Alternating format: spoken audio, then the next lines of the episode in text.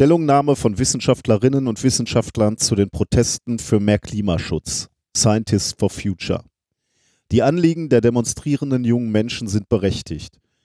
Zurzeit demonstrieren regelmäßig viele junge Menschen für Klimaschutz und den Erhalt unserer natürlichen Lebensgrundlagen. Als Wissenschaftlerinnen und Wissenschaftler erklären wir auf Grundlage gesicherter wissenschaftlicher Erkenntnisse, diese Anliegen sind berechtigt und gut begründet. Die derzeitigen Maßnahmen zum Klima-, Arten-, Wald-, Meeres- und Bodenschutz reichen bei weitem nicht aus. Das Pariser Klimaschutzabkommen von 2015 verpflichtet die Staaten völkerrechtlich verbindlich, die globale Erwärmung deutlich unter 2 Grad Celsius zu halten. Darüber hinaus haben alle Länder Anstrengungen versprochen, die Erwärmung auf 1,5 Grad Celsius zu begrenzen. Es kommt nun darauf an, die Nettoemission von CO2 und anderen Treibhausgasen schnell abzusenken und weltweit spätestens zwischen 2040 und 2050 auf Null zu reduzieren. Eine schnellere Absenkung erhöht hierbei die Wahrscheinlichkeit, 1,5 Grad Celsius zu erreichen. Die Verbrennung von Kohle sollte bereits 2030 fast vollständig beendet sein. Die Verbrennung von Erdöl und Erdgas gleichzeitig reduziert werden, bis alle fossilen Energieträger durch klimaneutrale Energiequellen ersetzt worden sind. Unter Berücksichtigung von globaler Klimagerechtigkeit müsste in Europa dieser Wandel sogar noch deutlich schneller ablaufen. Auch wenn weiterhin Beteiligungs- und Diskussionsbedarf besteht, jetzt muss gehandelt werden. Beides schließt einander nicht aus. Es gibt bereits viele gesellschaftliche und technologische Innovationen, die Lebensqualität erhalten und menschliches Wohlergehen verbessern können, ohne unseren natürlichen Lebensgrundlagen zu zerstören. In allen deutschsprachigen Ländern werden beim Umbau der Bereiche Energie, Ernährung, Landwirtschaft, Ressourcennutzung und Mobilität die notwendige Größenordnung und Geschwindigkeit nicht erreicht. Deutschland wird die selbstgesteckten Klimaschutzziele für 2020 verfehlen und auch die Erreichung der Ziele der deutschen Nachhaltigkeitsstrategie für 2030 ist hochgradig gefährdet. Zudem mangelt es weiterhin an einem wirksamen Klimaschutzgesetz. Österreich hat sich in seiner Klima- und Energiestrategie Ziele gesetzt, die dem Pariser Vertrag in keiner Weise gerecht werden, und selbst dafür sind weder die erforderlichen Maßnahmen noch die finanziellen Mittel vorgesehen. Zugleich sind Bodenverbrauch und Versiegelung pro Person und Jahr in Österreich die höchsten in Europa. Die Schweiz hat ihre Treibhausgasemissionen seit 1990 nur geringfügig verringert. Gleichzeitig stiegen die im Ausland verursachten Emissionen erheblich an. In der ersten parlamentarischen Debatte zur Totalrevision des CO2-Gesetzes wurden die inländischen Reduktionsziele gestrichen und die Reduzierung der Schweizer Emissionen sollte durch Kompensation im Ausland erfolgen. Schließlich ist das Gesetz vorläufig gescheitert. Die jungen Menschen fordern zu Recht, dass sich unsere Gesellschaft ohne weiteres Zögern auf Nachhaltigkeit ausrichtet. Ohne tiefgreifenden und konsequenten Wandel ist ihre Zukunft in Gefahr. Dieser Wandel bedeutet unter anderem, wir führen mit neuem Mut und mit der notwendigen Geschwindigkeit erneuerbare Energiequellen ein, wir setzen Energiesparmaßnahmen konsequent um und wir verändern unsere Ernährungs-, Mobilitäts- und Konsummuster grundlegend. Vor allem die Politik steht in der Verantwortung, zeitnah die notwendigen Rahmenbedingungen zu schaffen. Insbesondere muss klimafreundliches und nachhaltiges Handeln einfach und kostengünstig werden, klimaschädigendes Handeln hingegen unattraktiv und teuer, zum Beispiel durch wirksame CO2-Preise, Einstellung von Subventionen für klimaschädliche Handlungen und Produkte, Effizienzvorschriften und soziale Innovation. Eine sozial ausgewogene Verteilung von Kosten und Nutzen des Wandels ist dabei unerlässlich. Die enorme Mobilisierung der neuen Bewegung Fridays for Future in Deutschland und Österreich, Klimastreik in der Schweiz, zeigt, dass die jungen Menschen die Situation verstanden haben. Ihre Forderungen nach schnellem und konsequenten Handeln können wir als Wissenschaftlerinnen und Wissenschaftler nur nachdrücklich unterstreichen. Als Menschen, die mit wissenschaftlichem Arbeiten vertraut sind und denen die derzeitigen Entwicklungen große Sorgen bereiten, sehen wir es als unsere gesellschaftliche Verantwortung an, auf die Folgen unzureichenden Handelns hinzuweisen. Nur wenn wir rasch und konsequent handeln, können wir die Erderwärmung begrenzen, das Massenaussterben von Tier- und Pflanzenwelt aufhalten, die natürlichen Lebensgrundlagen bewahren und eine lebenswerte Zukunft für derzeit lebende und kommende Generationen gewinnen. Genau das möchten die jungen Menschen von Fridays for Future bzw. Klimastreik erreichen. Ihnen gebührt unsere Achtung und unsere volle Unterstützung.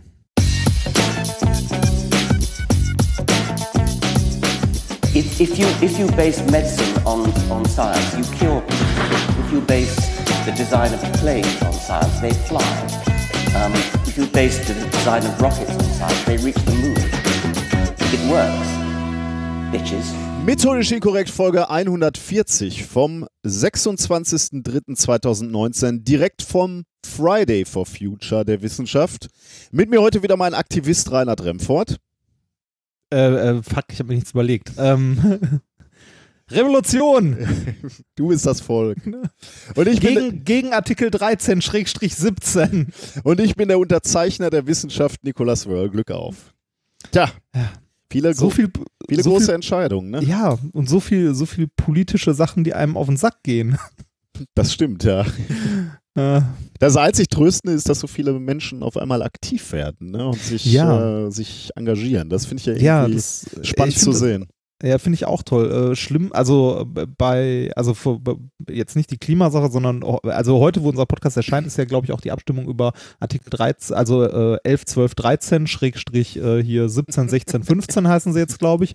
Ein Stellen, wer Böses dabei denkt. Ähm, äh, es ist unglaublich, wie viele Leute auf die Straße gegangen sind. Vor allem sieht man, dass das so ein Generationending ist, ne? dass da halt wirklich eine junge Generation Mhm. auf die Straße gegangen ist, die das halt in ihrer Lebensrealität betrifft. Ähm, und ich hoffe, dass sich da, also dass das was bringt, dass sich da was tut, weil ich glaube, es gibt nichts, was Europa mehr schaden könnte, also der Idee Europa, ähm, als äh, das Ding jetzt gegen die Wand zu fahren. Ja, ist schon interessant, ne? wie du gerade schon sagst, das ist äh, ein Generationskonflikt, aber eben nicht nur bei Artikel 13, ähm, sondern auch ähm, diese, diese Klimageschichte ist natürlich auch in gewisser Weise ähm, ein, eine Generation, die sagt, ist mir doch egal, ich bin eh nicht mehr so lange da und eine Ja. andere Generation, die sagt so, das ist unsere Zukunft. Und genauso auch irgendwie so, ein- so ein bisschen äh, der Brexit, ne? da gehen ja nur, jetzt, nur auch äh, einige Menschen Also, äh, äh, zunehmend auf die Straße. Auch da scheint es ja eine Generationssache zu sein, in gewisser Weise. Also da scheinen die Generationen ja auch sich uneins zu sein.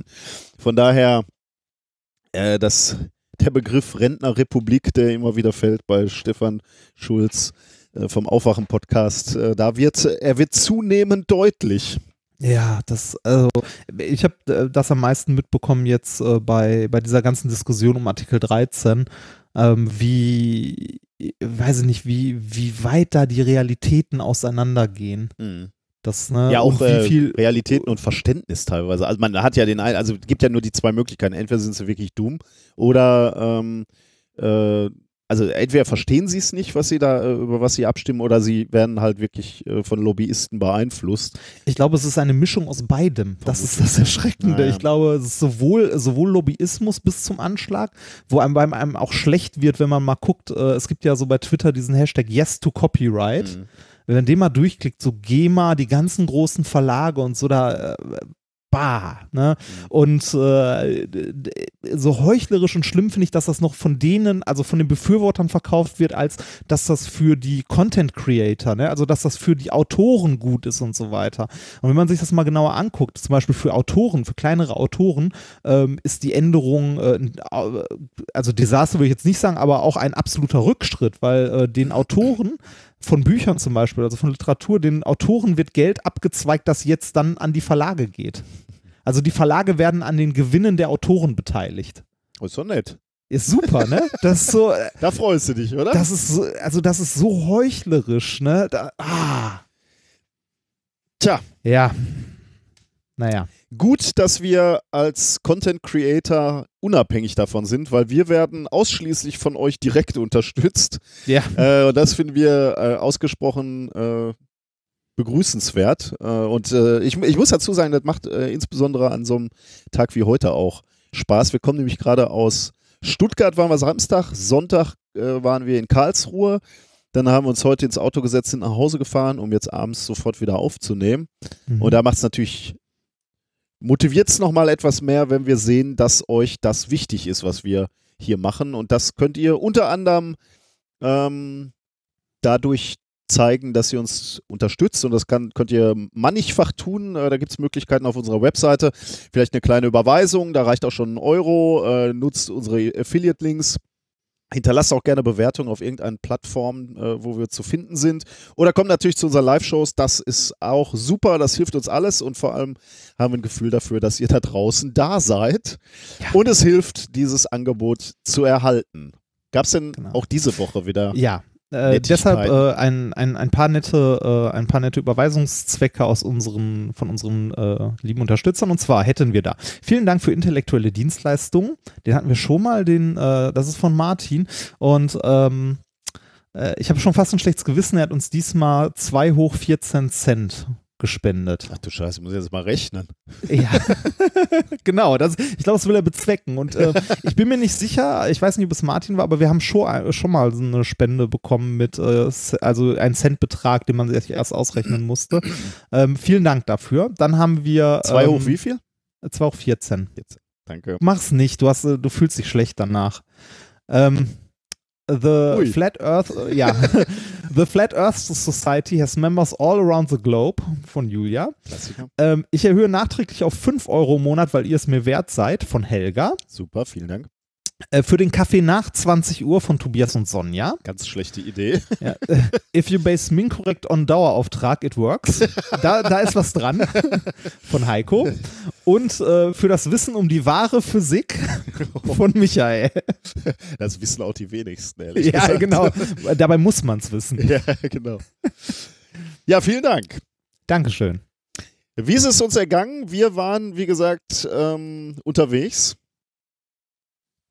In Karlsruhe und Stuttgart. Beide Male ähm, in äh, ausverkauften Häusern, was uns sehr gefreut hat, mit jeweils Bombenstimmung.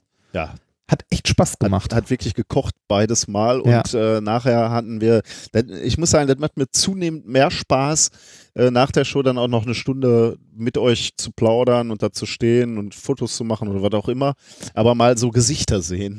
wir, Ja. Ich stelle immer, wir haben uns gestern noch darüber unterhalten, wir beide, ne? Backstage, ähm, dass, ähm, da, dass es immer wieder spannend ist, diese Menschen zu sehen, weil ihr ähm, weil man sie so nicht erwartet. Genau, man, ne? man hat, man hat tatsächlich keine Vorstellung oder eine sehr diffuse Vorstellung, wie unsere Hörer und Hörerinnen aussehen, weil äh, wir natürlich auf Hörertreffen schon Leute getroffen haben. Aber wenn man jetzt so große Mengen trifft, weil man halt immer wieder spielt, dann sieht man sehr diverse Menschen einfach. Ja, man, man hat halt so einen Querschnitt durch die Bevölkerung. Also sowohl die Altersgruppen, ne, also von Schülern, Studenten, was, also was wir eher so erwartet hätten in der Podcast-Welt oder häufig, weil es ja äh, nun mal ein internetaffines äh, Medium ist, ne, so mit dem, mit dem Smartphone und so, wobei es mittlerweile mit der Nutzung einfacher geworden ist. Aber wir haben auch, also, ähm, äh, weiß nicht, es, es kommt eine Rentnergruppe reingefühlt und ähm, du merkst trotzdem, äh, dass die, also dass, dass das Hörer von uns sind, weil die uns halt freundlich begrüßen, die ganze Zeit lachen und äh, man hätte es aber nicht erwartet. Ja. Das Und äh, das macht uns sehr, sehr äh, froh, muss ich sagen. Ich, Ja. ich finde das ganz spannend, dass wir so einen, so einen Querschnitt erreichen können. Damit hatten wir nicht gerechnet und das, äh, ich meine, die, die Botschaft, die wir haben auf dieser Tour, ist natürlich auch eine, die sollte jeden interessieren. Und deswegen freut uns das ganz besonders, dass das so fruchtet. Ja. Also, Ich möchte, ich möchte mich an dieser Stelle auch noch einmal für die äh, kleinen, feinen Präsente bedanken, die, äh, die uns übergeben wurden vor und nach der Show. Damit meine ich nicht irgendwie nur äh, Bier, das uns in die Hand gedrückt wurde. Es wurde uns Wein mitgebracht, was sehr freundlich war. Äh, ein ziemlich besonderer Wein, wie ich im Nachhinein äh, gesehen habe. Dafür möchte ich mich nochmal bedanken. Und äh, ich habe eine Tasse geschenkt bekommen, äh, wo drauf steht, ähm, äh, was das mal? Ich habe es gerade nicht hier. Ich glaube, es war sowas wie Hello, I'm the Doctor. eine Dr. Who-Tasse. Das fand ich sehr schön. Hat ja, mich sehr gefreut. ähm, ja, tatsächlich. Das war sehr, sehr schön. Und jetzt haben wir dummerweise erstmal Sommerpause. Jetzt ähm, denke ich ja Frühlings- und Sommerpause und dann fangen wir im Herbst wieder an.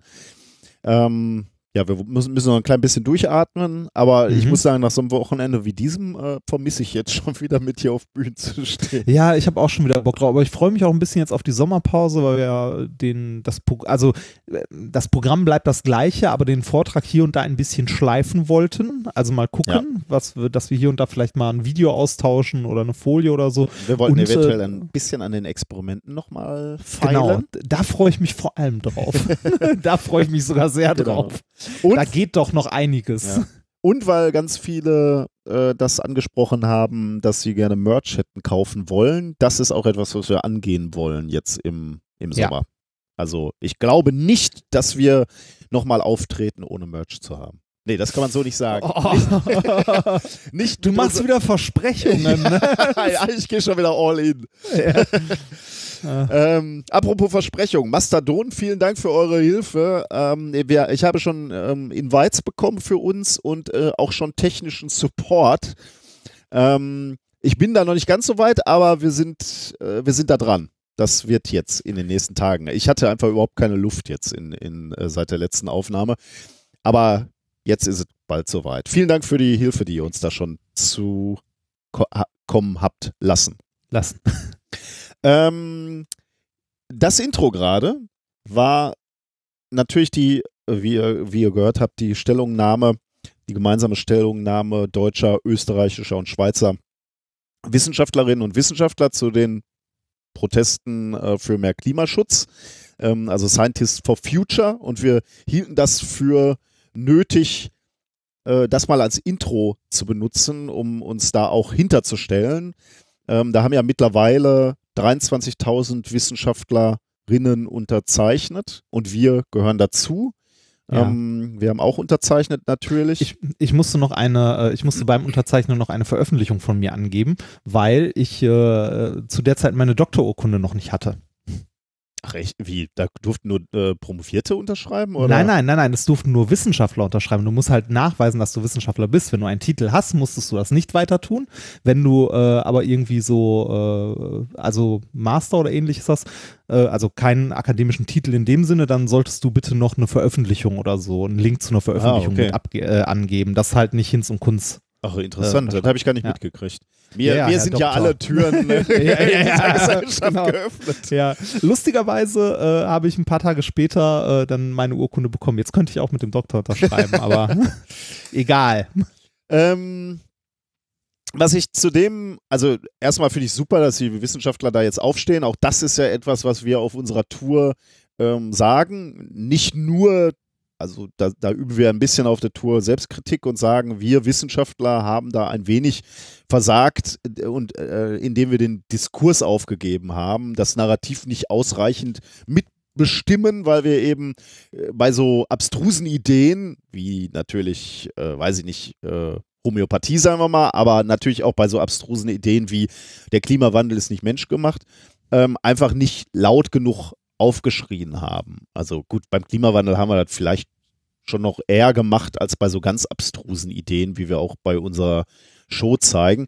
Aber ähm, deswegen finde ich das extrem wichtig, dass jetzt so die Wissenschaftler mit gemeinsamer Stimme aufstehen und sagen, okay, wir stellen uns hinter, hinter die äh, Jugendlichen, die für ihre Zukunft einstehen. Das finde ich irgendwie ganz spannend, äh, dass das eben auch so eine ganze Gruppe und ich finde 23.000 Wissenschaftlerinnen als Unterzeichnerin, äh, als Unterzeichner und Unterzeichnerin auch extrem spannend, muss ich sagen, weil das ging ja schnell, ne? das waren ja nur ein paar Tage, die haben das ja in, Ja. in wenigen Tagen aus dem, aus dem Boden gestampft. Also das finde ich super zu sehen, welche Dynamik sich da entwickelt hat.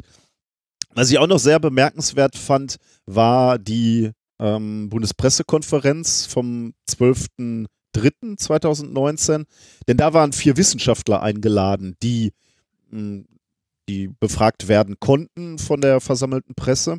Und zwei Vertreter von äh, Fridays for Future. Genau, Also ja. eine Studentin und ein Ja, Schüler. die mir übrigens auch ausgesprochen gut gefallen haben, muss ich sagen. Also die, Ja, die, die haben das, die haben super gemacht. Also Wahnsinn. Also äh, mit dem Alter, ne? Ich hatte, hatte nachgelesen, habe jetzt dummerweise wieder ver vergessen. Also Jakob äh, Blase und Lu- Luisa Neubauer waren da. Ähm, ich, ich weiß nicht, äh, ich, ich hatte das Alter gelesen, ich habe von den beiden, ich habe es jetzt wieder vergessen, aber ähm, also in dem Alter muss ich sagen, hätte ich nicht mal annähernd so äh, geschliffen reden können. Also sehr, Nee, sehr die, beeindruckend. die Fragen waren ja auch nicht, äh, die waren ja nicht nett zwingend. Ne? Genau, also viele- die waren kritisch. Viele, viele waren nicht nett, genau. Ja. Ähm, die Wissenschaftler, die da waren, äh, da waren, und äh, ich lese mal eben die Namen vor, weil es gleich nochmal wichtig wird, äh, war Professor Dr. Maya Göpel, Gen Generalsekretärin des Wissenschaftlichen Beirats der Bundesregierung Globale Umweltveränderung, Dr. Eckhard von Hirschhausen, Arzt und Wissenschaftsjournalist, Volker Quasning, Professor für regenerative Energiesysteme an der HTW in Berlin und Professor Dr. Karen Helen Wiltshire, stellvertretende Direktorin des Alfred Wegener Instituts ähm, und Helmholtz Zentrum für Polar- und Meeresforschung. Ähm, die wurden befragt und genau das, was du gerade gesagt hast, äh, fand ich bemerkenswert. Da kamen nämlich auch kritische Fragen. Also zum einen hat man sich natürlich erkundigt nach ihrer Initiative, aber da kam tatsächlich auch eine, also einige kritische Bemerkungen und einer, eines war wirklich bemerkenswert. Ähm, und das äh, würde ich gerne einspielen. Äh, das hat nämlich äh, Thilo Jung ist ja immer bei den Bundespressekonferenzen und nimmt die komplett auf. Äh, es lohnt sich auch, das Video komplett zu gucken, aber er hat dankenswerterweise auch ein 5 Minuten Highlight-Video rausgebracht auf seinem Kanal.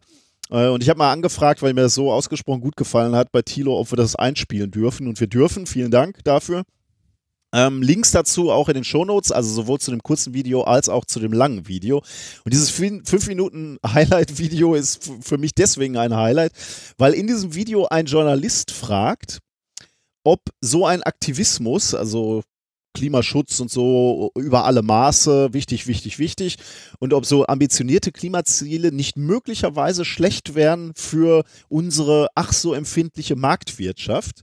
Und er äußerte da Angst, dass, ähm, weil das, weil, weil die Wir Wirtschaft, unsere Marktwirtschaft ja so empfindlich und, und, und äh, äh, diffizil ist, dass, äh, dass, dass möglicherweise die, unser, unser ganzes System ins Wanken gerät, unser toller Kapitalismus und unser Wohlstand äh, durch Wachstum in Gefahr ist. Und das fand ich so bemerkenswert, weil die Wissenschaftler dann sofort steil gegangen sind. Die haben sich wirklich, also die sind wirklich ärgerlich geworden. Ähm, und mit, haben mit vielen Emotionen, aber natürlich umso mehr Fakten auch, darauf geantwortet. Und das war so gut, das würden wir euch beide gerne mal vorspielen, falls ihr es nicht eh schon gehört habt. Also fünf Minuten einmal dieser Ausschnitt aus der Bundespressekonferenz.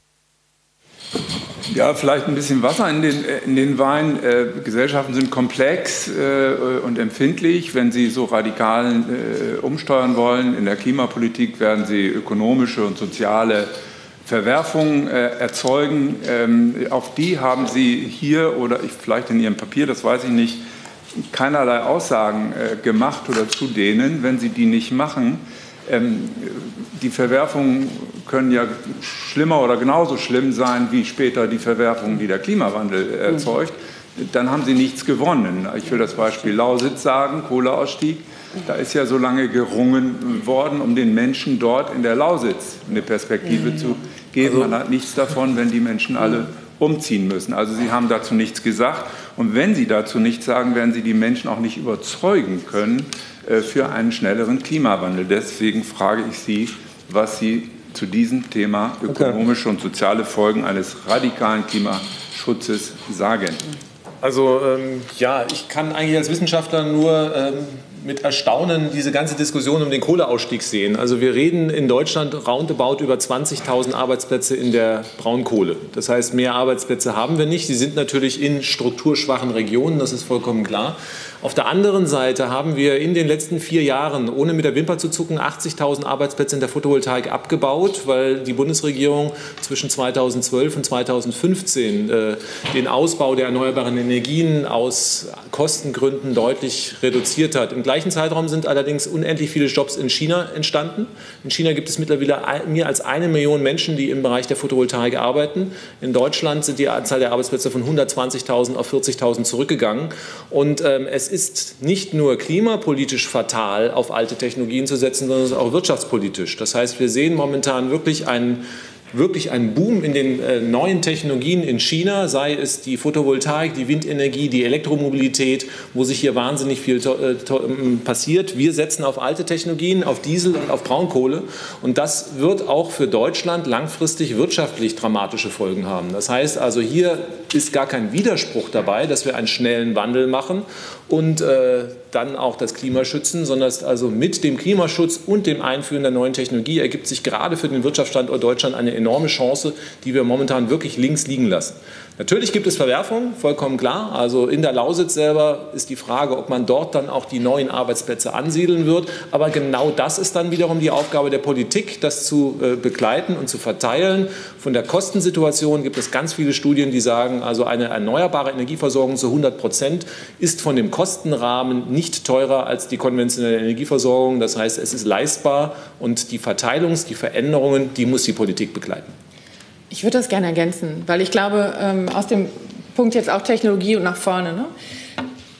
Wir diskutieren auf der anderen Seite einen Strukturwandel der Digitalisierung, der wird einfach so hingenommen. Das ist, das wird irgendwie von Märkten getrieben, das kommt bis zu 25 Prozent der Arbeitsplätze eventuell weg. Was muss der Staat machen, um das alles zu retten? Das wird als Fortschrittsagenda hingenommen, gefeiert und alle drauf. Warum und das ist eine Frage, die lässt sich eben nur durch politökonomische Fragen nach Interessen und nach Machtkonstellationen beantworten. Finden wir nicht diese gleiche Energie in der Modernisierung unserer Klimatechnologien, unserer Art, wie wir Land bewirtschaften und unserer Art, wie wir Mobilität gestalten. Warum kann das eine als Fortschritt gefeiert werden mit all den Kollateralschäden, für die die Politik und die Gesellschaft dann natürlich selbstverständlich gerade stehen soll, und das andere wird abgewehrt bis auf den letzten Moment, obwohl es in der Verhältnismäßigkeit um ganz andere Größenordnungen geht? Und diese Frage möchte ich stellen. Warum können wir diese Aufbruchsstimmung nicht generell fassen und für eine gemeinsame Idee des Wirtschaften des 21. Jahrhunderts nutzen? Auf allen Bereichen. Und dann noch einmal anzufügen, die Irreversibilität der Veränderung ökologischer Systeme in ihrer Regeneration ist, glaube ich, einfach noch nicht begriffen worden. Wenn wir diese Kipppunkte erreichen, wo das Klima kippt, wo die Biodiversität kippt, wo die Ozeane kippen, dann können wir nicht einfach sagen, wir schalten diese Technologie wieder aus. Wir haben komplett veränderte Lebensgrundlagen für die Menschheit, für die nächsten Generationen. Und das wird in keiner ökonomischen Kalkulation adäquat berücksichtigt. Das ist nicht mal planbar oder prognostizierbar. Und deshalb ist die Risikohierarchie in der Richtung umzudrehen. Und das World Economic Forum schreitet ja inzwischen voran, wo ich mich auch wirklich frage, wenn die CEOs und wirtschaftlichen Entscheider dieser Republik und der Welt inzwischen sagen, die Top sechs globalen Risiken sind fünf ökologisch und das sechste Massenvernichtungswaffen, dann ist doch einfach die Zeit vorbei, wo man darüber reden muss, ob jetzt Ökologie was kosten darf. Ja, dieser Ausschnitt von Thilo Jung aus der Bundespressekonferenz. Das ist nicht schlecht, ne? Ja. Mutige Frage. So emotionale Antwort, wie ich finde. Ja, das ist aber auch so, also ich glaube, mehr konnte man die Tür nicht einrennen, oder? Also so, kann doch mal einer an die Wirtschaft denken. ja, genau. Ähm, genau. Apropos Klima, wenn wir schon mal gerade bei dem, äh, bei dem Thema sind, ähm, etwas, Ah. Wo, wo ich mich so ein bisschen drüber aufregen musste. Ein bisschen? Äh, ja, ja, erzähl erst mal und genau. dann. Ähm, ich, ähm, also ich, komme eigentlich kaum drüber hinweg, weil die, das, das ist so blöd, ne? Und es wird wieder so typisch für äh, die Granaten. Ähm, also da gehen junge Leute, politisieren sich und gehen auf die Straße für ein Thema, ne? Und machen sich für was stark, also das Klima. Und ähm, was, was fällt der AfD dazu ein? Die AfD muss zu so einem Schülerprotest in Berlin gehen, äh, namentlich Carsten Hilse von der AfD und muss ein äh, Quiz, ein Klimaquiz verteilen. Also dabei hat er sich auch gleich filmen lassen. Äh, kann man sich dann auch nochmal, ich glaube auf Facebook konnte man das sehen. Also er steht da und verteilt DIN A4-Blätter an, an die Schüler und auf diesen DIN A4-Blättern ist ein Klimaquiz. Ähm, und auf diesem Klima oder in, in diesem Quiz sind Fragen gestellt, die den naiven und dummen Jugendlichen mal beibringen sollen, wie Klima wirklich funktioniert, äh, weil sie haben ja keine alle, Ahnung die haben, haben ne? natürlich keine Ahnung, genau. Ähm, und äh, Carsten Hilser hat offensichtlich nichts Besseres zu tun, als da hinzugehen und da aufzuklären. Ähm, das ist, äh, das ist seine wichtigste Tat offensichtlich an diesem Tag. Ähm, und also erstens fand ich schon mal lustig und, und, und spannend, mir diese, dieses Quiz anzugucken. Ähm, und dankenswerterweise ähm, wurde dieses Quiz aufgegriffen von einem äh, Wissenschaftler, nämlich Stefan Ramsdorf. Der hat den Blog Klimalaunch nah dran am Wandel. Und Stefan Ramsdorf, wie gesagt, ist Wissenschaftler, ist Klimatologe und Abteilungsleiter am Potsdam Institut für Klimafolgenforschung und er ist Professor für Physik der Ozeane an der Universität Potsdam.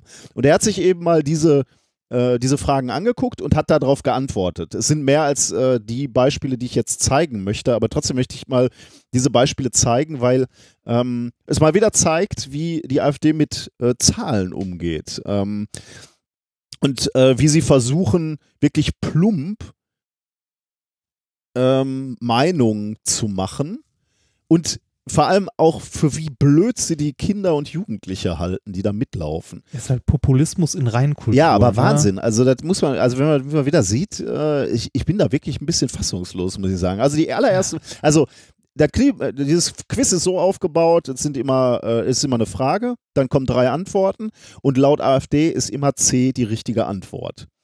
Ähm, und, und du wirst schnell erkennen, worauf äh, es so abzielt, was das Ziel dieses Quiz ist. Also Frage Nummer eins. In wie vielen wissenschaftlichen Experimenten oder Versuchen wurde bereits nachgewiesen, dass die CO2-Emissionen der Menschheit den Klimawandel wesentlich beeinflussen? A 73, B 46 oder C in keinem. Die Ergebnisse stammen aus Klimacomputermodellen. Ja, also wenn, wenn, ich, wenn ich genau überlege, wir hatten ja mal diesen Testplaneten, auf dem wir das ausprobiert haben. Ne? Genau, das hast Das du. Genau. Also das ist natürlich genau der Punkt. Ne? Äh, Die, die äh, AfD ähm, äh, benutzt tut so als, also die tut so, als ob es da Experimente für gäbe. Also Experimente im Sinne von ein, ein großes Experiment. Genau. Ne? Äh, Sie- sie ja, es gibt eins, exakt eins. Und in, Genau. in dem, dem unsere Welt, gerade. genau. Äh, sie, von, von, sie verlangen hier äh, quasi nach einem unmöglichen Beweis, denn ein Experiment wie den Klimawandel kann man eben nur mit einem Experiment der Größe der Erde machen. Ne? Ein Laborexperiment würde dafür nicht reichen. Von daher, ja, es kommt, die kommen aus Klimacomputermodellen, aber es gibt natürlich unzählige Experimente, die die Absorption von Wärmestrahlung durch CO2 gezeigt haben. Ne? Zahllose. Das ist natürlich nicht auf der Skala eines, eines Globuses, aber es sind Experimente, die belegen, welche Funktion oder welche Eigenschaft CO2 hat. Ähm, und daraus kann man, wenn man denkend ist, auch Rückschlüsse ziehen, wie sich das möglicherweise auf ein Gesamtsystem wie unsere Erde auswirkt. Das ist aber schon interessant, wie hier äh, versucht wird, ähm, Stimmung zu machen. Es gibt Wahnsinn. also es, das ist ja schon super. Ne? Zweite Frage. Wie hoch ist der Anteil von CO2 in der Atmosphäre? 4,3 Prozent, 2,7 Prozent oder 0,04 Prozent? In Klammern 4 Moleküle pro 10.000 Moleküle. Das ist wieder so, das ist so eine äh, tolle Suggestivfrage. Ja. Sie, sie suggerieren halt, nur weil die Zahl klein ist mit 0,04 Prozent, kann CO2 auch keine große Wirkung auf das Klima haben. Was natürlich Ja. völlig, völliger Bullshit ist. ja. Ähm, Ich glaube, ich glaub, in dem Blog stand äh, als Beispiel äh, Vergleich Zyankali, oder? Exakt, ja. Das also kein ja, Mensch würde Zyankali nehmen, obwohl du dann auch nur wenige Moleküle in deinem Körper hast. Das reicht aber nur mal dummerweise, um dich umzubringen. Totaler Schwachsinn. Also so eine Zahl 0,04 Prozent hat doch überhaupt keine Bedeutung. So geht es nämlich dann auch weiter. Um wie viele Moleküle, dritte Frage, um wie viele Moleküle pro 10.000 Moleküle ist der Anteil von CO2 in der Atmosphäre seit der letzten kleinen Eiszeit ähm, gestiegen? 123 Moleküle, 64 Moleküle oder ein Molekül? Das, die Zahl stimmt, ein Molekül, aber äh, als erstes ist schon mal interessant, um wie viele Molek Moleküle pro 10.000 Moleküle ist der Anteil gestiegen? Du weißt natürlich als Wissenschaftler, ähm, pro 10.000 Moleküle messen wir eigentlich nie irgendwas. Ne? Wir Nee, messen genau. immer pro Million Million oder, oder pro Billion Billion. sind Einheiten, die für uns normal sind. Und das wäre Ja. auch die normale ähm, Größe, mit der man eigentlich hier hantiert. Was, Äh, wir was haben ja schlicht und einfach daran liegt, dass in so einem Kubikmeter Luft zum Beispiel schon unglaublich viele Moleküle halt ja. drin sind, ne? also unzählige. Und Und äh, wir haben neulich auch schon mal hier in unserem Podcast, ich glaube, es ist vor, vor zwei Folgen gewesen, da haben wir tatsächlich mal über diesen Anstieg auch mal kurz gesprochen und ich habe mal ein paar Zahlen genannt, um wie viel ppm es erhöht Ja. wurde. Der Mensch hat äh, f- von 280 auf 412 ppm erhöht, also um 132 ppm, also Parts per Million, Teile pro Million. Jetzt kannst du das natürlich runterrechnen auf 10.000 Teilchen, dann kommst du tatsächlich auf 1,32 Teile und damit bist du relativ nah dran an dem, was die hier vorgegeben haben, nämlich ein Molekül pro 10.000 Moleküle. Problem ist halt nur, ähm, auch da hat er natürlich die, diese Größe sagt jetzt erstmal nichts. Ne? Also es mag ein Molekül sein, aber wenn dieses Molekül eine, eine Wirkung hat, dann hat sie hat dieses Molekül halt eine Wirkung aufs, aufs Klima. Ja, das, also die, diese ganzen Fragen, die sind halt so, äh, also ich habe die ja alle auch gelesen, Mhm. ne? die sind alle so ausgelegt in die Richtung so, ja, das kann ja nicht sein. Ja, Und so, doch, ja. kann. Ne? Das so, ähm, äh, frag jemanden, der sich damit länger beschäftigt hat und der sich damit auskennt. Zum Beispiel einen Wissenschaftler, der sich mit Klimamodellen beschäftigt. Weil, also diese Klimamodelle, ne, die in Computern simuliert werden und so, die, die kommen ja nicht von ungefähr. Da hat sich ja nicht immer nicht jemand hingesetzt und so gesagt so, ach komm, lass mal irgendwie Ja. überlegen, was passiert denn jetzt, wenn Ja. ich im Vorgarten Feuer mache. Ja. Ne, sondern da, da werden halt Messwerte genommen, die von, äh, von Stationen, also von der Wetterbeobachtung herkommen und dann wir, werden diese Messwerte halt gefittet und dann wird versucht, ein Modell zu erstellen, das halt diese Werte reproduziert und extrapoliert Ja. in die Zukunft. Und das natürlich mit immer mehr, äh, mit immer mehr Messwerten wird das Ganze immer komplexer. Deshalb sind halt die größten Computer, die wir haben, machen halt Klimamodellberechnungen. Ne? Also diese ganzen äh, High-End-Großrechner-Dinger, entweder berechnen die thermonukleare Explosion oder Klima. Mhm. Ähm, also, um hier nochmal eben auf dieses eine Molekül äh, zurückzukommen. Also, wir haben insgesamt eine Steigerung um 132 ppm. Das ist, äh, das ist die CO2-Konzentration, ähm, oder damit ist die CO2-Konzentration in unserer Atmosphäre so hoch wie seit mindestens 15 Millionen Jahren nicht mehr. Ähm, das weiß man aus, ähm, äh, aus verschiedenen Messungen. Das heißt, diese, diese Aussage, ein Molekül mehr, heißt jetzt mal äh, auf 10.000, heißt gar nichts. Ähm, die Aussage, so hoch wie seit 15 Millionen Jahren nicht mehr, finde ich schon äh, eher beeindruckend. Ja. Ähm, sechste Frage muss ich auch nochmal eben machen. Äh, zwei, zwei muss ich noch machen aus, aus verschiedenen Gründen. Die sechste ist nochmal gut, weil da sieht man mal, wie die äh, mit Zahlen umgehen. Wenn die Menschheit über ihre CO2-Emissionen den Klimawandel verursacht, um wie viel Grad Celsius würde Deutschland die Temperaturerhöhung verringern, wenn es in allen Bereichen kein einziges Gramm CO2 mehr ausstoßen würde? Dann kommt 1,02 Grad Celsius, 0,5 Grad Celsius oder 0,000653 Grad Celsius. Ähm, der, der Stefan Ramsdorf, also der, der Klimatologe, hat keine Ahnung, es, im Blog steht das, keine Ahnung, wo diese Zahl überhaupt herkommt, 0,000653 Grad Celsius, äh, wie die AfD auf diese Zahl kommt. Er hat auch mal nachgefragt, hat darauf darauf aber keine An er hat zwar eine Antwort bekommen, aber keine Antwort darauf, wo diese Zahl herkommt.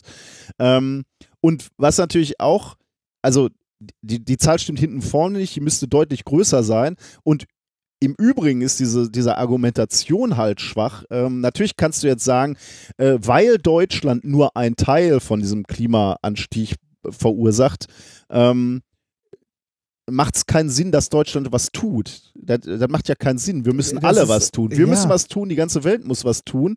Ähm, und wir fangen meinetwegen auch schon an damit. Das ist mir völlig egal. Ähm, aber es macht ja jetzt keinen Sinn. Also die Argumentation wäre ja, wir teilen die ganze Welt in viele kleine Stücke und sagen, alle diese kleinen Stücke können nichts tun, also fangen wir gar nicht erst an. Also Ja, totaler das, äh, Schwachsinn. Also ne, ja, da, ist auch wieder genau das gleiche Argument wie bei den Sachen davor. Ne? Nur weil du in dem Klimamodell an einer Stelle eine, äh, eine Erwärmung um eine sehr geringe Temperatur hast, selbst wenn es diese Zahl gibt, ne? oder wenn die die irgendwo herhaben, wo auch immer sie sie herhaben, ne, nur weil es, äh, weil es diese eine Zahl gibt, dass irgendwo an irgendeiner Stelle in dem Modell halt eine Temperatur um einen Grad steigt, weißt du ja nicht, was das für den Rest der Welt bedeutet. Mhm. Ne? Also äh, wenn die Durchschnittstemperatur irgendwo steigt, kann es ja genauso gut heißen, dass irgendwo äh, sich Meeresströmungen im Mittel ändern, dass halt äh, dadurch äh, sich, also ne, sowas wie ver verstärkt Stürme auftreten mhm. oder Wetterextremer mehr werden. Ja. Ne? Und äh, trotzdem hast du ähm, nur eine sehr schwache Erhöhung der Durchschnittstemperatur. Mhm. aber wenn es im Winter scheiße kalt wird und im Sommer plötzlich brüllend heiß, ähm, ändert sich der Mittelwert halt auch nicht. Letzte Frage, hm, auf die ich nochmal eingehen will. Wie hoch sind die Kosten, die die Menschen seit dem Jahr 2000 in Deutschland insgesamt für die Energiewende bereits gezahlt haben? A, circa 1,50 Euro, circa eine Kugel Eis. Oder B, circa 86.000 Euro. Oder C, circa 256 Milliarden Euro. Abgesehen davon, dass es unterschiedliche Rechnungen gibt, wie, äh, wie viel äh, Deutschland dafür tatsächlich schon ausgegeben hat, ähm, gehen wir mal davon aus, diese Zahl stimmt, 256 Milliarden Euro, dann wäre das ein halbes Prozent des deutschen Bruttoinlandproduktes. Ähm, und das, äh, finde ich, ist nicht zu viel, um damit äh, das Klima zu retten. Ähm, ich finde diese. Hier, hier wird halt wieder suggeriert, nur weil die hier einfach mal mit einer großen Zahl rumhämmern, wird halt suggeriert, dass dieses Geld sinnlos verpulvert äh, wurde. Aber diese 256 Milliarden Euro sind ja nicht verbrannt worden, sondern äh, die wurden ja zum Teil auch in die Schaffung neuer Arbeitsplätze und äh, neuer, äh, neuer Technologien gesteckt. Ja, ich, also ich finde es so, so, ein, ähm, so eine Zahl einfach in den Raum zu werfen, ne, da sagt halt gar nichts aus, ohne mal irgendwie Vergleich also einen Vergleich zu haben, ne, wofür wir sonst so Geld ausgeben. Mhm. Ich, also ich finde es auch immer wieder erschreckend, wenn man sich mal anguckt, wenn man äh, irgendwie in den Nachrichten hört, was der LHC zum Beispiel kostet, ne, oder wie viel Geld in Fusionsforschung gesteckt wurde. Ne. Das sind auch immer Zahlen, da steht auch immer zwei Milliarden, drei Milliarden oder so. Und dann guckt man irgendwie auf den Rüstungsetat von Deutschland und sieht, ah, das geben wir im Jahr auch für Waffen aus. Wie gesagt, 200, ne, 256 Milliarden ist halt ein halbes Prozent des deutschen Bruttoinlandprodukts. Ja. Ne? Also das ist uns nicht die Klimarettung wert. Also äh, weiß ich nicht. Also das, also ich, ich habe gerade mal geguckt. Ich glaube, der Rüstungsetat war irgendwie äh, liegt bei äh, 35 Milliarden oder so. Ne? Äh, für Aber Rüstung. pro Jahr, ne? Ja, ja, pro Jahr. Pro Jahr. 256 heißt ja äh, insgesamt, ne? Schon. Ja, das äh, ist Wahnsinn, oder? Also deshalb, man muss solche Zahlen mal in Relation setzen zueinander. Ja. Ne? Also äh, jetzt Bruttoinlandsprodukt finde ich immer ist eine schwierige Zahl, weil man sich darunter halt schwierig, also schwer was vorstellen kann. Das ist ja die, das, was das Land erwirtschaftet sozusagen. Ne? Äh, aber wenn man, wenn man das mal mit anderen Ausgaben vergleicht, finde ich, hat man eher ein Gefühl dafür. Ne? Also wenn, äh, so nach dem Thema, wir könnten das Klima retten, wenn wir einfach mal fünf Jahre auf den scheiß Wehretat verzichten würden. Ja gut, äh, aber äh, auch mit dem Bruttoinlandsprodukt zu vergleichen, finde ich jetzt auch nicht so äh, tragisch. Äh, Nein, tragisch nicht, aber ich finde es schwerer greifbar. Ja, ja, das, mit anderen, natürlich. Aber als es, es, mit anderen Ausgaben zu vergleichen. Es ist im Prinzip so eine, so eine Strategie, du vergleichst. Ähm, also wenn, wenn, wenn mir jetzt einer sagen würde, er hat, äh, weiß ich nicht, 10.000 Euro für ein Auto ausgegeben, dann äh, mag das für den einen viel klingen, und für den anderen klingt es eben nicht viel, kommt nämlich ein bisschen drauf an, wie dein Einkommen ist. Ne? Ja. Äh, also von, von daher, das, also ja, wie, wie, du schon richtig gesagt hast, 256 Milliarden steht halt in keiner Relation. Ich fand es nur mal wieder bemerkenswert, um hier den Deckel drauf zu machen, mit wie viel Arroganz die dieser Demonstration entgegentreten ne? und denken, dass die mit so, mit so einem Zettel aus zum Teil ausgedachten ähm, Zahlen und zum Teil einfach völlig aus dem Zusammenhang gerissenen oder also diese, diese ein, ein Molekül pro 10.000, das ist ja so ein richtiges Lügen mit Statistiken. Ne? Du, ver, ja. du ver, ver, verschiebst einfach den Nullpunkt dahin, wo, wo er für dich günstig ist. Also so viel Arroganz, äh, man sieht mal wieder, wie die mit Fakten umgehen und wie, mit, wie die versuchen zu manipulieren. Also finde ich, das ärgert mich so, dass Leute das offensichtlich nicht sehen. Also, ja, ist egal. Ja, ja. Gut. Äh, Finde ich, äh, wird den äh, jungen Menschen nicht gerecht und hat mich äh, deswegen einfach auch sehr. Aber ganz ehrlich, Geärgert. von dieser Partei erwarte ich nichts. ne? Also gar nichts. Das ist sicherlich Das- wichtig. Ja. Der ist übrigens auch in dieser, äh, in diesem, in dieser Bundespressekonferenz, das kann ich gerade nochmal sagen. Da werden die Wissenschaftler äh, gefragt, ja, welche, welche Partei ist denn am nächsten dran? So, auch, äh, wen muss man denn wählen, damit man sozusagen die richtige Partei fürs Klima wählt? Und da, Von den etablierten von den Parteien, etablierten, ja, Ja. von allen eigentlich, ne, wahrscheinlich. Ja, oder? weiß nicht, also. Ja, äh, okay, alle ich, kennen sie wahrscheinlich nicht. Nee, Nee, äh, genau, also so, es gibt Etabliert, garantiert auch. recht, ja. ja. genau, von den etablierten großen Parteien, wen soll man da wählen? Und da sagen die Wissenschaftler ja eigentlich gar keinen. Gar keinen. Also Ja. selbst, selbst so eine Partei, wo man ja sagen würde, die Grünen sollten sich das ja wirklich auf die Fahne geschrieben haben, ne? sagen die, äh, haben keine Nö. Konzepte, die erreichen, dass, ähm, da- dass wir unsere Klimaziele erreichen. Ja. Aber Das finde ich schon bemerkenswert irgendwie. Ich finde es auch bemerkenswert, also im Moment, ne, ist, ist so eine Dynamik und so eine, so eine erfreuliche Politisierung in unserer Gesellschaft zu, äh, äh, im Gange. So eine, so eine Partei, die rumeiert, sagen wir mal die SPD. Die müsste doch jetzt, äh, meinst du nicht, dass das Sinn machen würde, wenn man jetzt so ein paar Themen aufgreift? Artikel 13, Klima. ich- wenn man sich ich da glaube, voll äh, hinterstellt. Ich glaube, das, ja, das Problem ist, dass äh, solche Parteien, glaube ich, also zumindest die etablierten Parteien, das ist wie ein Amt. Da irgendwas zu machen, das ist halt sehr, sehr träge. Aber ja, eigentlich Aber wenn die, jetzt. wenn die SPD nichts macht, sind die doch weg vom Fenster. Und ja, das ist jetzt, sie wollen doch Ja. eine Erneuerung. Nein, sie behaupten, sie wollen eine Erneuerung, aber ist egal. Wenn die jetzt sagen würden, das sind unsere Themen, wir haben zugehört, danke, äh, Aber dafür Klima nach vorne. Dafür kriegst du in diesen Parteien keine Mehrheit. Das ist das Problem, Ja, da müssen, da müssen sie die Leute raus. Aber ja, gut, die Leute, die Ja, genau. das, Stimmt. das ist das Ja. Problem. Also deshalb, da, da müsstest du mit einer neuen Partei mal ankommen. Aber ich finde es auch, also ich finde es krass ähm, und gut. Also teilweise freut es mich zu sehen. Republik. Nee, teilweise freut teilweise freut es mich zu sehen, dass halt junge Menschen äh, also ne, sich äh, für ihre Sachen irgendwie einsetzen, auf die Straße gehen und sei es halt das Internet Mhm. ne, oder halt der Klimawandel. Ich finde das großartig und äh, hoffe auch, dass das irgendwie Früchte trägt. Mhm. Ne? Also nochmal, ich wollte nochmal ganz kurz Ja, äh, gerne, auf den Artikel 13 zu Ja. sprechen kommen, der jetzt anders heißt, aber wir bleiben trotzdem mal dabei. Äh, ich glaube, dass das, äh, dass die etablierte Politik komplett unterschätzt, wie wichtig dieses Thema für halt äh, die junge Generation ist. Also für die, wie viel Lebensrealität das für die junge Generation ist. Und ähm, ich würde da, we- wenn man sich mal das zu angucken möchte, es gibt eine ganz nette Reportage, eine kurze äh, von Puls, das ist äh, aus dem äh, jungen Angebot der öffentlich-rechtlichen, ähm, also von, ist ein Funkangebot. Ähm, da sind die hingegangen und haben äh, Julia Reda von den Piraten interviewt und Axel Voss. Hm. Und wenn man sich das mal anguckt, kann man nur noch mit dem äh, seinen Kopf mit dem Kopf auf den Tisch hauen. Und äh, ein ähnliches gibt es auch noch von Heute Plus. Da hat auch ähm, ein Moderator eine Live-Schalte zu Axel Voss und interviewt den. Und äh, ich finde es unglaublich gut. Das sind hier junge Moderatoren bei beiden Sachen, die verlinken wir auch, die tatsächlich kritisch fragen. Also nicht das, was man sonst häufig irgendwie bei so Politiker-Interviews hat, dass die Fragen vorgeschrieben werden, sondern die fallen denen tatsächlich auch ins Wort und sagen sowas wie, das ist Quatsch. Nice, ja. Ne? Also finde ich super und also finde ich äh, echt gut gemacht und ich hoffe, dass sich da also dass sich da was tut. Also wenn Artikel 13 oder die Urheberrechtsreform so verabschiedet wird, wie die jetzt ist, dann brennt die Hütte, glaube ich. Mhm. Das ja. Mal schauen. Wir werden es äh, morgen sehen. Ja, ich bin. Ne? Jahrelang wurde gesagt, die Jugend interessiert sich nicht mehr für Politik. Jetzt interessiert sie sich für Politik und dann ist denen das auch nicht recht.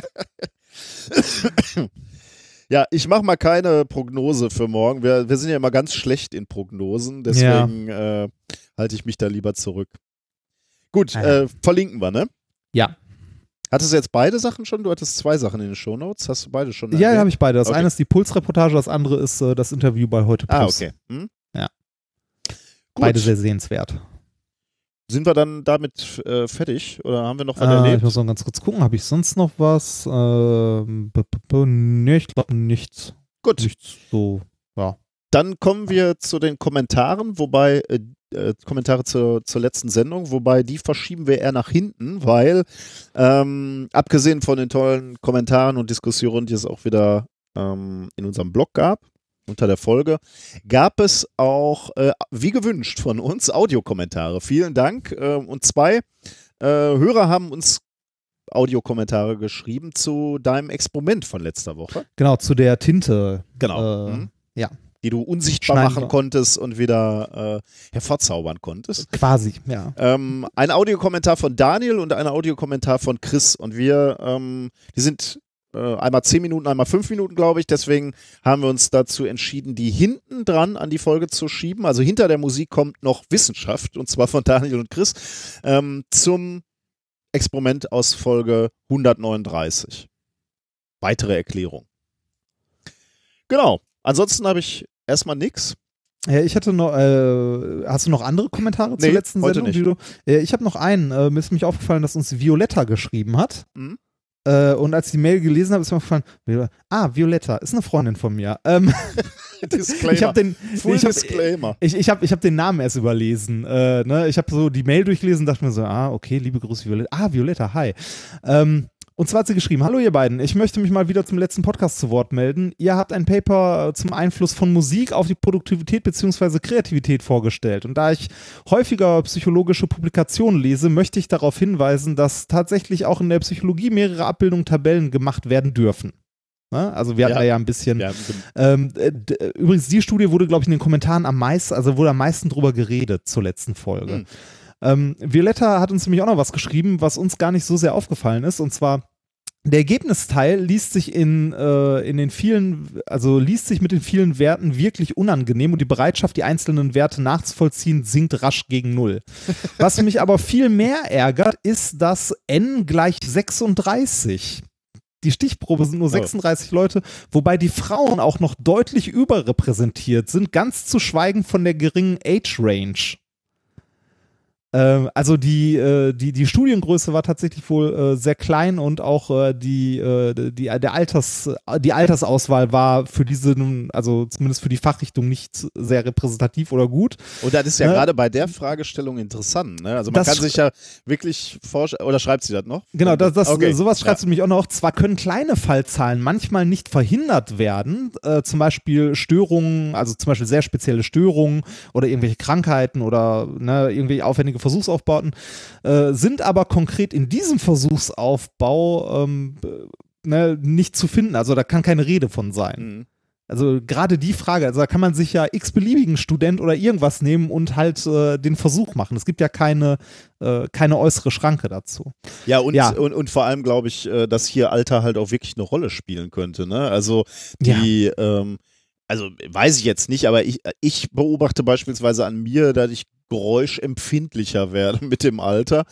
Ähm, und möglicherweise ist halt eine junge Person, lässt sich weniger von Musik ablenken als eine alte oder umgekehrt, keine Ahnung. Also äh, kann ja in, in jegliche Richtung gehen, aber ich könnte mir eben schon vorstellen, dass das Alter in gewisser Weise eine versteckte Variable ist in diesem, Ja. in dieser Zusammengefasst sagte Violetta so viel wie die Studie ist für den Arsch, weil also ne, sie jetzt aber, du zitierst jetzt oder ist nein, das deine? nein, nein, nein, nein, nein, das, das ist meine Zusammenfassung. Ähm, ich, ich könnte auch zitieren, meiner Meinung nach ist der Erkenntnisgewinn durch die Studie nicht wirklich groß und definitiv nicht zu generalisieren. Violetta Also- drä- äh, drückt sich insgesamt etwas geschliffener aus als Ja. du, mein junger Ich Padawan. bin da eher direkter. ja, die äh, wollte ich noch vorlesen, das, äh, weil, äh, weil genau dieses Paper auch sehr viel in unseren Kommentaren, äh, also dafür sehr viele Leute zugeschrieben haben. Prima. Dann ähm, kommen wir zu den Studien, die wir uns heute angucken, oder?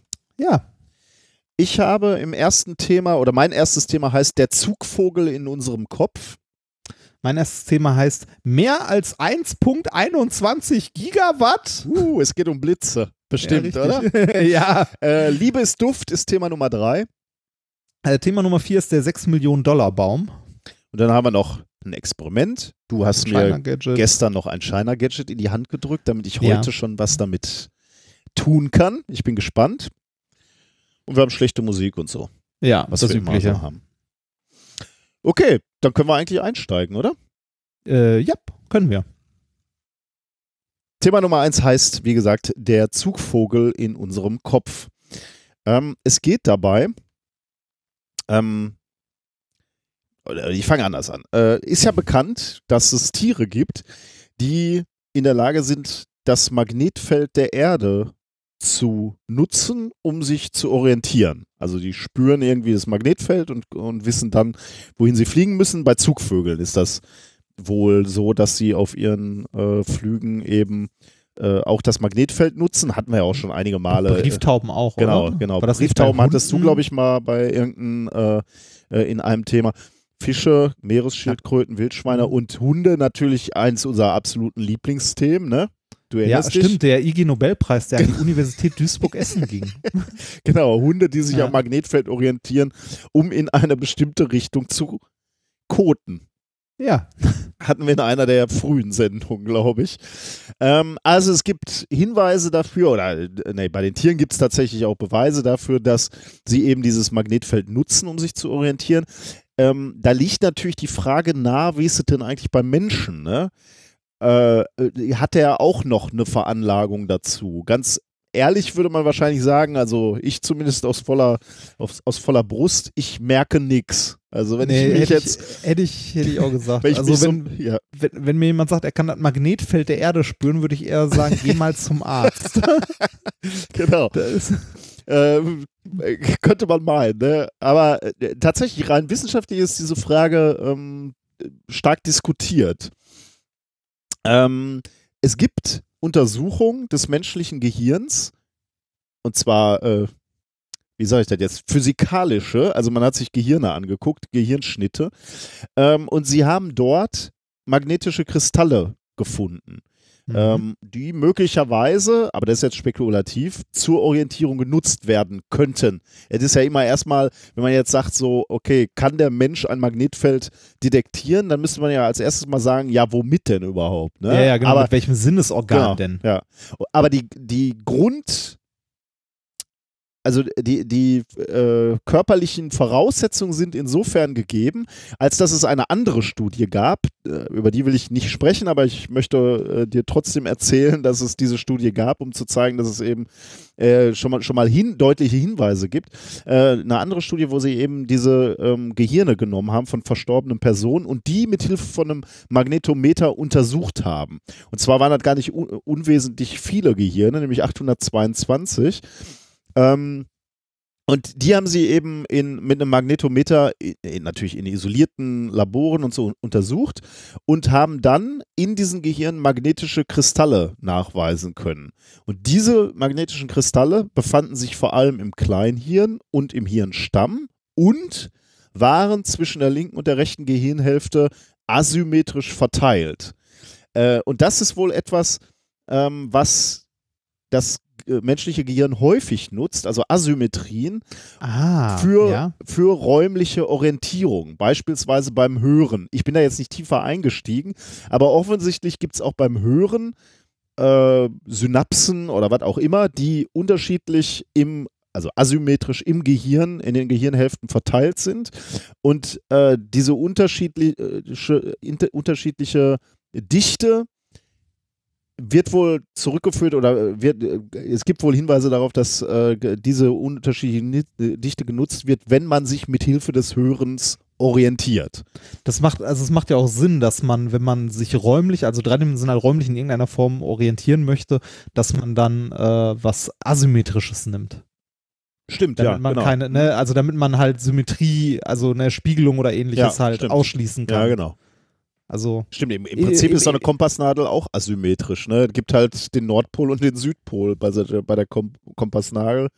Ja, ja, aber da, da würde ich eher sagen, dass es symmetrisch war. Also ne, ein Stück weit zumindest. Ähm, wenn ich jetzt irgendwie ein, ein, ein Netzwerk aus Sensoren hätte, die irgendwie, äh, weiß nicht, aufleuchten können oder nicht, also keine Richtungsinformationen geben, sondern einfach nur sagen können, Signal oder nicht Signal, dann würde ich eine nicht symmetrische Anordnung im Raum bevorzugen, mhm. äh, um mich im Raum zu orientieren, weil man da äh, halt äh, mehrere, also sowas wie Drehungen und äh, ähnliches und Spiegelungen direkt weg hat, weil das an, also in der Natur der Asymmetrie liegt, dass man da keine zwei Werte parat, die im gleichen Raum abgebildet werden. Mhm.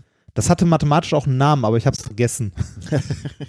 Holomorph oder so. Jetzt hauen mich die Mathematik, ich sage gar nichts. Das, ich weiß es nicht. Ja, aber interessant, so, okay. Ja. Ähm, was, ähm, was mich da noch interessiert hat in dem Zusammenhang, äh, wenn man schon von magnetischen Kristallen liest, dann möchte man natürlich auch wissen, um welche geht's. Also vor allem magnetische Kristalle, die ich offensichtlich in meinem Gehirn habe.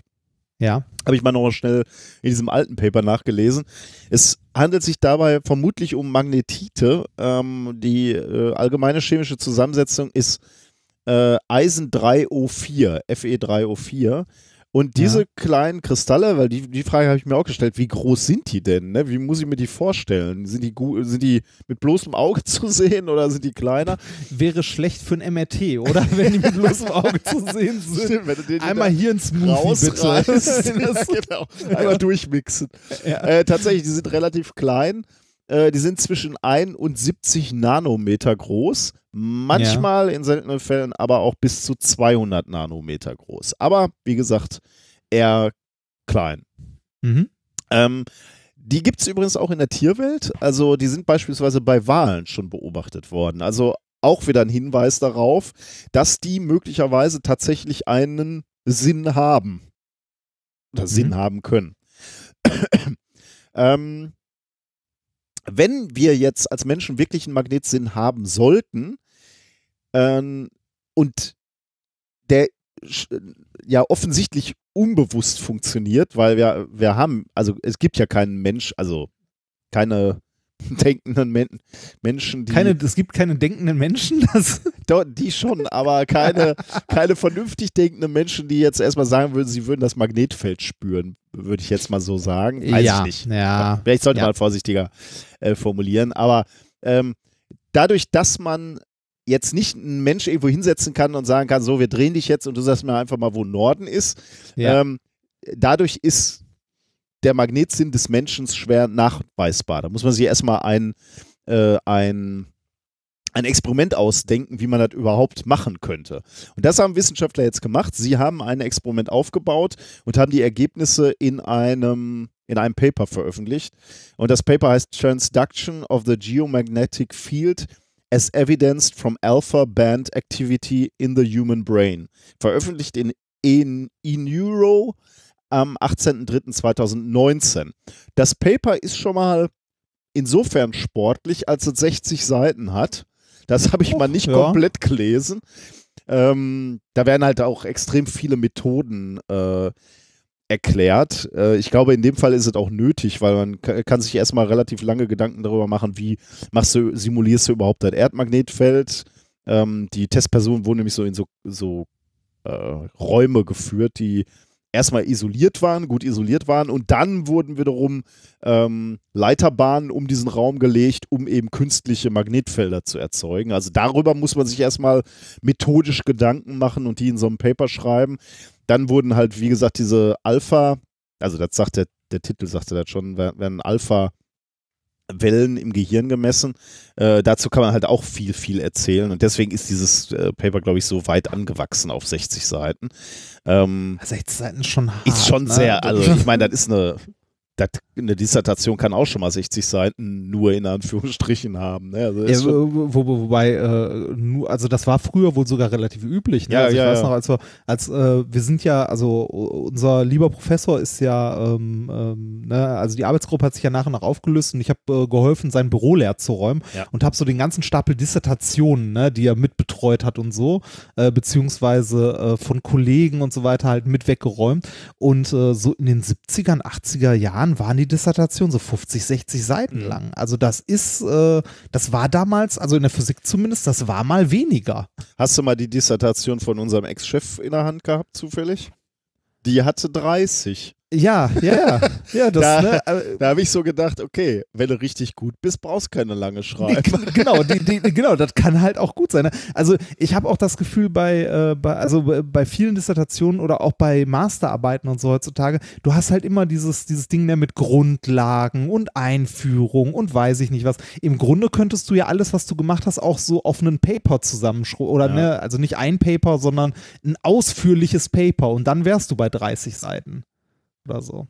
Aber Ja. ne, man, man beschreibt ja, was man die Jahre lang gemacht Das weiß ich nicht, das hat sich irgendwie, da gibt es wahrscheinlich auch Modewellen oder Modeerscheinungen. Wie sowas. Ja, und ich abläuft. glaube, es ist auch, äh, ja, nicht, nicht immer natürlich, aber wenn er ähm, häufig ist es ja auch so, wenn er, wenn du nichts zu sagen hast, dann redest du lange, damit keiner merkt, dass du nichts zu sagen hast. ja. Und wenn du gut bist, Ja. ne, wenn du, wenn du Dinge verstanden hast, dann kannst du sie auch ähm, kürzen und prägnanter machen. Unsere Dissertationen sind lang. ja, ja, genau. Ich wollte gerade sagen, ja, ich bin da nicht ganz frei von Schuld. Nee, ich auch Ähm, nicht. Wie gesagt, ist jetzt auch nicht, äh, kann man, es ist keine direkte Korrelation, aber äh, manchmal, manchmal ist es dann eben dann. Also es, es hängt ja auch von Fächern Natürlich, ab, ne, wie lang sowas natürlich. ist. Also Ja. ich meine, ähm, äh, wenn du irgendwie viel Textarbeit oder so machst, dann hast du halt eine, dann hast du ein Buch, das du Ja. am Ende veröffentlichst oder so. Ne? Dahingegen, wenn du irgendwie deine, deine Dissertation in Mathe oder so machst, kann das am Schluss irgendwie, weiß nicht, wenn du irgendeinen tollen, also irgendeinen Beweis geschafft hast oder so, der halt schon seit Jahren irgendwie zur Diskussion steht, dann kann das Ganze am Ende drei Seiten haben. Ja. Äh, Das, ja. Also hier 60 Seiten, das hat aber nicht damit zu tun, dass die Veröffentlichung scheiße ist. Das muss ich, Ja, okay. äh, das, also zumindest soweit ich es beurteilen kann. Ähm, was haben die hier auf diesen 60 Seiten gemacht? Sie haben getestet, ähm, ob sich Reaktionen im Gehirn zeigen, wenn sich das Erdmagnetfeld verändert. Ähm, wie haben sie das gemacht? Natürlich nicht durch äh, das Erdmagnetfeld ändert sich halt äh, Gott sei Dank nicht in kurzen Maßstäben, Zeitmaßstäben. Deswegen haben sie die Probanden eben, wie gerade schon gesagt, in einen nach außen abgeschirmten, verdunkelten Raum gesetzt und haben die Probanden dort Magnetfeldern ausgesetzt. Und diese, die Stärke von diesen Magnetfeldern waren vergleichbar mit äh, dem Magnetfeld der Erde. Das heißt, es wurde, das Äußere wurde so weit abgeschirmt, also dass man quasi, also in Anführungszeichen, das Magnetfeld der Erde virtuell drehen konnte. Genau, exakt, ja.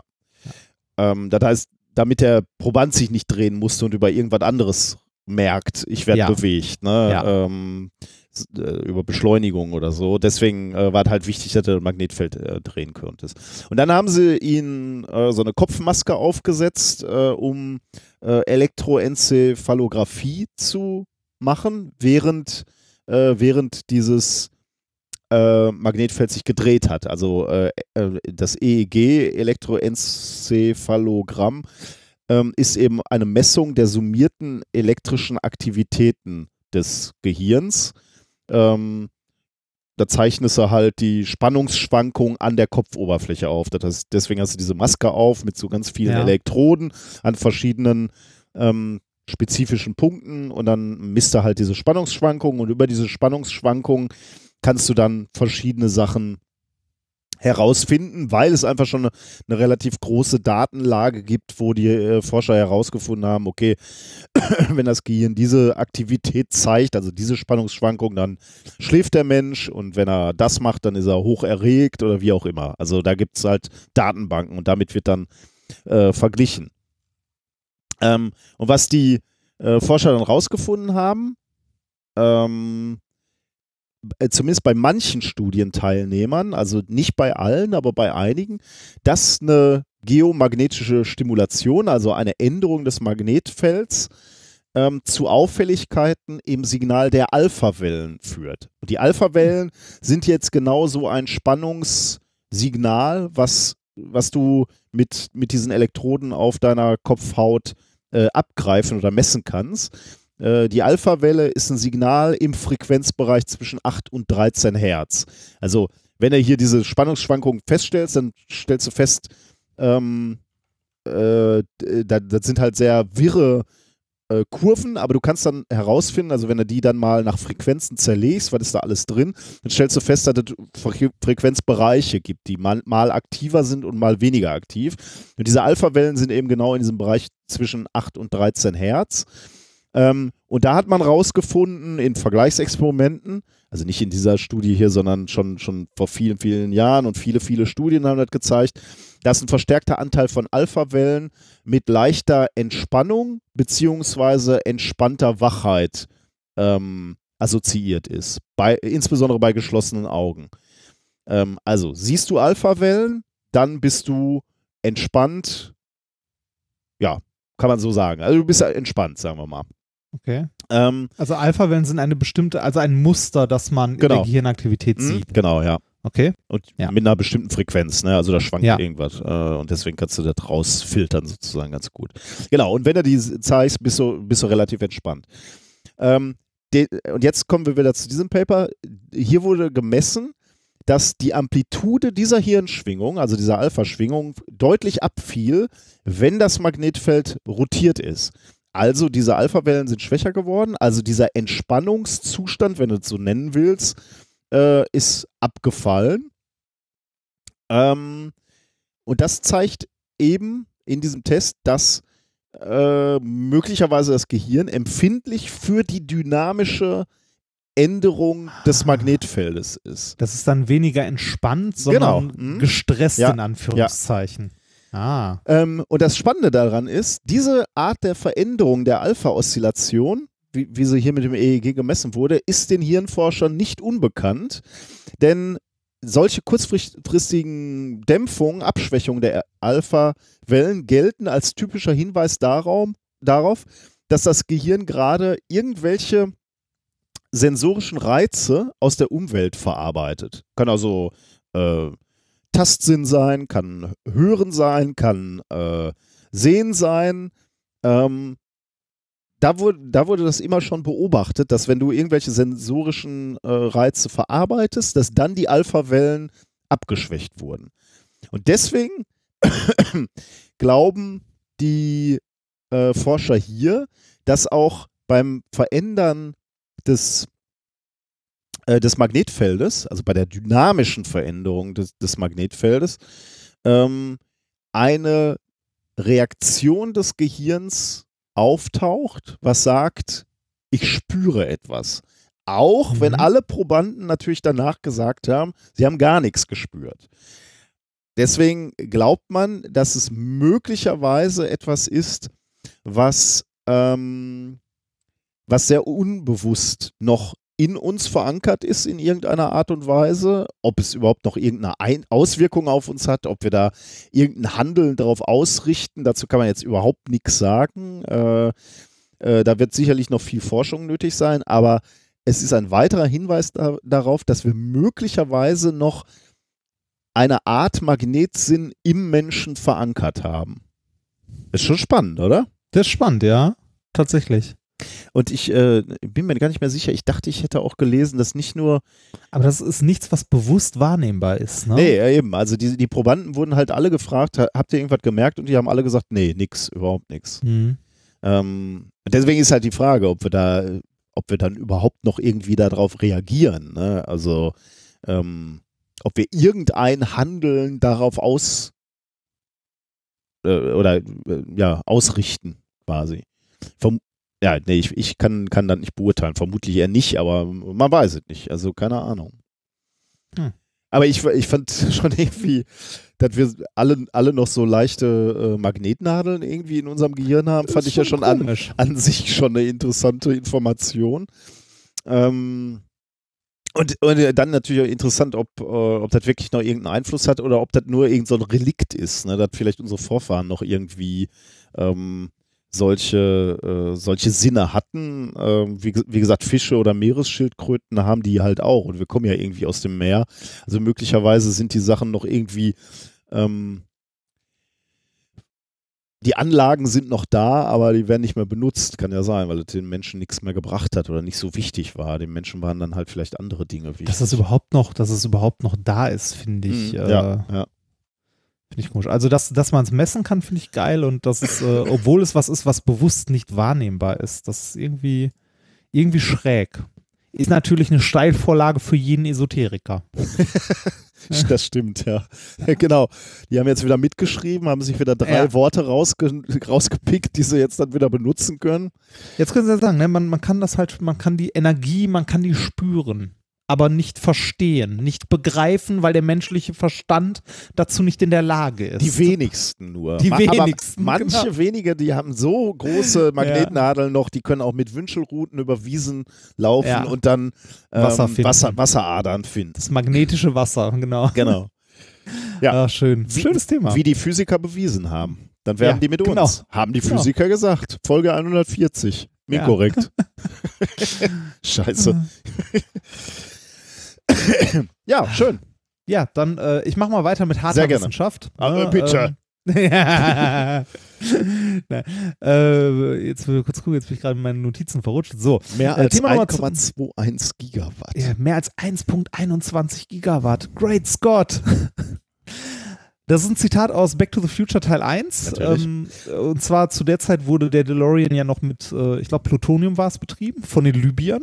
War leider alle dann, ne? Ja, genau, weil leider alle, äh, beziehungsweise äh, all, ja, alle und äh, in den 50ern gelandet. Da wird es halt schwer, Schwer an das Zeug besorgen. ranzukommen, genau. Und äh, das Erste, was, was Doc Brown einfällt, was so viel Energie hat, ist ein Blitz. Ja.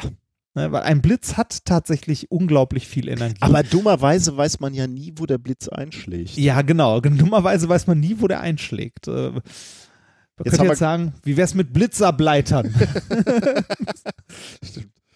Aber Die wobei, sie haben ja, suchen Antenne hoch. aber, aber sie haben ja genau das gemacht, ne? Ja, genau, gen- ja, ja, genau. Also da ging es ja auch noch darum, dass es in einer gewissen Zeit und so war, ne? Ja. Ähm, äh, naja, es ging auf jeden Fall um Blitze, ähm, hier um 1.21 Gigawatt, was viel Energie ist. Äh, wie viel Energie in so einem Blitz steckt, also merkt man ja auch daran, wenn man mal so einen Donner hört, ne? Also ähm, das geht ja durch Mark und Bein, wenn man sieht einen Blitz, hört kurz danach den Donner und schreckt richtig zusammen. Also nicht umsonst ähm, hatten unsere Vorfahren, äh, ne, also haben damit Götter Ja, assoziiert. das wundert mich wirklich Äh, überhaupt nicht. Nee, genau, das das Wundert. Und wenn man mal in so einem fetten Gewitter wirklich drin gestanden hat äh, und nicht, also nur in so einer kleinen Hütte oder so, dann weiß man warum. Ne, äh, die Leistung, die so ein Blitz dann kurzzeitig freisetzt, ne, also kurzzeitig liefert, ist ungefähr in der Größenordnung von einem mittleren Atomkraftwerk. Ah, Zugegebenerweise kurzzeitig, ne? Aber ja, ja, genau, genau. Aber der, ne, das ist äh, ganz, ganz, ganz kurzzeitig. Also für, für einen Bruchteil von Sekunden. Die Frage ist, stimmt das? Ist das so? Ist das wirklich so? Hm. Also ein, mittleres Atomkraftwerk hat eine Leistung von, ein, äh, von 1400 Megawatt ungefähr, also was halt 1 1,4 Gigawatt sind. Äh, Die Frage ist, stimmt das überhaupt? Ne? Ähm, wie wird sowas gemessen? Also wie misst man denn bitte die Leistung, die so ein Gewitter hat oder so ein, so ein Blitz macht? Hast du eine Idee? die Leistung. Ja. Naja, du. Ja, du Also müsstest. die Energie, das ist eine, ist eine gute Frage. Ne? Ja. Also ähm, es, man macht das wohl bisher, jetzt muss ich mal kurz gucken, wo ich es mir aufgeschrieben habe, da mit, äh, mit Messflugzeugen und Wetterballons zum Beispiel. Ja, also man, man lässt einen Wetterballon hoch mit einem kleinen Draht und guckt mal, was da halt, äh, wenn da so ein Blitz durchgeht, was da an Strom fließt und so weiter und kann das dann ja ausrechnen grob. Das Problem daran, das ist immer nur punktuell. Mhm. Ja, also nicht das ganze Gewitter, da hat man dann die Energie von einem einzelnen Blitz. Ähm, was man beobachtet bei Gewittern, was äh, lange Zeit Rätsel aufgegeben hat, bis zu der Studie, die ich jetzt auch äh, vorstellen möchte, ist, dass man bei starken Gewittern und bei starken Blitzen ähm, teilweise Gammastrahlung messen kann, äh, für die die Energie, die diesen Blitzen zugeschrieben wird, eigentlich nicht ausreicht. ah, das hatten wir auch schon mal in unserer Genau, Sendung, also glaube ich, ja. Man kann Gamma, also so Gamma-Rays, also so, so Gamma-Blitze, ähm, also Blitze von Gammastrahlung messen, die sehr, sehr kurz sind, aber sehr energiereich. Und die Energie, die der Blitz so mit sich bringt, also diese 1.21 Gigawatt, würden eigentlich dafür nicht ausreichen. Man könnte sogar Antimaterie beobachten, Mhm, also ja. Positronen und Ja. so messen und kann sich eigentlich nicht so wirklich erklären, wie das funktioniert, weil die Energie des Blitzes an sich nicht ausreicht. Mhm. Und man könnte sich jetzt die Frage stellen, ist da eventuell ein anderer Mechanismus im Spiel oder ist da schlicht und einfach mehr Energie drin, als wir bisher gemessen haben ne, in so einem Blitz? Mhm. Und äh, der Frage sind ein paar Forscher nachgegangen in dem Paper, das ich vorstellen möchte. Aber bevor wir uns dem Paper nähern, müssen wir aber erstmal kurz darüber reden, zumindest ganz kurz so auf äh, Sendung mit der Maus, wo wie entsteht ein Blitz überhaupt? Also warum gibt es überhaupt Blitze? In so einer Wolke stoßen, also so eine Wolke besteht ja aus Wasserteilchen. Ne? Mhm. Und äh, diese, diese Tropfen äh, oder auch Eiskristalle, weil da ist es ja auch teilweise sehr kalt da oben, die stoßen aneinander und durch das Stoßen laden die sich gegenseitig statisch auf. Das ist ungefähr so wie so ein Plastikstab, den man am Katzenfell reibt. Ne? Mhm. Also durch Reibung kann man Ladung übertragen. Und genau das passiert auch in der Wolke.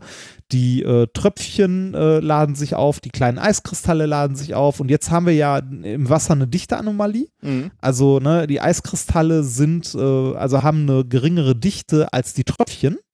Und dadurch trennen sich die Ladungen. Und zwar die schweren Tropfen, die hauptsächlich positiv geladen sind, und die leichteren Eiskristalle, die hauptsächlich negativ geladen sind, positionieren sich in der Wolke. Also die negativ geladenen Teilchen ähm, ne, sind dann oben in der Wolke äh, nee, Quatsch, die, äh, Moment, was habe ich jetzt gesagt? Was lädt sich wie auf? Ich habe hab mir schon beim Aufschreiben gedacht, ich bringe das bestimmt durcheinander. Die schweren Tropfen positiv, also sind unten, die Wolke ist unten positiv geladen und ähm, die kleinen. Warum habe ich mir jetzt hier unten positiv, unten negativ aufgeschrieben? Eine Seite ist positiv geladen, die andere negativ.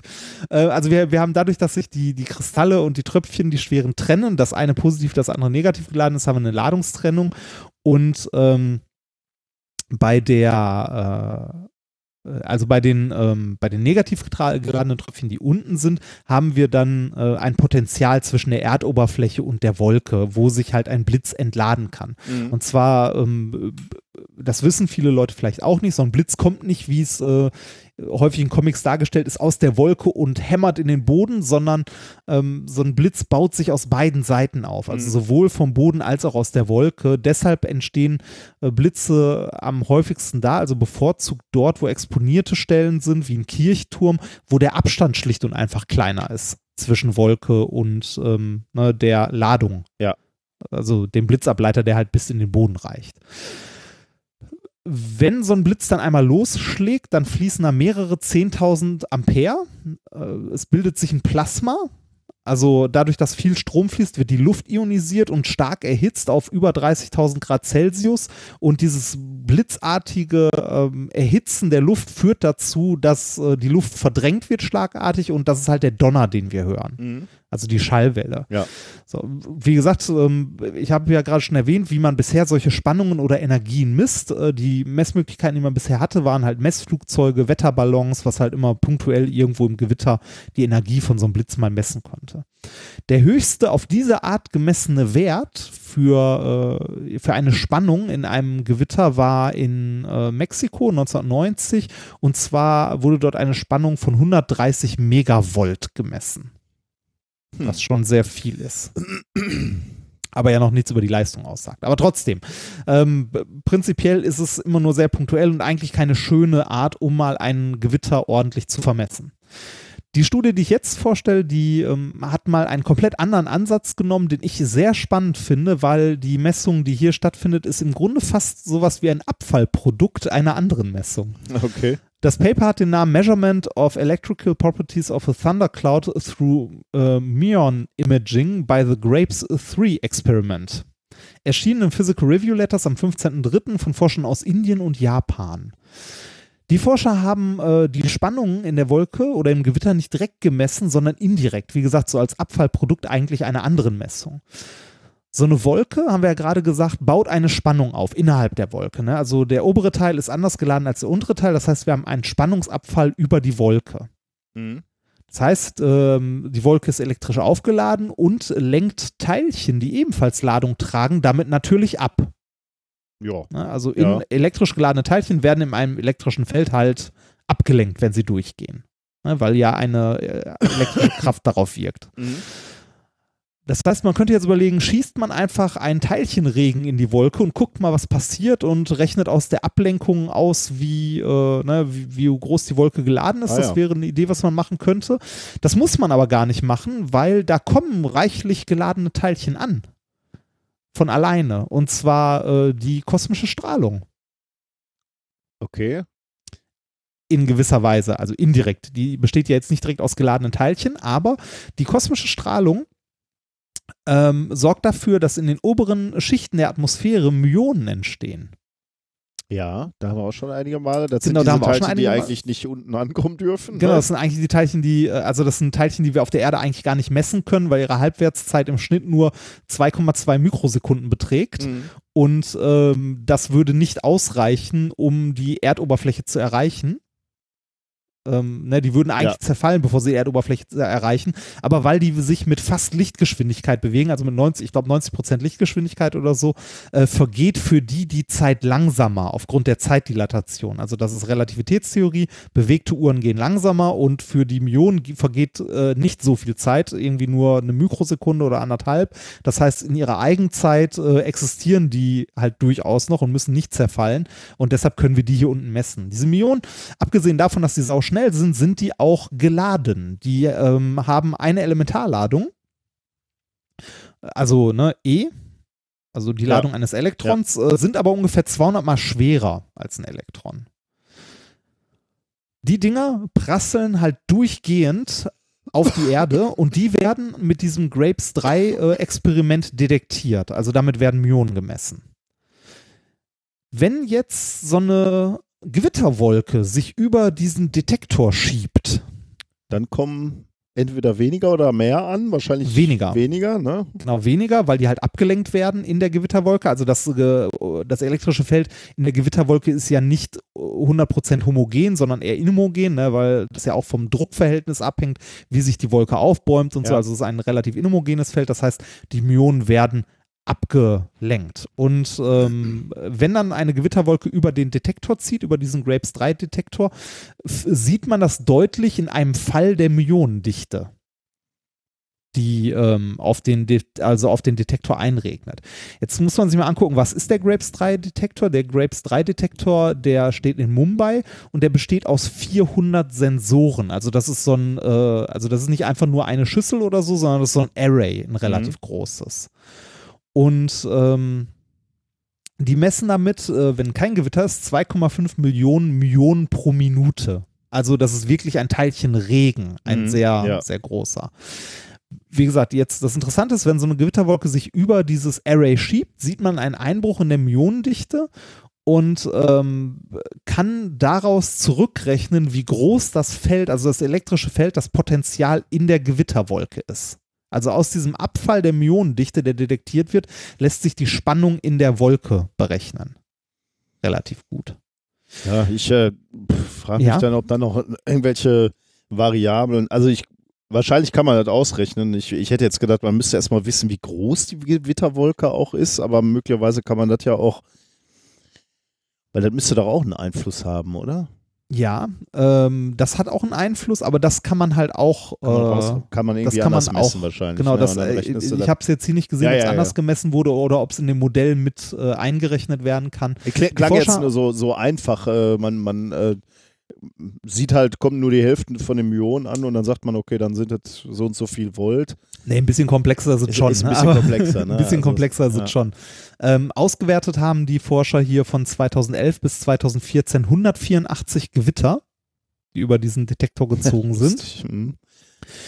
Ähm, ein Ereignis zum Beispiel war 2014 eine 11 Kilometer hohe Wolke, die sich über 380 Quadratmeter erstreckt hat. Also schon ein äh, großes Ding. Ja, aber da, da sieht man dann dazu offensichtlich Höhe und Ja, äh, ja, genau. Wobei ich gerade überlege, ob ich mich hier vertippt habe, ob das Quadratkilometer sein sollen. Aber das, nee, nee, nee, 300, werden, werden Quadratmeter sein. Aber, aber ja, hier sieht man, die Höhe geht mit ein in das Modell. Mhm. Das Potenzial dieser Wolke, die sie da gemessen haben, ähm, war außergewöhnlich. Ne? Also das war äh, stach heraus aus den 184 Gewittern. Das Potenzial dieser Wolke lag nämlich bei 1,3 Milliarden Volt und das ist ein Faktor 10 größer als alles, was bisher mit Ballons gemessen wurde. Hm. Also einmal eine Größenordnung drüber. Äh, Die Energie der Gewitterwolke, die aus dieser Spannung ähm, resultiert, liegt damit bei über 2 Gigawatt. Äh, Hast du eine Ahnung, warum der, äh, warum das mit einem Ballon nie gemessen wurde? Also, äh, Weil du mit dem, äh, mit dem Ballon halt nur punktuell an einer Stelle misst. Und du auch nur die quasi die Entladung misst. Hier haben die jetzt ein Signal, dass sie über die Zeit messen können. Also die können halt gucken, ähm, wie sich der Myonenstrom über die Zeit, ähm, über die Zeit entwickelt. Daraus konnten die auch die Leistung ausrechnen, Mhm. weil die haben gesehen, dass sich diese Spannung, also um diese Spannung aufzubauen, ähm, also hat es sechs Minuten gebraucht. Hm. Also Sie können genau sehen, Ah, äh, ja, die ja. Spannung baut sich in sechs Minuten, baut die sich auf und zack, entlädt sich. Ah, ja. Ja. Mhm. Das, äh, das ist halt eine, also diese. ah, das diesen- verstehe ich. Ja, also genau, das ist interessant, diese Kontinuierlich-Messung. Ne? Genau, ge Der, der Ballon immer in dem Moment, wo er von einem Blitz getroffen wird, einen Punkt misst. Ne? Einen örtlichen Punkt, aber vor allem auch einen ein- zeitlichen einen zeitlichen und, und Entladungsmoment. Äh, Moment. und, äh, bei, und das ja auch bei den, begünstigt die Entladung, ne? Also, Genau, stimmt, ja. Und bei den Ja. Myonen merkst du halt, das ist wie, wie so ein Kondensator, den du durchmisst Genau. und, und, und misst, wie der sich auflädt. Ne? Ja, genau, Bis zum genau, das- ja. Genau, das kann man, äh, konnte man hier halt gut machen und da kann man halt auf, ähm, also durch die, äh, ähm, ja, aus dem Potenzial und der Zeit, die es gebraucht hat, dieses Potenzial aufzubauen, kann man auf eine Leistung der Gewitterwolke von 2 Gigawatt. Das ist mehr als ein AKW liefert. Also, ne, wobei ein AKW, ne, der Vergleich hinkt halt, ne, ist halt immer nur punktuell und kurz. Ähm, das ist in etwa das, was der äh, Hoover-Damm in den USA an Leistung bringt. Krass. Aber natürlich auch wieder dauerhaft. Ne? Ja, ja, ja, ja, genau, genau, genau. Ähm, long story short, das ist das erste Mal, dass was gemessen wurde, also dass ähm, ein größerer Wert gemessen wurde. Jetzt kann man sagen, ähm, ja, ist nur einmal, aber die haben auch nur in Anführungszeichen 184 Gewitter ausgewertet und ähm, es wurde halt gemessen. Ne? Also damit wurde ein Wert gemessen, der deutlich über dem liegt, was bisher gemessen wurde. Also ähm, äh, gibt es in Gewittern, also in Gewitterwolken wohl doch deutlich höhere Energien, als man bis jetzt angenommen hat. Und diese zwei Gigawatt, die würden auch reichen, um die Gamma-Blitze und die Antimaterie zu Ah, erklären. cool. Okay. Ja. Damit können sie also die Beobachtung auch erklären. Genau. Ich finde ja lustig, weil man kann sich so richtig vorstellen, da hat sie, kam ja keiner auf die Idee und hat gesagt, so, ich will Blitze untersuchen. Ja. Ich frage mal die Myonenforscher, sondern die Myonenforscher werden da gesessen haben, ihre Experimente gemacht haben und dann festgestellt haben, äh, irgendwie, immer wenn es hier so regnerisch ist, fluktuiert unser Myonensignal. Oder ja, meinst das du, ist ein deutlichen Einbruch. Ja, ich weiß nicht, oder? Oder meinst du, vielleicht, wussten- vielleicht, sind wir, vielleicht sind wir auch zu weit weg davon. ja, das vielleicht, kann sein, ja. Vielleicht ist das in der, äh, also in der Meteorologie ähm, äh, halt verbreitet, dass man irgendwie kosmische Strahlung oder Myonen oder sonst irgendwas nutzt, um Gewitter und ähnliches zu untersuchen. Also vielleicht ist das da alltäglicher, als wir denken. Das kann sein, ja. Wahrscheinlich, äh, wie du schon sagst, weil wir so weit aus dem Feld sind, ähm, Ja.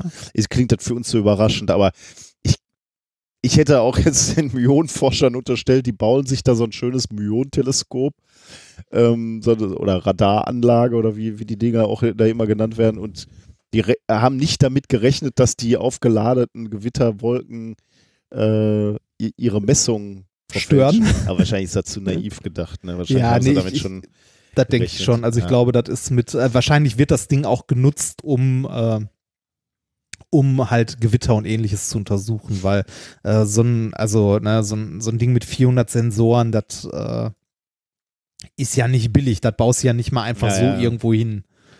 Das, äh, Ja, aber ist irre. Also wir haben schon so oft über Myonenforschung auch gesprochen und dann sich zu überlegen, äh, dass das abgelenkt wird von Aufladungen in der Atmosphäre. Ich meine, ja, natürlich, ne? aber ja, geil. Ja, aber ich habe gerade mal den, äh, den Wikipedia-Artikel zu dem Grapes 3-Detektor aufgemacht. Der ist wohl also in erster Linie für äh, halt Astronomie gedacht. Grapes wie äh, Traube? Wie Trauben, ja, ja, genau. Wie heißt der Grapes? Grapes wie? Grapes 3. Ja. Grapes 3. Möchte ich auch mal eben sehen. Wo stand der nochmal? Was hast du gesagt? Äh, der steht in äh, Indien. Ach, Der ist eine, äh, der Tata, also das Tata Institute of Fundamental Research. Die Tatas. Ja, aber äh, eine Kooperation mit äh, der Osaka City University. ist Das Ganze. Steht Also, auch wieder äh, mitten, mitten auf so einer Wiese hier, ne? Ja. Nie in the energy spectrum cosmic rays.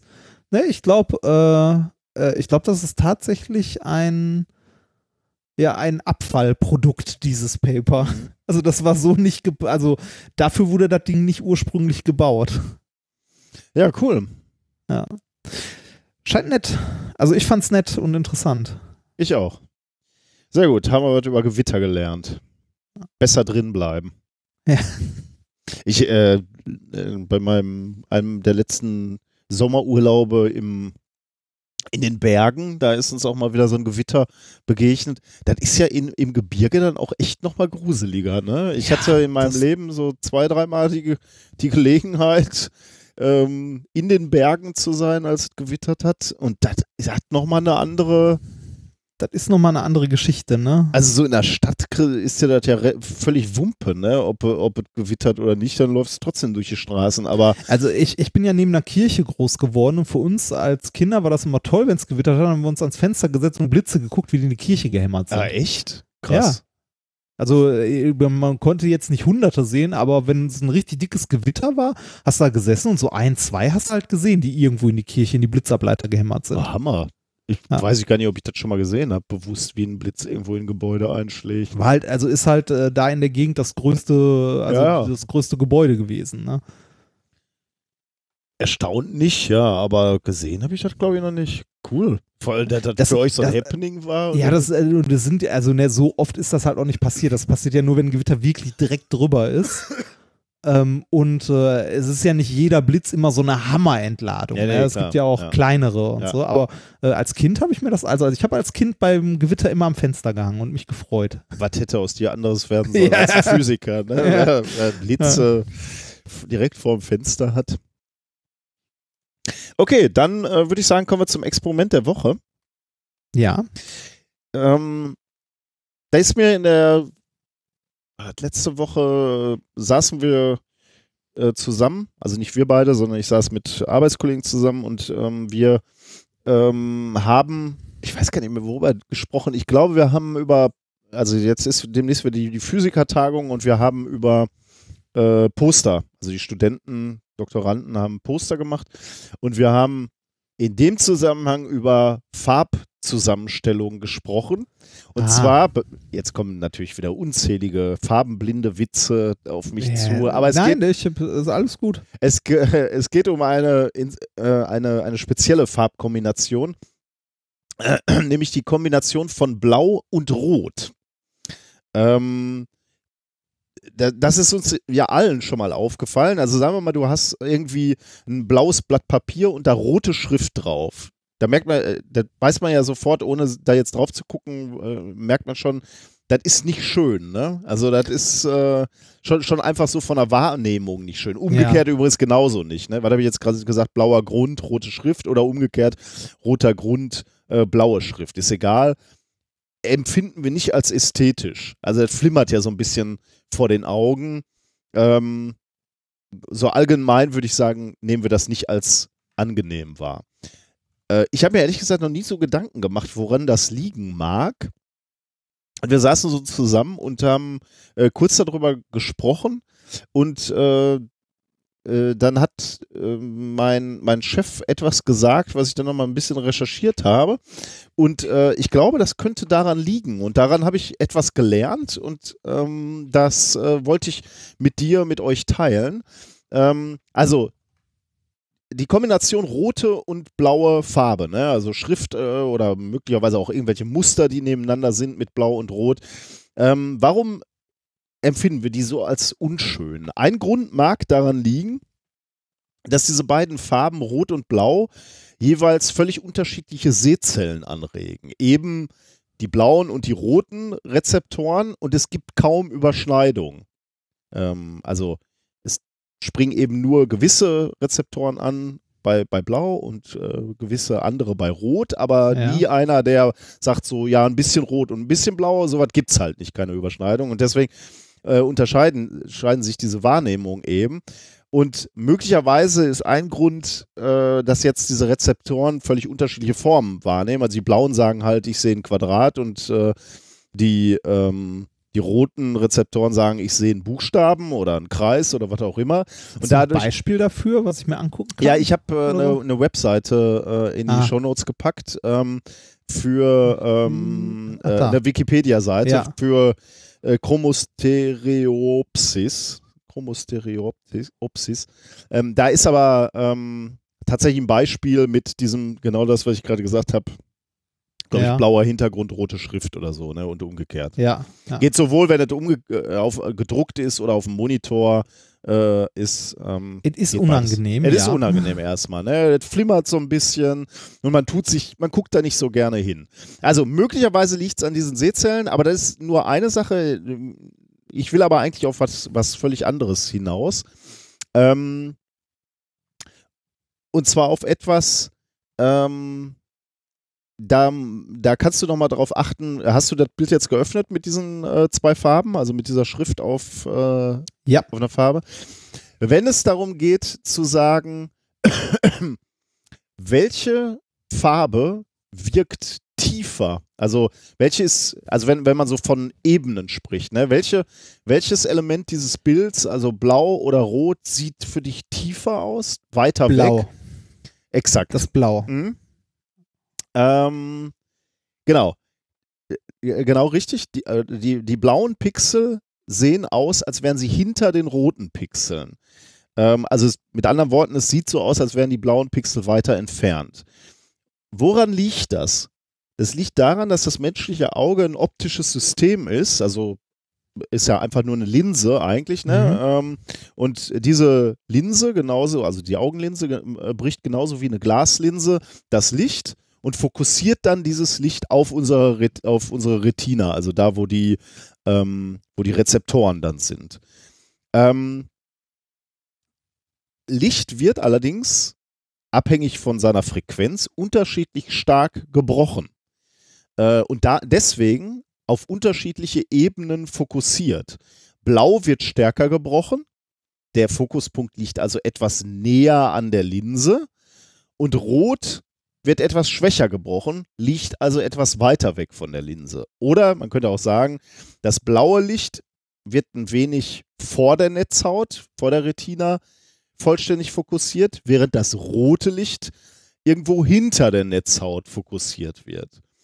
Ähm, und das wirkt sich wiederum auf unser Sehen derart aus, äh, dass die blaue Fläche als weiter weg wahrgenommen wird als die rote Fläche. Ähm, dieser Effekt wird in der Fotografie beispielsweise als Chromato, äh, Chromat chromatische Aberration bezeichnet. Ah, ja. Ähm, also das ist ein Linsenfehler quasi. ja, der äh, halt wellenlängenabhängig äh, Genau, ist. genau. Wie beim Auge, ich- wie ich gerade gesagt Ja. habe, ne? Blau Ja, ja, wird genau. anders gebrochen stark als Rot. Ja. Äh, das willst du natürlich als Fotograf eigentlich nicht haben. Du willst ein Foto machen, wo alle Farben gleich äh, scharf sind. Da benutzen Linsenmacher dann auch extreme Tricks, um, um eben diese chromatische Aberration möglichst gering zu halten. Billige Optiken sind halt, was das betrifft, scheiße. Dann siehst du halt, äh, wie, wie blaue Flächen halt total unscharf äh, verlaufen, während die roten möglicherweise scharf sind oder umgekehrt. Ähm, also die Güte von, von optischen Systemen, von optischen Linsen kannst du eben auch anhand dieses Linsenfehlers bestimmen, von dieser chromatischen Aberration.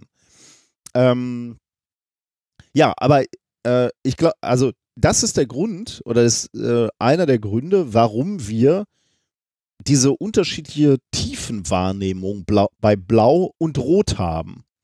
Und ähm,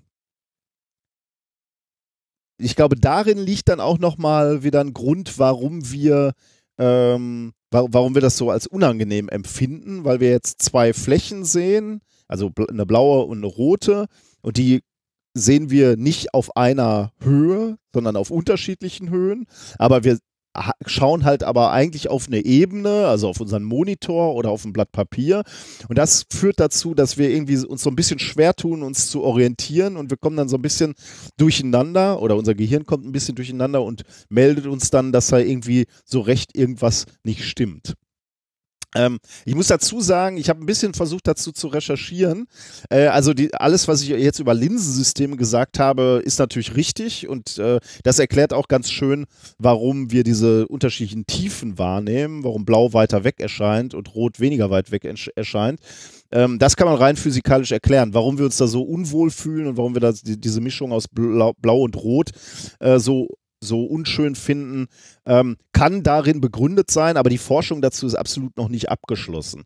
Da ist Mhm. nämlich ein ganz erheblicher Anteil natürlich auch Psychologie drin, ähm, der dann noch mit diesem Psycholo äh, mit diesem physikalisch-optischen Elementen zusammenkommen muss. Deswegen, äh, da gibt es noch viel Forschung, da gibt es sicherlich auch noch viel zu forschen, aber ich, ich muss sagen, ich, ich hatte mir noch nie so Gedanken ge dazu gemacht, warum diese zwei Farben so schlecht miteinander zusammen so fies, funktionieren, ne? Ja, so also- fies sind und warum die so flimmern und, und warum auch diese, dieser Tiefeneindruck ist. Und äh, das hat mich gefreut, dass ich verstehe, dass das einfach nur ein physikalischer Effekt ist, dass eben Licht unterschiedlicher Wellenlängen unterschiedlich stark gebrochen wird und deswegen wir das so interpretieren, als wäre das eine unterschiedliche Tiefe.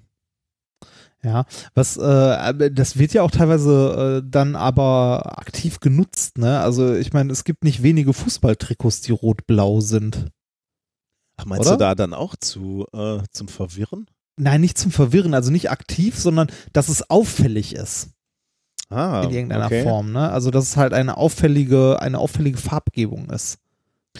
Ähm, Das ist so wie, ähm, es gibt ja auch äh, so grün und lila, wird ja, Ja. auch gern zusammengenommen. Ähm, Barcelona ist übrigens, also, weil, weil du, äh, ich bin ja ganz erstaunt, wenn du mal sagst, äh, Oder Nicht- Bayern. nicht wenige äh, Fußballtrikots. Oder Bayern. ja, ich weiß was. Mhm. Ich weiß, ich glaube, das aktuelle Bayern-Trikot ist aber nicht mehr blau-rot. Nicht? Ähm, ich, muss, äh, ich muss mal gucken. Ich bin.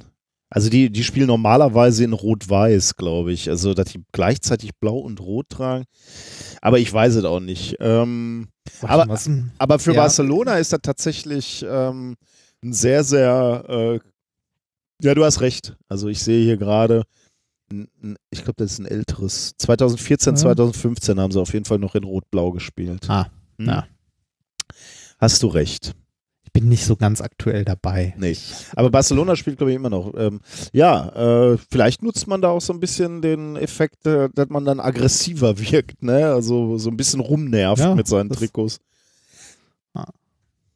Ja, interessant. Äh, was ist denn eure, ähm, was ist denn eure, äh, äh, eure Quintessenz gewesen daraus? Äh, nee, also wir, wir haben da nur ganz, ganz kurz zu diskutiert. Ähm, äh, der Chef hat das nur in so einem, so einem Halbsatz fallen lassen. Also der hatte jetzt, äh, also äh, die Quintessenz zu den Postern war, dass wir gesagt haben, wir wollen diese Farbkombination nicht haben auf den Postern. Und es gab noch ganz große Diskussionen um gelbe Linien äh, in Diagrammen, weil ich glaube, Origin immer gerne auch äh, gelbe Linien in Diagramme zieht. Also wenn man verschiedene Kurven Aha, in einem Diagramm ja. darstellt, dann macht äh, zumindest Origin, glaube ich, relativ zügig eine der Farben ist gelb. Und gelb siehst du halt im Druck überhaupt nicht, ne? Und auch auf Folien Ja. gar nicht. Und deswegen wurde das jetzt offiziell verbannt. Was ich natürlich als Schalker ganz gut nachvollziehen kann, dass man gelb verbannt, aber. aber das ist natürlich, also, aber das ist ja sowieso immer bei Folien und äh, äh, bei, also bei Präsentationen und manchmal auf Postern ist natürlich für mich sowieso immer schon interessant. Ich, ich sehe ja manchmal gar nicht, dass es zwei unterschiedliche Linien gibt, ne? wenn Leute Rot und Grün benutzen und Leute, die noch nie mit Farbenblindheit zu tun hatten. Ähm, für die ist natürlich Rot und Grün was völlig unterschiedliches. Ne? Die können gar nicht verstehen, dass ich dann gar nicht keinen Unterschied da drin sehe.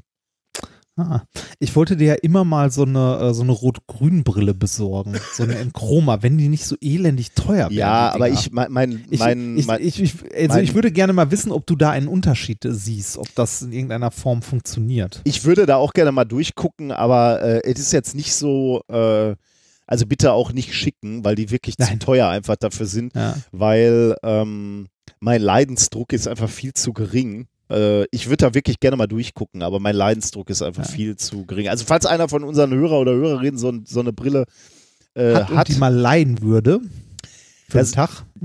wenn ich da, also die, die Geschichte oder das Wirkprinzip dahinter ist ja, glaube ich, also bei mir liegen irgendwie überlappen die Rezeptoren für Grün und Rot so ein bisschen in meinen Ja. Augen und deswegen kann ich diese Farben in gewissen Nuancen nicht auseinanderhalten. Und was dann äh, diese Brille macht, ist, die filtert quasi diesen Zwischenbereich raus. Also die, die hat einen ziemlich scharfen Frequenzfilter Mhm. irgendwo zwischen Rot und Grün und nimmt mir da eben äh, Wellenlängen raus und damit kann ich dann einfach ja, man könnte fast sagen, ich habe einen höheren Kontrast dann wieder zwischen Rot und Grün und ich kann besser unterscheiden zwischen Rot und Grün. Aber ähm, ich will halt auch nicht den ganzen Tag mit irgendeiner Brille rumrennen. Nein, nein, nein, nein, das kann ich verstehen. filtert, Aber ich, ne? Und ich Licht würde gerne mal von jemandem erfahren, Ja, ob der Effekt, auch, ja, Äh, also ob, ob es einen Effekt gibt, den man beobachten kann. Sehen würde ich, also würde ich tatsächlich auch gerne mal äh, durchgucken, würde ich auch gerne mal, aber ich, äh, mein Leidensdruck ist nicht so groß, dass ich eine Brille tragen würde, die, äh, die irgendwelche Filter drin hat Versteh und mir Dinge dunkler macht oder so. Kann ich äh, sehr gut verstehen.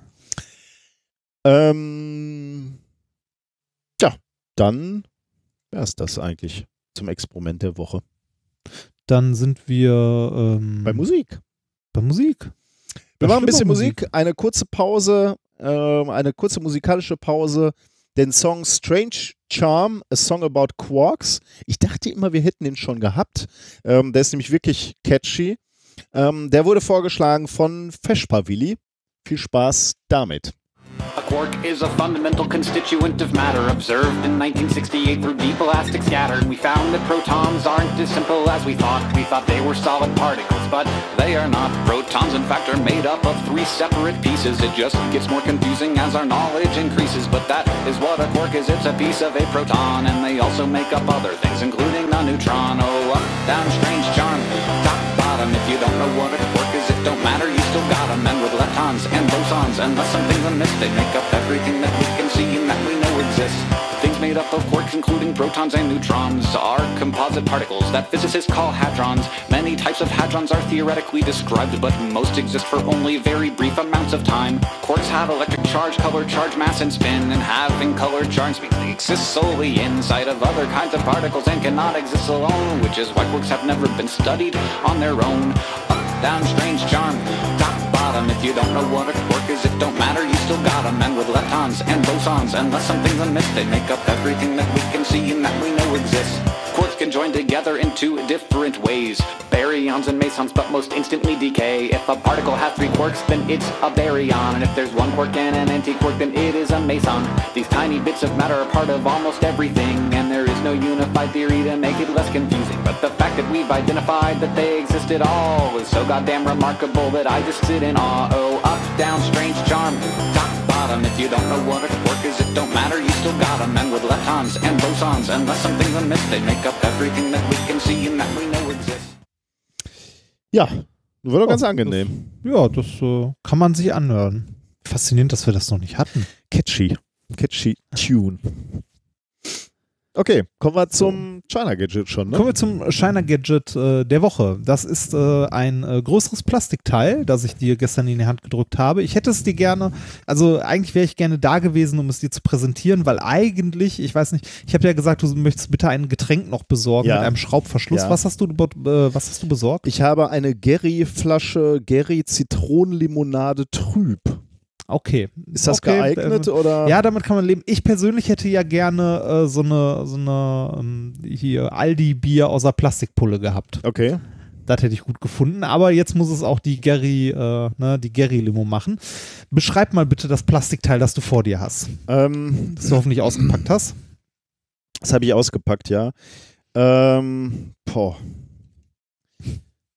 Das ist schwierig. Also es ist relativ groß, ist so handgroß insgesamt, äh, hat so einen so Standfuß, ähm, wo eine, eine Verschraubung drauf ist, wo man offensichtlich was reinschrauben muss und dann geht irgendwie so ein Hals nach oben äh, und da ist wiederum etwas dran, was so ein bisschen wie so ein kleiner Wasserhahn aussieht, auch mit, Ja. einem, mit einem Hebel. Ich mache mal eben ein Foto davon.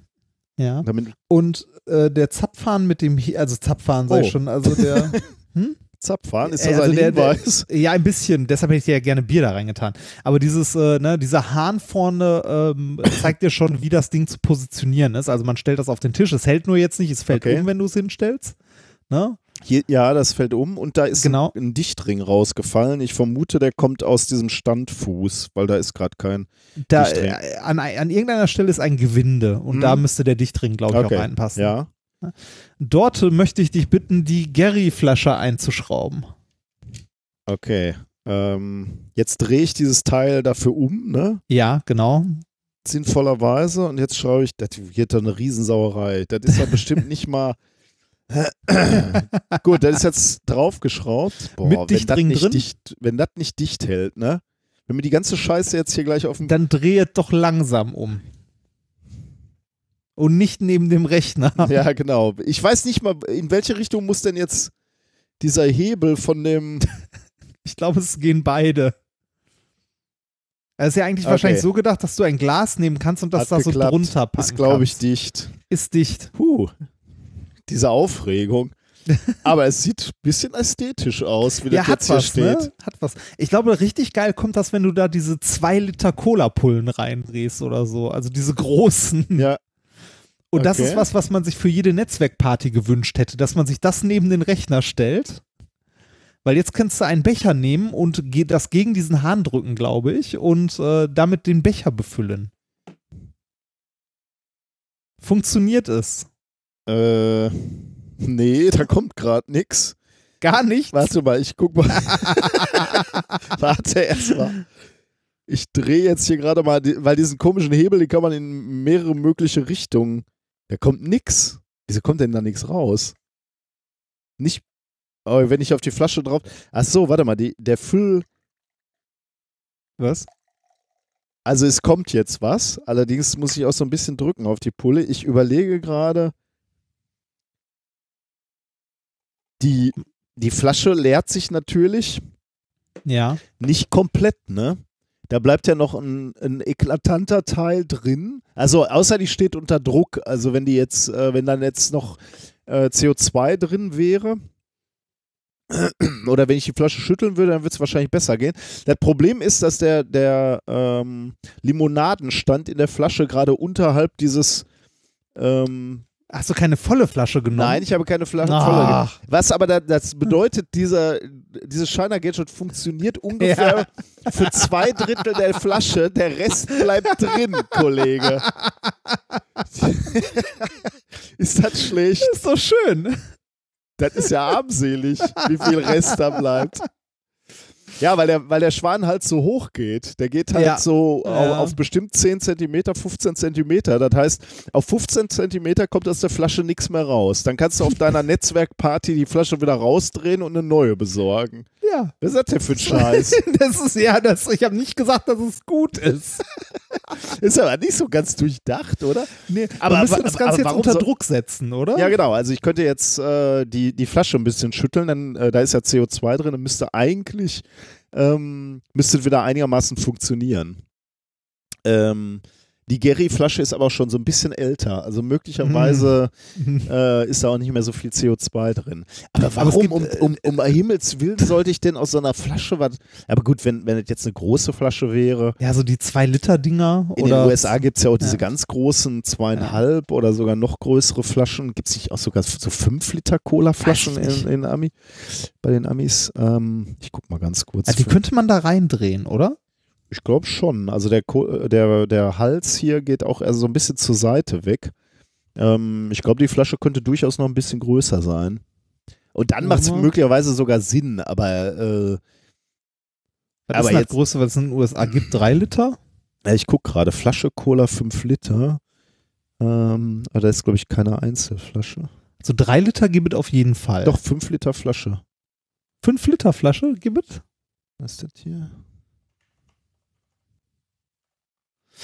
Ja, weiß ich nicht. Okay. Ja. Ja, keine Ahnung. Hm. Also der Aber- Sinn erschließt sich mir nicht so. Aber du hast ein grundlegendes Problem erkannt. Äh, Das Ding müsste unter, äh, müsste unter Druck stehen. ne? Und genau das ist ja auch das Problem, wenn man Bier zapft, Richtig, ja. zum Beispiel. Oh ja. Äh, hatte- Deshalb, ja, Ich hatte bei so diversen ja, Jugendpartys oder spä etwas später wahrscheinlich Partys, ähm, da hatte ich au- auch schon mal die Gelegenheit, am Zapfhahn zu stehen, was ich ganz witzig fand. Was aber natürlich auch ein bisschen stressig war, wenn man äh, nämlich, ähm, ich weiß gar nicht, wie war das? Da musste man irgendwie äh, das Ventil zu der äh, CO2-Pulle auch aufdrehen, ne? Und je nachdem, wie gut oder ge geschickt oder weniger geschickt du warst, hast du halt auch stundenlang nur Schaum gezapft, was dann so ein Richtig, bisschen blöd richtig. war. weil das nicht unbedingt intuitiv ist, äh, ob man mehr oder weniger Druck geben sollte, denn hier kommen ein paar wichtige Details dazu. Oh, jetzt ja, äh, die, die, Wiki, die Wikipedia gibt da tatsächlich ein paar Tipps. Und zwar, ähm, die Einstellung des richtigen Zapfdrucks ähm, ist äh, unerlässlich. Dieser sollte von den folgenden Faktoren abhängen. Ist wie gesagt nicht sehr intuitiv, aber wenn man genauer nachdenkt, sehr einleuchtend. Der CO2-Gehalt des Getränks. Je mehr kohlensäurebildendes CO2 im Getränk selbst vorhanden ist, desto höher muss der entsprechende Gegendruck sein, damit sich die Kohlensäure nicht löst. Ah. Also, ne, man hatte ja sonst immer so, ja, nee, hier nur Schaum, mach mal weniger Druck. Ah, so einfach Aber- ist es gar nicht. Hm? Nee, genau, so einfach ist es nicht. Ähm, dann die Temperatur des Getränks. Je höher die Temperatur des Getränks im Behältnis ist, desto leichter löst sich die Kohlensäure Ja. und desto höher muss der Gegendruck sein. Aus der CO2-Pulle. ja. Ja. Der Höhenunterschied vom Behältnis zum Zapfhahn. Je höher das Getränk in den Armaturen transportiert werden muss, desto höher muss natürlich der treibende Druck sein. Und was für uns als Physiker auch wenig erstaunlich ist, die Leitungslänge und ihr Durchmesser. Je länger die Leitung und je kleiner ihr äh, Querschnitt, desto höher ist die Reibung mit dem Getränk und somit auch der treibende Druck. Also Mhm. muss man Ja. den Druck auch erhöhen. Aber dass man den Druck erhöhen muss, weil ja die, äh, ne, weil ja das Getränk selbst auch Kohlensäure enthält, um es rauszutreiben, ähm, ist was, was ich finde, was man nicht sofort Hm, Ja, stimmt. ähm, Ja. machen würde. Der Anteil des Drucks, der abhängig von Temperatur und CO2-Gehalt ist, nennt sich Sättigungsdruck des Getränks. Schön, ne? dass ein Getränk einen Sättigungsdruck hat. ja. Der andere Anteil sorgt ausschließlich für den Transport zum Zapfhahn. Am Zapfhahn wird der Druck anschließend wieder verringert, um Kohlensäureverluste zu vermeiden, bla bla bla bla bla und so weiter. Man spricht von einem meist einstellbaren Kom äh, Kompensatorzapfhahn. Ne, da dachte man, äh, Getränke von einem Fass in ein Glas zu bekommen, wäre eine einfache Aufgabe, aber nein, das ist komplex. Aber jetzt weiß ich wenigstens, warum mir das nicht immer gelungen ist und warum man das auch dann nicht schnell in, in den Griff gekriegt hat. Oder nicht immer schnell im Griff. Irgendwann Ja. hast du ja so ein System gefunden, was einigermaßen stabil ist. Dann kannst du wieder ein Fass zapfen. Ja, aber man hat viel rumprobiert. Ja, ja, immer, genau. ne? Am Das- Anfang ja. Ja, so viel. Äh, ihr Service zum Bierzapfen. Ich bin sogar mal mit einem mobilen Zapfhahn durch die Gegend gefahren, weil als wir, als ich meinen letzten Zivildiensttag hatte, Bist du mit so einem Bierbike Haben- rumgefahren? Nee, das nicht. Wir haben ein bisschen gefeiert, äh, unter anderem auch mit einem Bierfass und äh, haben dann an der Zivildienststelle ein bisschen getrunken aus diesem Fass, aber das nicht ganz leer ge äh, gekriegt an dem Abend äh, und haben dann gesagt, ach komm, dann fahren wir jetzt noch weiter zum Kollegen. Und dann haben wir die gesamte Zapfanlage eingepackt und hatten wir dann Okay. in unserem Auto, weiß gar nicht mehr mit welchem Auto ich da unten, also ich bin da natürlich dann nicht mehr gefahren, aber jemand war noch nüchtern und dann hatten wir auf der Rückbank hatten wir eine Zapfanlage. Das war eigentlich sehr schön. Auch schön. Gelsenkirchen halt. okay, machen wir weiter? Äh, ja, sehr Oder, gerne. Nee, du warst fertig mit deinem Zapffahren, Äh, ne? ich, ich war fertig. Also ähm, es findet, äh, also ich habe gerade noch mal kurz gegoogelt zu diesem ähm, zu diesem Gadget, sagen wir mal, gibt es äh, Bilder auf, äh, also man findet es, wenn man ein bisschen googelt und äh, sieht das dann auch mal mit so einer, mit größeren Pullen drin. Hm. Und ja, man muss am Ende drücken. Ich glaube, es wird im Haushalt, in der, im Casa World jetzt keine große Anwendung finden. Wahrscheinlich, Was? wahrscheinlich kommt es in die große Kiste mit den China Gadgets, die wir bei Gelegenheit verteilen. Ja, das, das könnte, ja, vielleicht. Hat es jetzt aber auch nicht mit gerechnet. Das ist Nein, natürlich nicht, natürlich nicht. Natürlich Aber- nicht. schön, nette Idee. Ja. Unnütze, aber nette Idee. Das Ding, äh, das Ding heißt übrigens, wenn es in Originalverpackung gekommen wäre, heißt es Fizz Saver. Fizz Saver? Ja, mit zwei Z. Im, Im Sinne von, es soll das Prickeln bewahren. Warum denn eigentlich? Weil man die Flasche ja Nicht nicht immer jedes Mal wieder aufmacht. Ah. Ja, Ja. gu- guck mal, das musst du mir doch auch sagen. Jetzt erkenne ich ja wenigstens mal den, Sinn. Sinn. Oh. Ich, ich frage seit, äh, seit zehn Minuten, warum Das- sollte ich das hier so machen? das war mir aber auch nicht bewusst, bis ich es gerade gegoogelt weil ich habe Bilder davon gesucht. Aber ja, Fizz Saver. Ja, jetzt macht es doch auf einmal Sinn. Ja. Plötzlich findet es jetzt doch äh, Jetzt, Verwendung. Genau, ja, jetzt wird es fest installiert hier. Wenn man Fizz Saver sucht, findet man auch Bilder von dem Ding. Hm. Ja. Ja, cool. Ähm, Thema Nummer drei, ne? Äh, ja, sind wir soweit. Liebe ist Duft. Jetzt wird's Mhm. romantisch. ähm, bei der Partnerwahl spielt auch unsere Nase eine gewichtige Rolle. Ich gla- äh, Nein. Und, äh, also ich glaube, keiner würde einen Partner wählen, den er im wahrsten Sinne des Wortes nicht riechen kann. Also ich kann, äh, ich kann zumindest für mich sprechen, dass ich in meinem Leben Menschen getroffen habe, dessen Geruch äh, oder deren Geruch ich nicht mochte. Äh, umgekehrt ist es wahrscheinlich auch äh, passiert, also das äh, kann, kann ich mir sehr lebhaft vorstellen.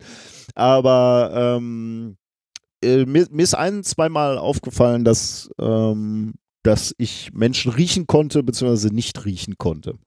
Ist ja auch äh, ne, sprichwörtlich. Schon. Genau, ja, natürlich, klar. Ja. Ja. Ähm, und wenn, wenn man schon so ein ähm, wenn man so ein deutliches Signal wahrnimmt, dann fragt man sich natürlich, ob es dafür vielleicht auch einen biologischen Grund oder ein äh, biologisches, bi biologischen Nutzen gibt, dass es so ein Signal gibt. Also ob der Geruch eben auch ein, ähm, ja, ein wichtiger Faktor ist. Ähm, Das ist äh, in der Part, also äh, jetzt generell äh, Spiel, also äh, dass wir über Gerüche auch kommunizieren, Mhm. indirekt, das weiß man aber. ja, oder? ja, ja. Man, Also das ist ja auch Ja. bei Tieren und Genau. so ein sehr, sehr wichtiger Ja, Faktor. ja.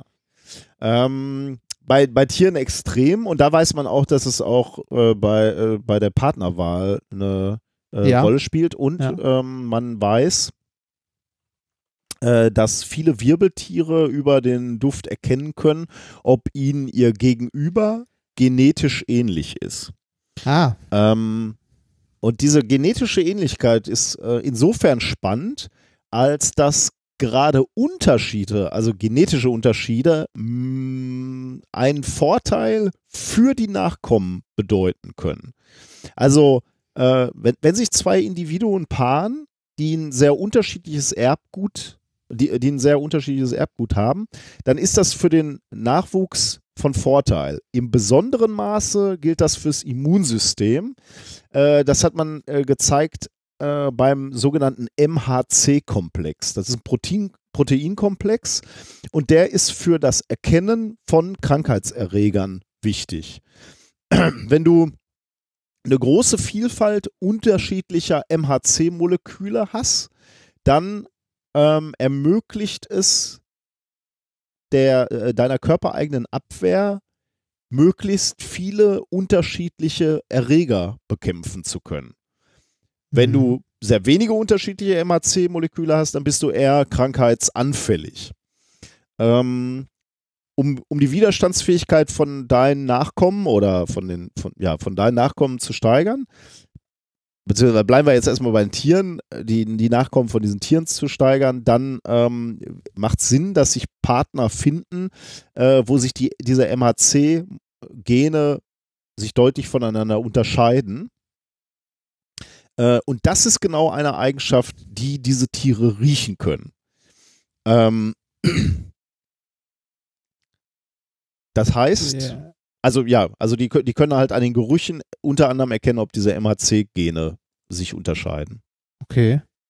Das, äh, weil, weil das dafür sorgt, dass eine bestimmte Art von Duftstoff Ja, ja, genau. wird. Also, da- da ste- äh, tatsächlich habe ich das jetzt diesem Paper nicht entnehmen können, äh, aber ähm, äh, das scheint wohl damit zusammenzuhängen. Ja, das ist ein guter Punkt. Ja, das hätte ich nochmal nachlesen müssen. Aber äh, Ja, d- das okay. ist, das wird Ja. hier zu, zumindest suggeriert in diesem, äh, in dem Abschnitt, den ich gelesen habe. Ähm, an sich finde ich das schon mal eine schöne Botschaft, dass äh, Diversität gut ist für eine Gesellschaft ja. oder Vorteile bi- bietet, weil, äh, weil, weil es uns widerstandsfähiger macht. Aber das kann man, kann man sich mal. Ja, aber das, äh, also, das äh, ist ja was, was man schon lange weiß, ne? Und was auch sehr naheliegend ist. Also, ne, äh, das ist ja auch, ne, also äh, der Genpool sollte möglichst viel, vielfältig sein. Was passiert, wenn der Genpool nicht vielfältig ist, kann man in diversen Adelshäusern beobachten. ne? Also, das, dazu gibt es ein Experiment. Ja, das stimmt, ja. ja. Ähm, Also, bei Tieren ist das auch gezeigt, ne? aber jetzt ist die Ja. Frage halt, nehmen Menschen auch diese typische Duftsignatur der Immungene wahr und beeinflussen diese sogar die Partnerwahl? Das ist bei Ja. Menschen bisher diskutiert gewesen. Ähm,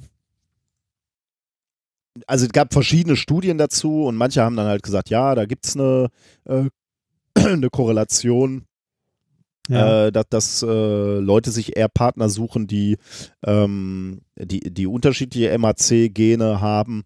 Äh, Gab es aber auch unterschiedliche ähm, oder, oder Studien, die das Gegenteil gezeigt haben. Also da, da gab es hier halt irgendwie noch kein, äh, kein einheitliches Bild.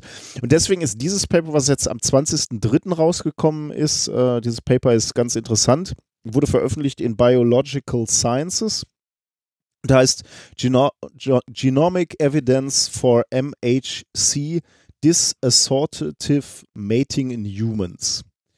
Äh, sie haben Gen äh, Genomanalyse benutzt und äh, suchten o- oder haben einen Datenpool benutzt von 883 Ehepaaren.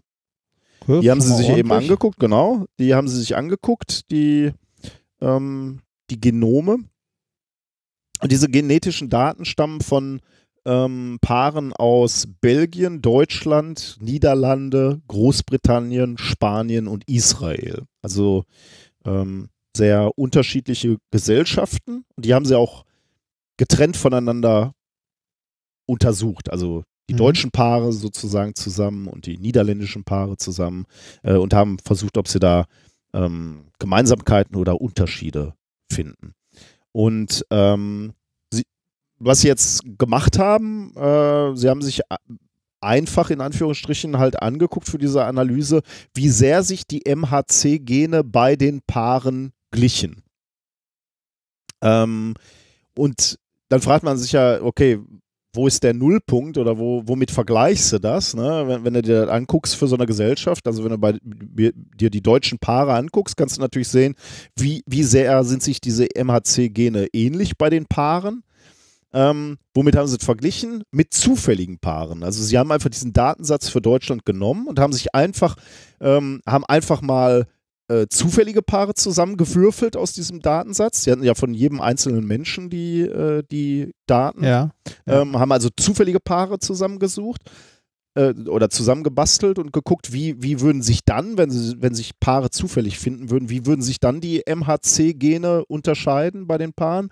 Und dann haben sie das verglichen mit den echten Paaren, also so wie die sich wirklich im Leben gefunden haben. Und das Ergebnis war dann, dass bei den Ehepartnern aus Europa äh, es tatsächlich eine Tendenz gibt zur MHC-Unähnlichkeit. Also Ah, die, Okay, also die, das, was erwartet wird. Genau. Ähm, offensichtlich suchen sich Paten, äh, Ehepartner eher danach aus, dass die, also mit leichter Tendenz natürlich, dazu äh, ihren Partner aus, dass die diese MHC-Gene eher unähnlicher sind. Also zumindest unähnlicher, als der Zufall es machen würde. Ähm, und besonders ausgeprägt war dieser Effekt äh, in den Niederlanden, aber äh, bei Deutschland war der auch zu sehen, bei Belgien war der auch zu sehen, bei Großbritannien war der auch zu sehen. Also ist, ein, ist durchaus ein Trend, der, ähm, der signifikant in all diesen Ländern ähm, gemessen wurde. Also signifikant unterschiedlicher als zufällig generierte Kontrollpaare. Ähm, Das ist erstaunlich. Mhm. Also vor allem, also, ne, dass, dass es halt wirklich eine Auffälligkeit äh, gibt. Also, ja. Ne, dass, äh, dass die Natur, das sind wir doch so einfach, werden wir doch so Ja, einfach von schon- der, ja, ja, ne, also haben wir doch so wenig freien Willen. Ja, ist gut, dass du das sagst. Äh, äh, die Studie ist nämlich noch nicht zu Ende. Also äh, ein, Hin ein, ein, ein, ein Detail noch oder äh, das nur ergänzen eigentlich zu dem, was ich gerade schon gesagt habe. Ähm, äh, es zeigte sich eben auch, dass diese MHC-Gene bei, äh, bei den Paaren im Vergleich zu anderen Abschnitte des Genoms besonders stark voneinander sich unterschieden haben. Also als wäre wirklich auch diese, dieser, dieser Abschnitt MHC derjenige, wo, wo, der, wo die Paare versuchen, äh, unbewusst natürlich versuchen, äh, Diversität zu erzeugen. Also Mhm. bei, bei anderen Abschnitten des Genoms war es halt, war der Unterschied nicht so groß, weil es vielleicht auch nicht so, so einen Selektionsvorteil dann hat. Also ähm, zurück zu deinem Kommentar, haben wir wirklich so wenig äh, Willen? Äh, das ist ein interessanter Aspekt, weil das ist etwas, was sie auch noch rausgefunden haben. Ich habe dir jetzt gerade gesagt, sie haben das besonders stark gemerkt in den Niederlanden, sie haben es in Deutschland gesehen, in Belgien, in Großbritannien. Hm. Es gab aber auch Ausreißer, nämlich insbesondere Israel. In der Stichprobe aus in Israel haben sie diese Tendenz nicht gesehen. Sie konnten äh, keine MHC-abhängige Präferenz feststellen. Da liegen die Paare, wie sie sich gebildet haben, ähm, ähnlich wie beim, bei den zufällig gebildeten Paaren. Hm. Ähm, und sie schließen daraus, dass die Partnerwahl zwar vom Duft der Immungene geleitet wird, aber dass sie, dass diese Partnerwahl auch sehr stark von ähm, vom soziokulturellen Kontext abhängt. Also wenn, wenn es jetzt bei, beispielsweise in den Ländern Konventionen gibt, wie sich Partner zusammensetzen, beispielsweise, dass Partner sich entsprechend ihrer Ethnizität oder ihrer Religion oder ihrer gesellschaftlichen ähm, ihres gesellschaftlichen Statuses zusammensetzen, dann überwiegt das dem äh, dieser Duftpräferenz, die du eigentlich ausbilden würdest. Okay. Und krass. gena genau das ist Ja. etwas, was man in Israel sieht. Dort äh, wird halt häufig ähm, innerhalb der gleichen Religion geheiratet Ja. oder innerhalb der gleichen Ethnizität, also in, innerhalb von ähnlichen ähm, kulturellen Gruppen. Auch ist in, in Israel wohl äh, das Heiraten zwischen Cousins und Cousinen nicht unüblich und damit natürlich eine gewisse Einschränkung für diese äh, äh, Diversität, äh, die, äh, die man äh, sich von Natur aus wünschen würde. Ja. Und solche, solche kulturellen Faktoren können dann eben die äh, Rolle der Immungene ausspielen, sozusagen. Das ist interessant. Also ähm, ich finde, also es spannend, weil äh, was sagt uns das über, äh, ne, also über religiöse Zwänge an, also wie, wie sieht das in Indien aus? Oder, oder kulturelle Zwänge. Wie sieht das in Indien aus, wo du jahrelang ein Kastensystem und, äh, und halt arrangierte äh, Ehen und so hattest? Ich, äh, äh, mich würde wirklich auch interessieren, wie sieht es in, ähm, in Dörfern dann aus? Ne? Also da, da kannst du ja einfach Stimmt, irgendwie also keine, sozialen Druck. kannst, kannst du halt auch, hast du auch weniger Durchmischung so. Äh, also da kann man, könnte man noch schon einige, Ja. einige äh, Studien anschließen. Ja, ist ja schon in- interessant irgendwie. Also du würdest, würdest dir. Ich, ich finde das insofern interessant, also äh, würde das nicht bedeuten, dass jeder sich irgendwie so, so einen maximal anderen ge äh, genetischen Gegenpart suchen würde? Müssten wir nicht ein, alle auf Exoten stehen? So müsste, müssten wir uns nicht. Ist die Frage, ist die Frage, in, inwieweit äh, Gegenpart, ne? Also äh, welcher Teil von deinen Genen halt, ne? Ist es der, der fürs Immunsystem zuständig ist, also weil nur äh, Mhm. irgendwie äußeres Erscheinungsbild oder so, ähm, das muss es ja nicht sein, sondern es kann ja sein, dass es genau der Teil ist, der sich halt irgendwie auf das Immunsystem oder so bezieht. Mhm. Naja. Ja, ich fand's ganz witzig irgendwie, äh, dass man das wirklich messen kann, äh, dass, dass man scheinbar wirklich irgendwie zur, zur Unähnlichkeit oder zur ähm, ja, so, Ja. so eine um, um, ich, ich überlege gerade so, so eine umgekehrte äh, Kompatibilität, ne? Also so eine, also eine Ungleichheit, die zur Kompatibilität führt oder zur, Ja. zur besseren äh, Immunabwehr führt. Finde ich schon irgendwie lustig. Ja, finde ich auch. Also ich fand's äh, spannend. Ein spannendes Thema. Ja, so, so lenkt der Geruch unsere Liebe.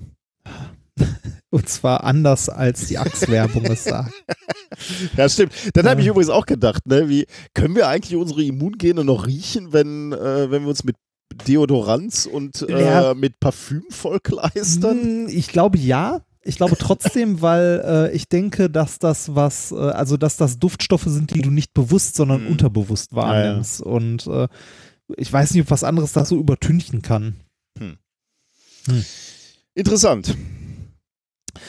Okay, kommen wir zum, äh, ich mache da mal weiter Ja. mit dem letzten Thema für heute, das äh, ein bisschen kürzer ist, aber es geht um äh, nicht den 6 Millionen Dollar Mann oder die 6 Millionen Dollar Frau wie sonst. Es ja, hat ja eine gewisse Tradition, die 6 Millionen Dollar Themen. Ja, natürlich. Äh, diesmal geht es um den 6 Millionen Dollar Baum. Okay. Ist- Ein Was? abgegradeter Baum? ja, so ein bisschen, so ein bisschen abgegradeter Baum, wobei das nicht ganz stimmt. Hier ist es eher was Nachgebautes ähm, aus der Natur. Blätter. Was ist das? Ja, genau. Echt? Was ist das? Was ist das, was Blätter können oder Pflanzen, was, äh, was wir faszinierend ja, finden und auch sehr gerne Photosynthese, nutzen ne? Haben wir ja schon ganz, ganz lange drüber geredet. Äh, Genau, Photosynthese. Äh, Pflanzen machen aus äh, CO2 und Wasser, Sauerstoff und Kohlenhydrate. Und alles, was sie dafür brauchen, ist Sonnenlicht. Ja, ja. Also ne, sie nehmen Energie auf und äh, sind im Grunde wie so ein kleines Chemiewerk, das aus CO2 und Wasser halt Sauerstoff und Kohlenhydrate gewinnt. Mhm. Ähm, Forscher haben ja schon lange versucht, sowas nachzubauen, weil es eigentlich ideal ist, ähm, um irgendwie äh, die Energiequelle Sonne zu nutzen Mhm. ne? und dabei auch noch, we also dabei Sauerstoff zu produzieren, den wir brauchen und auch noch äh, CO2 abzubauen. Ne? Da sind wir wieder beim Klimaschutz. Ähm, äh, eigentlich eine super Sache, allerdings gibt es bisher nichts, was effizient genug ist, dass man es irgendwie draußen auch mal hinstellen könnte, dass es vor sich hin arbeitet. Mhm. Ne? Also, dass man es irgendwie so wirklich technisch in der Form nutzen könnte. Äh, Also künstliche Blätter gibt es schon reichlich, haben auch viele, äh, also gibt es viele Forschergruppen, die sowas schon gezeigt haben, also künstliche Schichtsysteme, die Photosynthese können. Allerdings, also die funktionieren auch super, allerdings nur unter Laborbedingungen. Da wird zum Beispiel reines CO2 aus Gaspullen drüber geblasen, ähm, ne? dann funktionieren die halt super. Aber wenn man Gasgemisch nimmt wie Luft, wo halt nur ein geringer Prozentsatz CO2 ist, da versagen die Dinger halt. Mhm. Ne? Also das, äh, das große Problem ist da, das CO2 aus diesem Luftgemisch effizient rauszubekommen und ähm, ne, das verwerten zu können. Da hatten wir, glaube ich, ja auch schon vor ein paar Folgen schon mal drüber gesprochen, ne? wenn ich mich nicht täusche. Das Aber- kann sein, ja. ja. das kann sein. Also äh, das CO2, die, die Challenge ist quasi das CO2, also nicht die Photosynthese an sich äh, ist die Challenge, sondern das CO2 aus dem Gasgemisch rauszufiltern.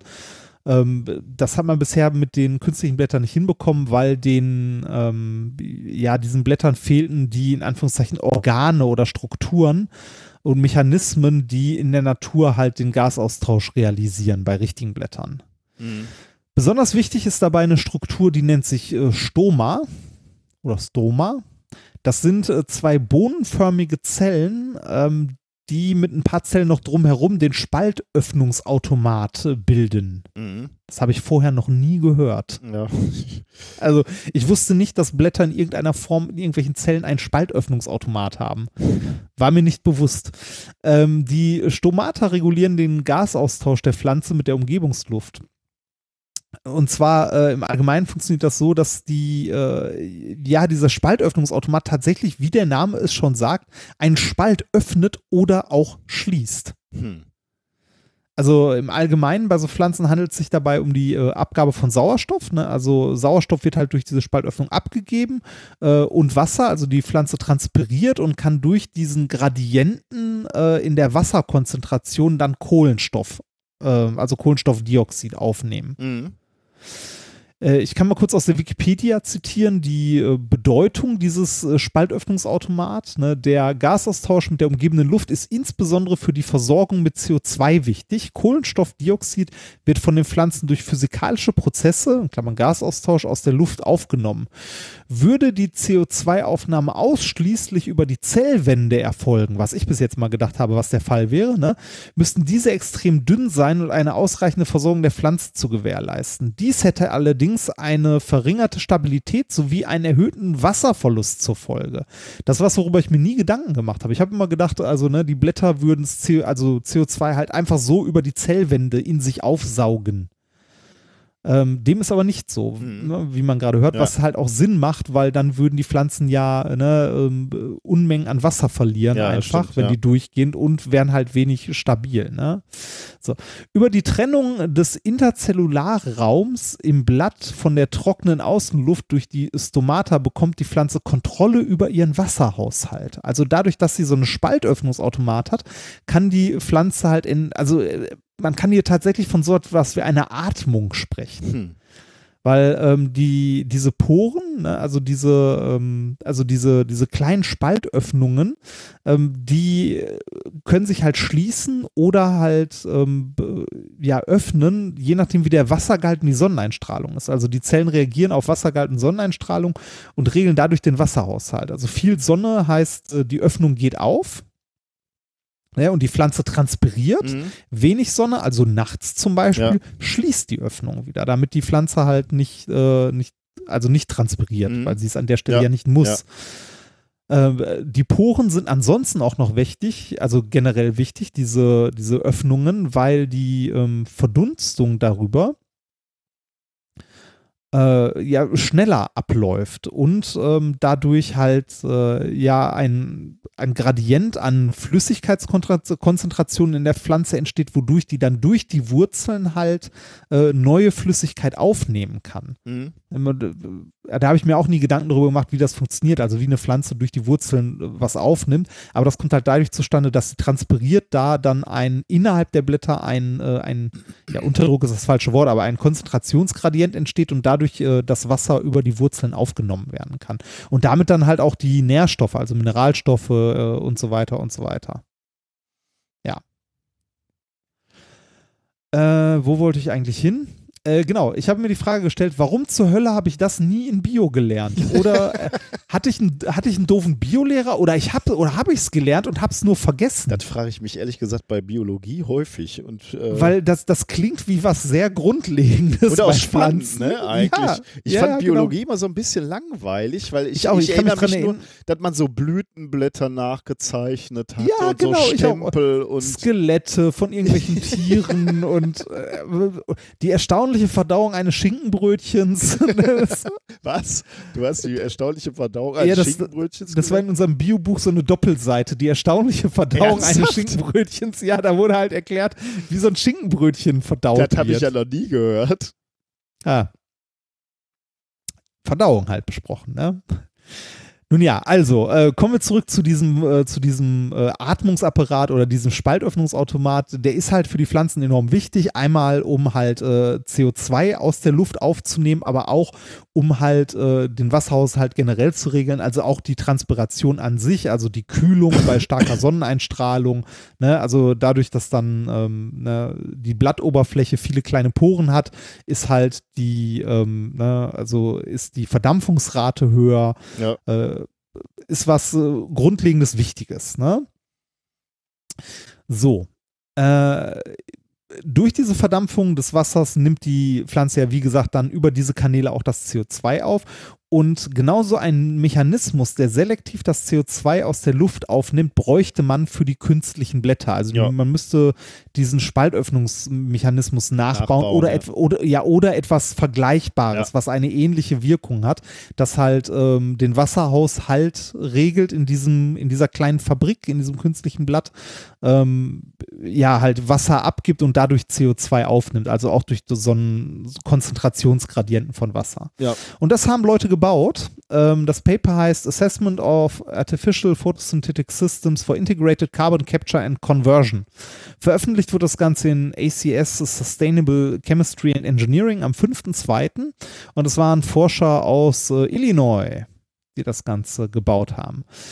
Die Forscher haben ein äh, künstliches Blatt genommen, das sie jetzt nicht nur entwickelt haben, also eins, das äh, zur Verfügung stand sozusagen und haben das geupgradet. Also, ähm, ne, wie gesagt, so künstliche Blätter, die Photosynthese können, gibt es halt schon, die auch relativ effektiv sind, aber halt nur, wenn man reines CO2 drüber, äh, ja. drüber fließen lässt. Und die haben das Ganze mit einer semipermeablen Membran aus, äh, was war das, Quarterium Am Ammoniumharz, also aus Chemie, die haben Chemie drum gemacht.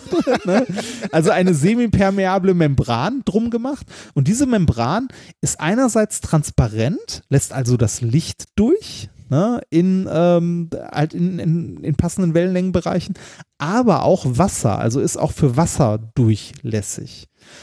Ähm, in gewissen Grad, so wie Gore-Tex. Mhm. ne? Also du hast jetzt äh, Wasser, das, ähm, äh, das in dieser, also an diesem künstlichen, ähm, an diesem künstlichen Blatt dran ist. Und wenn das Wasser von der Sonne erwärmt wird, kann das abdampfen. Ne, Also durch diese Membran durch. Gleichzeitig äh, wird wie beim Vorbild aus der Natur dafür dann CO2 aus der Luft selektiv nach innen transportiert durch diese Membran, weil die halt für das CO2 durchlässig ist, für den Rest aber nicht. Hm. Ne, also über diesen Feuchtigkeitsgradienten ähm, in dieser, äh, in dieser Anion-Austauschmembran heißt das Ganze, wird dann CO2 selektiv aus dem Gasgemisch Luft aufgenommen. Ähm, mit dieser Membran, also wenn man diese Membran um dieses künstliche Blatt drum macht, kann man das tatsächlich draußen hinstellen und es funktioniert unter normalen Umgebungsbedingungen effektiv, ohne dass man reines CO2 drüber laufen lassen müsste. Das heißt, In wir dem- haben jetzt ein künstliches Blatt. Oh. Ja, ähm, wir haben ein künstliches Blatt, das äh, irgendwie schon ganz gut funktioniert. Also das ähm, mit Hilfe von Sonnenlicht, ein paar Katalysatoren und so, das Kohlendioxid in äh, dann in Kohlen, also jetzt nicht in äh, ne, nicht in Pflanzen umwandelt, weil das Blatt wächst ja nicht, ist ja auch nicht das Ziel. Man möchte irgendwas haben, was man weiter chemisch verwerten kann. Mhm. Äh, das künstliche Blatt, das die hier hatten, kann halt mit Sonnenlicht ein paar Ka äh, Katalysatoren aus Kohlendioxid, Kohlenmonoxid und Sauerstoff machen. Mhm. Den Sauerstoff kann man entweder an die Umgebung wieder freilassen, ne, kann man, also wie ein normaler Baum halt auch, ist halt schön, wenn wir mehr Sauerstoff in der Atmosphäre haben. Und das Kohlenmonoxid, ähm, das kann man äh, weiter zu synthetischen Treibstoffen verarbeiten. Also es ist ein Grundbaustein für synthetische Treibstoffe. Das, äh, den Sauerstoff könnte man auch noch einsammeln und auch weiter technisch Mhm, nutzen, ja. wenn man möchte. Aber den kann man halt auch einfach weglassen. So, Ist die ja? Effizienz denn jetzt gu- gut genug? Oder? Da kommen wir, genau, da kommen wir zu. Ähm, äh, am Schluss des, ähm, des Papers schreiben die, dass ein so äh, komplett integriertes äh, künstliches Photosynthesesystem ähm, ungefähr 0,4 Tonnen ähm, Kohlenmonoxid pro Tag erzeugen kann bei Kosten von 185 Dollar pro Tonne. Und äh, das Ganze hat eine Solar-to-Fuel Efficiency, das ist wohl so ein Kennwert, der äh, in dieser Branche üblich ist, von 14 Prozent. Okay. Während es den, während es das CO2 in der direkten Umgebung, also in der direkt umgebenden Luft, um 10 Prozent verringert bei durchgehendem Betrieb. Aber damit- diese 40, 14 Prozent, ist das so, Solar to, was war das? Solar To fuel. To Fuel. Ist das gut oder? Das, äh, das ist wohl relativ gut, weil ähm, also insgesamt die Gesamteffektivität dieses integrierten äh, Photosynthesesystems, ne, das ist modular und kann Mhm. halt auch großflächig gebaut werden und so, ist damit äh, 14 mal effektiver als ein Natur, als die Natur. Also als Ach. ein Blatt in der Natur. Ja. Oh. Also nicht nur nachgebaut, sondern um äh, eine Größenordnung besser. Zumindest ist jetzt äh, ne, mit Vorsicht zu genießen, für diese selektive eine Aufgabe aus CO2 CO zu machen und Wasser. Mhm. Äh, nicht Wasser, hier Sauerstoff. Jetzt muss man natürlich auch sagen, Blätter gibt es halt überall, ne? Und äh, zwar um den ganzen Globus verteilt, in, groß, Ja, ja, in riesigen genau. Mengen. Aber Äh, das, das trotz, also trotzdem ist das Zeug cool, ne? Weil das senkt den CO2-Gehalt in der Mhm. direkten Umgebung. Das ist, äh, also das ist so ein Schichtsystem, also so Dünnschichttechnologie, das ist sehr gut skalierbar, also das kann man groß machen und es ist sehr effektiv Mhm. in dem, was es Ja. tut. Also, ne, klingt schon nicht schlecht, finde ich. Ja, auf jeden Fall. Mal gucken, was daraus wird. Vor allem ist es was, äh, was irgendwie so äh, klimatechnisch Zukunft hat. Ja, das ist. Da kann man. Das, das Schöne ist, ich, ich merke an deinem Redeverhalten, wie du deine Spur mutest, um zu husten, wie, äh, Ja, ich habe ein wie bisschen. nichts äh, Gutes. ich habe einen leichten Husten. ja, ja. Erkälte dich nicht. Ich musste gerade lachen, als du, ähm, als du bei den Blättern gerade sagtest, äh, äh, da ist Chemie drum. Oder wie hast du ja, gesagt? So, ja, äh, ja, ist halt Chemie drum. ich ich, äh, Ja. äh, ich habe mich tatsächlich an etwas erinnert, was mir in den letzten Wochen mal wieder passiert ist. Ich weiß nicht, äh, wenn wir in der, in der Universität Bestellungen machen müssen, ne? machen wir Ja. jetzt alles über SAP. Ne? Ah ja, das ist super, besser ne? geworden. Ja, SAP ist auch super für einen öffentlichen Dienst. Ja. Ich glaube, das ist richtig genau dafür gemacht Ja. auch. Äh, wir müssen dann immer, ich weiß nicht, musstest du das auch äh, schon zu deiner äh, Zeit? W- Wir müssen eine Warengruppennummer angeben. Also du, du bestellst etwas und musst äh, der Verwaltung dann noch sagen, zu welcher Warengruppe es Ja, gehört. ja, es muss ja auch. Und dafür gibt es äh, eine Excel-Tabelle Richtig, ja. Mit 82 Millionen Einträgen. Ich glaube, ich glaube, den ungefähr. Scheiß hat jeder, der SAP benutzt, muss so scheiß Tabellen irgendwie durchgucken. Und dann hast du irgendwie 20 Bezeichnungen, die alle irgendwie eigentlich ähnlich sind und du weißt nicht, wo sollst du es hinstecken. Ja, es Bei gibt, es gibt schon Gruppen, ne? Also es gibt be- beispielsweise dann so eine Gruppe Büromaterial und es gibt Ja. äh, Gruppen, ähm, äh, sowas wie Installation, also da sind da Kabel drin und äh, Rohre und Wasserhähne und so und also ja, Zeug. genau. Aber man merkt, also zumindest war es noch zu der Zeit, als ich äh, das Zeug benutzt habe, man merkt, dass diese Liste halt so eine Standardliste ist, die Ja. aus Modulen zusammengeklickt wurde. Die ist nicht für äh, den Uni-Forschungsbetrieb gemacht. Weil wenn du dann da sitzt und überlegst, hm, ich habe Diamanten gekauft, wo, wo packe ich die denn jetzt hin?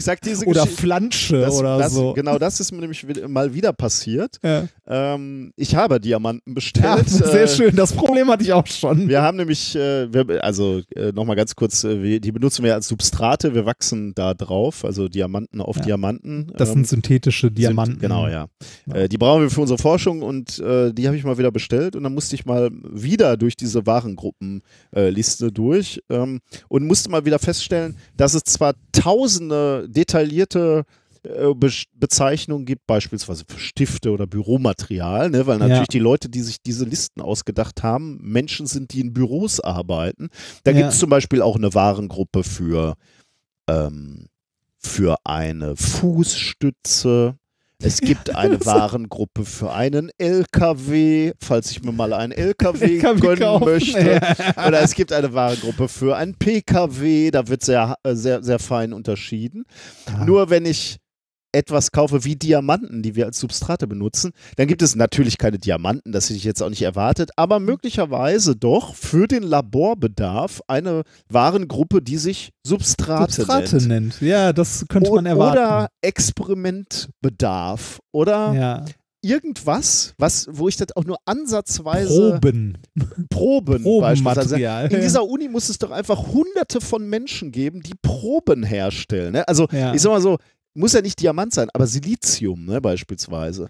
In dieser Ja, Uni wird doch zu, zu Tausenden müssen noch Leute, Tausende vielleicht jetzt nicht, aber viele, Ja, viele ein- also bestimmt auch ein- 100 Leute arbeiten mit Silizium als Material, Wafer. halt Silizium-Wafer, das auf denen ne? irgendwelche Leiterbahnen aufgebracht werden oder irgendwelche anderen dünnen Schichten abgeschieden werden, muss es doch geben. Es gibt keine Warengruppe für äh, Substrate. Oder, oder auch, ähm, oder auch äh, irgendwie die ganzen, also so Biologen, die sich irgendwelche Gene sequenzieren lassen oder so, ne? Oder irgendwelche Antikörper oder so. Äh, wahrscheinlich gibt es solche Warengruppen, nur unsere Uni hat das Modul dafür nicht. Und offensichtlich hat auch keiner die Notwendigkeit Nee, gesehen. genau. Und, und ich habe es ja dann schon mal versucht, denn jetzt könnte man natürlich mir vorwerfen und sagen, ja, dann ruft er doch mal an, dann wird mal schnell eine neue Gruppe gemacht. Nein, das ist nicht gewünscht. Also ich habe schon mehrfach, nicht, ja, ja, möglich, glaub, weiß ich nicht. Äh, Wahrscheinlich nicht so einfach. so einfach das auch, sicherlich nicht, ja. äh, Ich- weil das halt auch in so Modulen gekauft wird, ne? Also ich habe schon mehrfach da angerufen und habe gesagt, so, äh, ich, äh, das macht so keinen Sinn. Wir bestellen andere Dinge. Wir brauchen wirklich, es ist wichtig, dass wir eine Gruppe haben, wo wir beispielsweise so Substrate, für die wir viel Geld ausgeben, äh, dass wir die irgendwo äh, einsortieren können. Ich wollte gerade sagen, die sind ja auch nicht billig. Nee. Ne? Also so ein, so, ein, so ein Diamant, also äh, je nach Reinheitsgrad schwankt der Preis da irgendwie zwischen 80 Dollar und dreieinhalbtausend. Und ich würde irgendwie auch hoffen, dass, ich meine, wofür sind solche Warengruppen? äh, Nummern, die sind dafür da, also weil offensichtlich jemand den Wunsch hatte, ich möchte auf ein Knopf drücken können und dann weiß ich, wie viel Geld wurde für Toilettenpapier ausgegeben und wie viel Geld wurde für die Forschung ausgegeben. Vor allem willst du das, vor allem willst du in der Buchhaltung am Ende wissen, was davon kannst du von der Steuer absetzen. Meinst du, das ist der Grund Ich, hauptsächlich? ja, also ich meine, warum machen wir Buchhaltung? Ein Großteil davon ist, um zu sehen, was wir ausgeben, was wir einnehmen und was wir Vaterstaat zahlen müssen. Ja gut, aber die, Ähm, die Uni gibt ja nur Geld aus. Die, die erwirtschaftet ja nichts eigentlich. Also ja, eigentlich, richtig. Deshalb ist es auch eine richtig beschissene Idee, SAP an der Uni zu Ja, ja, benutzen. eben, ja. Das, Und, und dann fragt man sich halt, warum muss man dann überhaupt noch äh, Warengruppen? Aber also da kann doch eigentlich nur sein, dass du irgendwie ein Gefühl dafür haben willst, wo geben wir am meisten Geld aus? Und Mhm. äh, wenn du dann den Wissenschaftlern, also ich würde mir schon wünschen, dass ein erheblicher Anteil von unseren Ausgaben irgendwo in der Forschung ist und nicht Toilettenpapier oder äh, was Fußstützen. ja. Ähm, aber möglicherweise fällt das aus diesem SAP-System nicht raus, weil es gibt überhaupt keine Warengruppennummer für, äh, für Substrate Diamanten. beispielsweise. Ja. Was habe ich dann gemacht und warum komme ich da jetzt überhaupt drauf? Weil du gerade von Chemikalien gesprochen hast, die um das Blatt drum, drum ist. Ich habe das Einzige, was wirklich bei tausenden von möglichen Warengruppennummern Sinn gemacht hat, war der Eintrag Chemikalie organisch oder Chemikalie anorganisch. Und ich habe es also Chemikalie, ähm, also habe Jetzt wird schwer. Ist, äh, ne, Ja, organisch oder anorganisch? genau, da kann man, kann man drüber. Ich, ich habe anorganisch genommen bei den Diamanten. Da könnte man, da gibt es ja unterschiedliche Definitionen. Was ist denn die Definition von organischer Chemie? Das ist doch hier. Es gibt unterschiedliche, tatsächlich gibt es unterschiedliche. Ich habe da natürlich auch nochmal schnell nachgeguckt. Es, es gibt da unterschiedliche ähm, äh, Ja. Definitionen oder, also das kommt immer ein bisschen drauf an. Also gerade bei diesen Kohlenstoff-Allotropen, da gibt es Leute, die würden die, glaube ich, dem einen und dem anderen zuordnen, je nachdem, ob sie Okay. gerade drin haben wollen oder nicht. Also von daher spielt das auch keine Rolle. Aber ich habe mir jetzt überlegt, ich meine, Chemikalie ist ja eigentlich alles. Ne? Selbst wenn ich Ja, einen Schreibtisch richtig. kaufe, Ja. ist das in gewisser Weise eine Chemikalie. Aber dir ist klar, dass das nicht damit gemeint ist. Ne? Also auch der Diamant ist damit nicht gemeint. Was die, also ich kann dir sehr genau sagen, was Ja, die Leute, die, ne, die meinen etwas, beispielsweise, ja ne? genau, was Oder- flüssig und in der Pulle Säure, ist. ja genau. Ja, genau. Aber es gab halt nichts, was ich, wo, wo ich das anders hätte, also es gab wirklich nichts, wo ich das sinnvoll hätte eintragen können. Und deswegen, äh, Also, wenn man so getrollt wird von irgendeiner Form von Verwaltung, Ja. ne, dass einem Ja. so was aufgezogen wird, da kann man nur zurücktrollen Eigentlich und irgendwie alles, was man Ja. kauft, in Chemie einsortieren. Ist alles Chemie. oder mal einen LKW bestellen. ne? Einfach genau, mal, also ja. die Frage, Frage, was passiert denn wohl, wenn ich da mal LKW eintrage?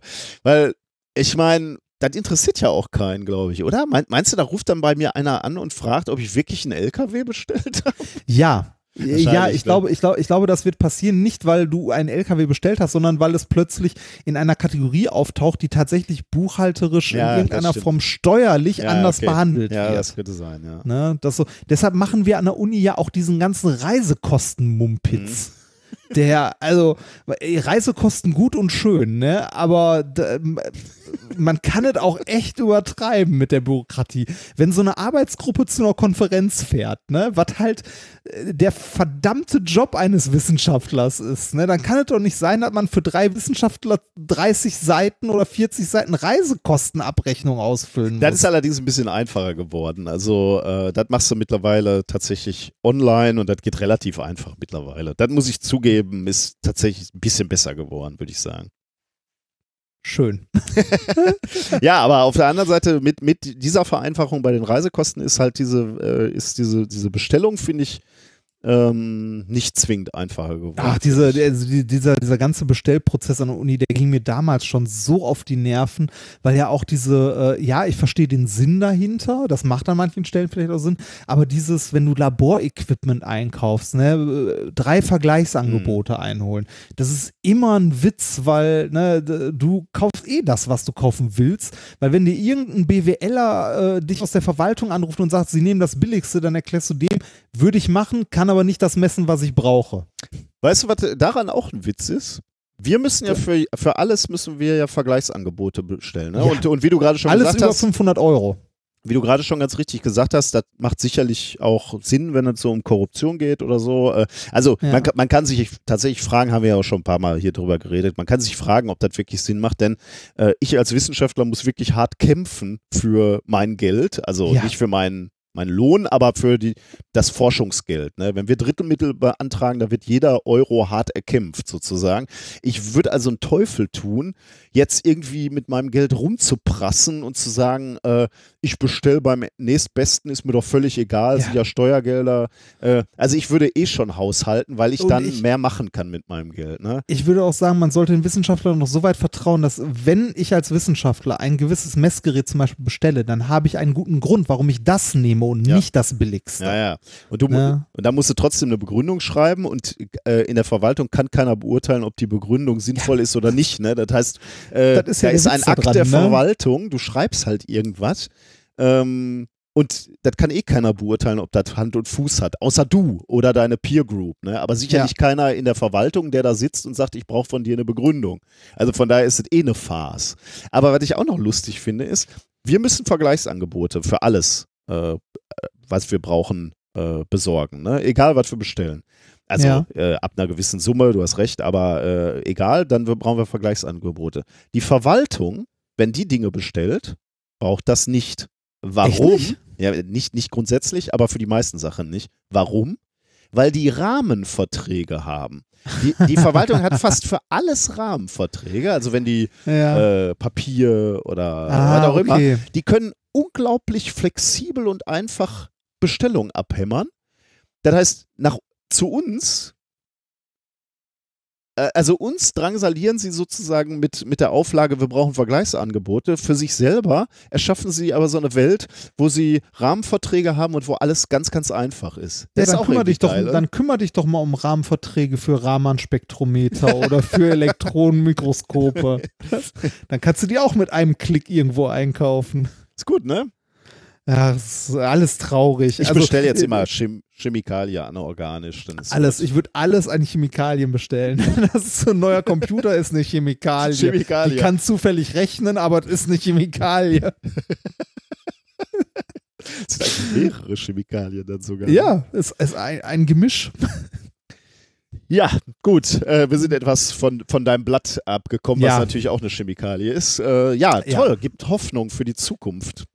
Ja, ich finde es schön, dass an solchen Sachen halt äh, auch mal ordentlich, also das, äh, also da sollte man mehr Geld drauf werfen aus solcher Forschung. Ja, das äh, sieht das Klimaquiz der AfD etwas anders. Die Die finden sind ja, dass, dumm. dass mit 275 Milliarden äh, äh, Euro äh, oder wie viel waren das, schon viel zu viel Geld ausgegeben wurde. Aber ähm, ich denke auch, da kann man viel Gutes noch tun. Ja. Sehr gut. Ähm, dann kommen wir zur Frage, was wir heute gelernt haben, ne, eigentlich. Ja, da sind wir schon. Äh, wir haben äh, gelernt, dass die äh, magnetischen Partikel in unserem Kopf so klein sind, dass wir gefahrlos in ein MRT geschoben werden können. Du hast uns äh, eine ungewöhnliche Studie, wie ich finde, vorgestellt, wo du gezeigt hast, wie man mit Myonen messen kann, wie viel Leistung eigentlich so eine Gewiss Ge Gewitterwolke in sich trägt. Elektrische Dann- Leistung. ja. Dann haben wir gelernt, dass wir weniger freien Willen haben, als wir dachten. Es sei denn, er ist äh, kulturell erzwungen. Genau. Und du hast uns noch den 6 Millionen Dollar Baum vorgestellt, also ein künstliches Blatt, was uns Hoffnung macht. Science for Future sozusagen. Ja. Ähm, genau. Ich äh, habe noch etwas gefunden, sozusagen den, den Schwurbel der Woche. Ähm, äh, wir, wir kriegen ja jetzt von, von euch immer relativ viel, weil, weil das Thema unserer Tour auch so ein bisschen Schwurbeleien ist, also esoterische Ideen oder esoterische Spinnereien. Und da äh, wurde uns etwas geschickt, was ich irgendwie auch extrem erstaunlich fand. Das, ich ich habe draufgeklickt und konnte es nicht glauben. Ja, das ist, das dachte ich mir, dass dir das gefällt.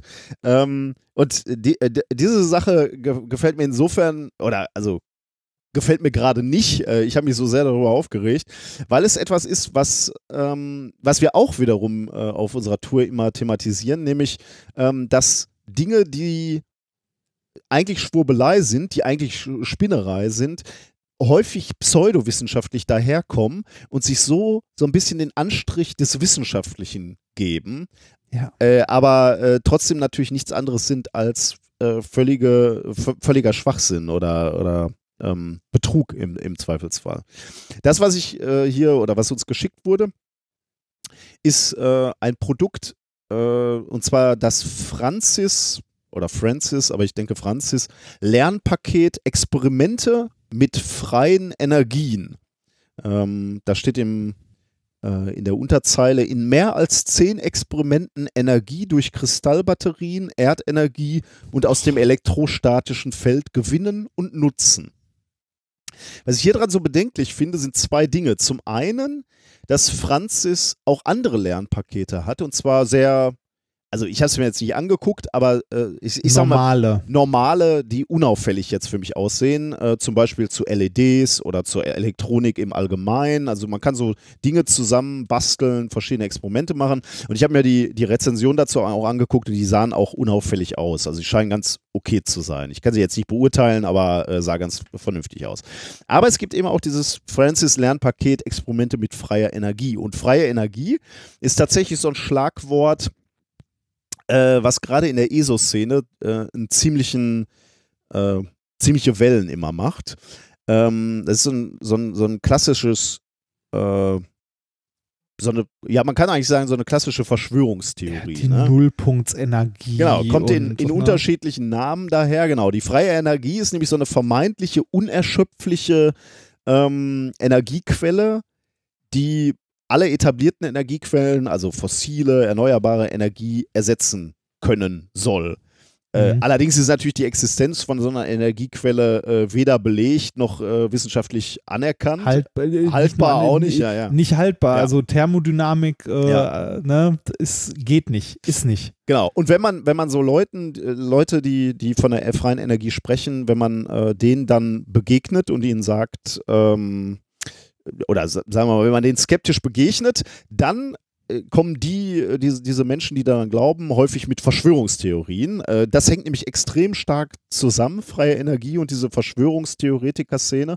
Die sagen dann nämlich immer sehr gerne, ähm, dass es das Wissen um die freie Energie gibt, aber die wird eben von Regierungen und Organisationen ähm, Unterdrückt. unterdrückt, genau. Also und zwar aus wirtschaftlichen Interessen natürlich, weil wir Erdölprodukte verkaufen wollen oder Solarzellen oder was auch immer, Windkraft. Ähm, aber eigentlich gibt es diese freie Energie und wir könnten alle schon ähm, diese freie Energie nutzen und, und bräuchten gar nichts mehr auszugeben. Und wie du gerade schon gesagt hast, äh, das noch zur, äh, zur aufklärerischen Vollständigkeit.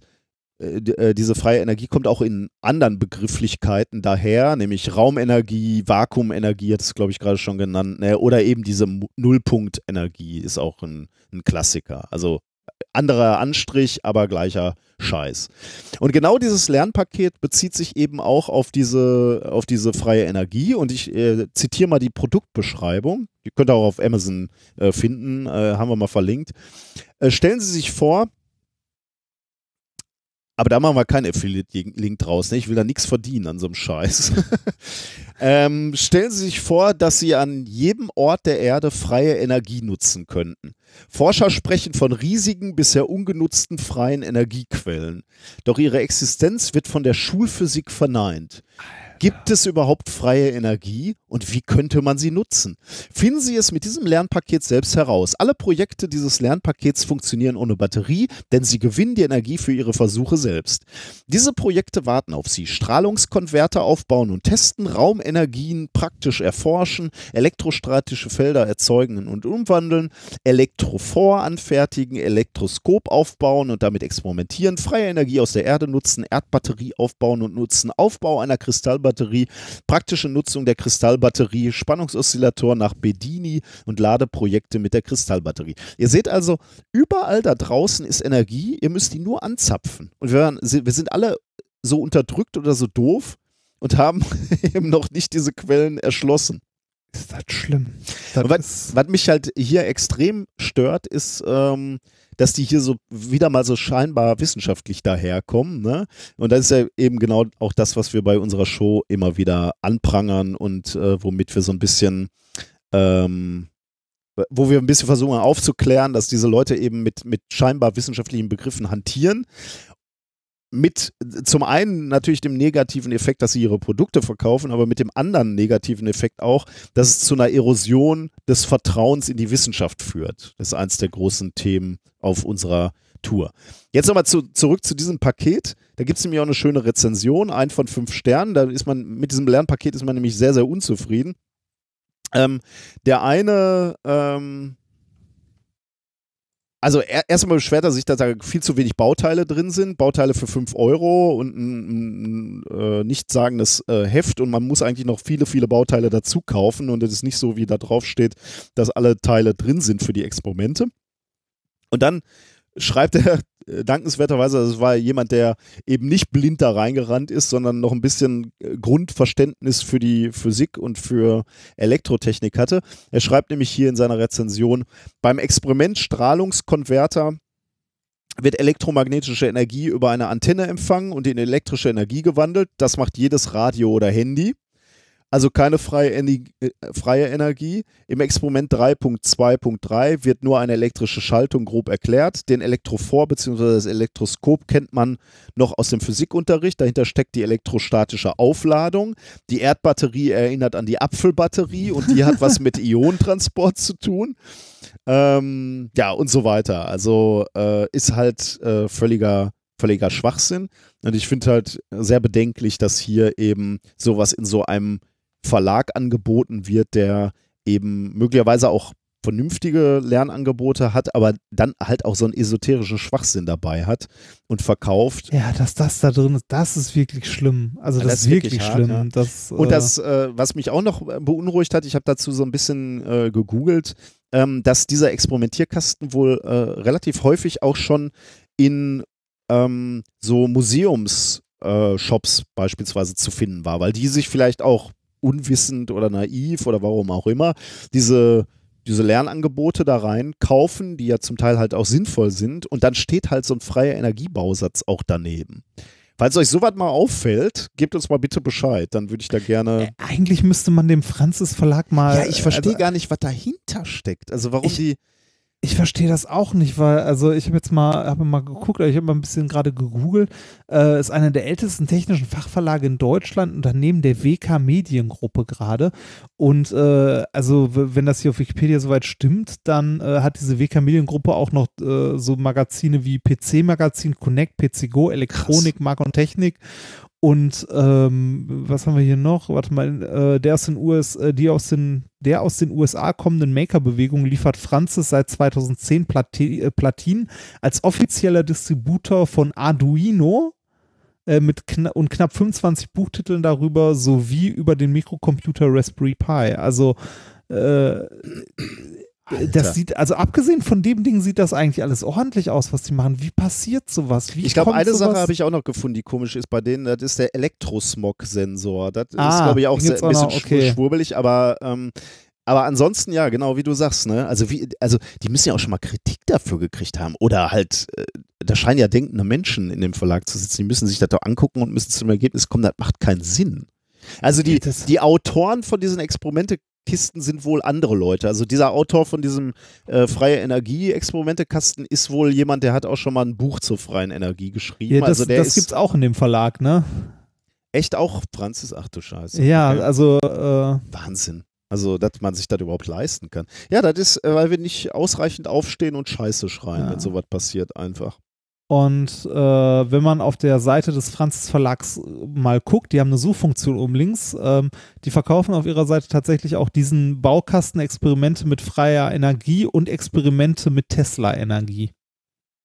Ich schreibe dir mal eine E-Mail. Äh, ja, bitte. Dann, dann Schreib mal, meinen Namen bitte mit drunter. Ja, äh, da bleiben wir mal dran. Ich schreibe dir mal eine E-Mail äh, und in der nächsten äh, Folge äh, berichte ich mal, was die mir dazu ähm, geantwortet haben. Das, da, da, wollen wir doch mal hören, äh, wie sie wie das die sich begründen. dazu äußern.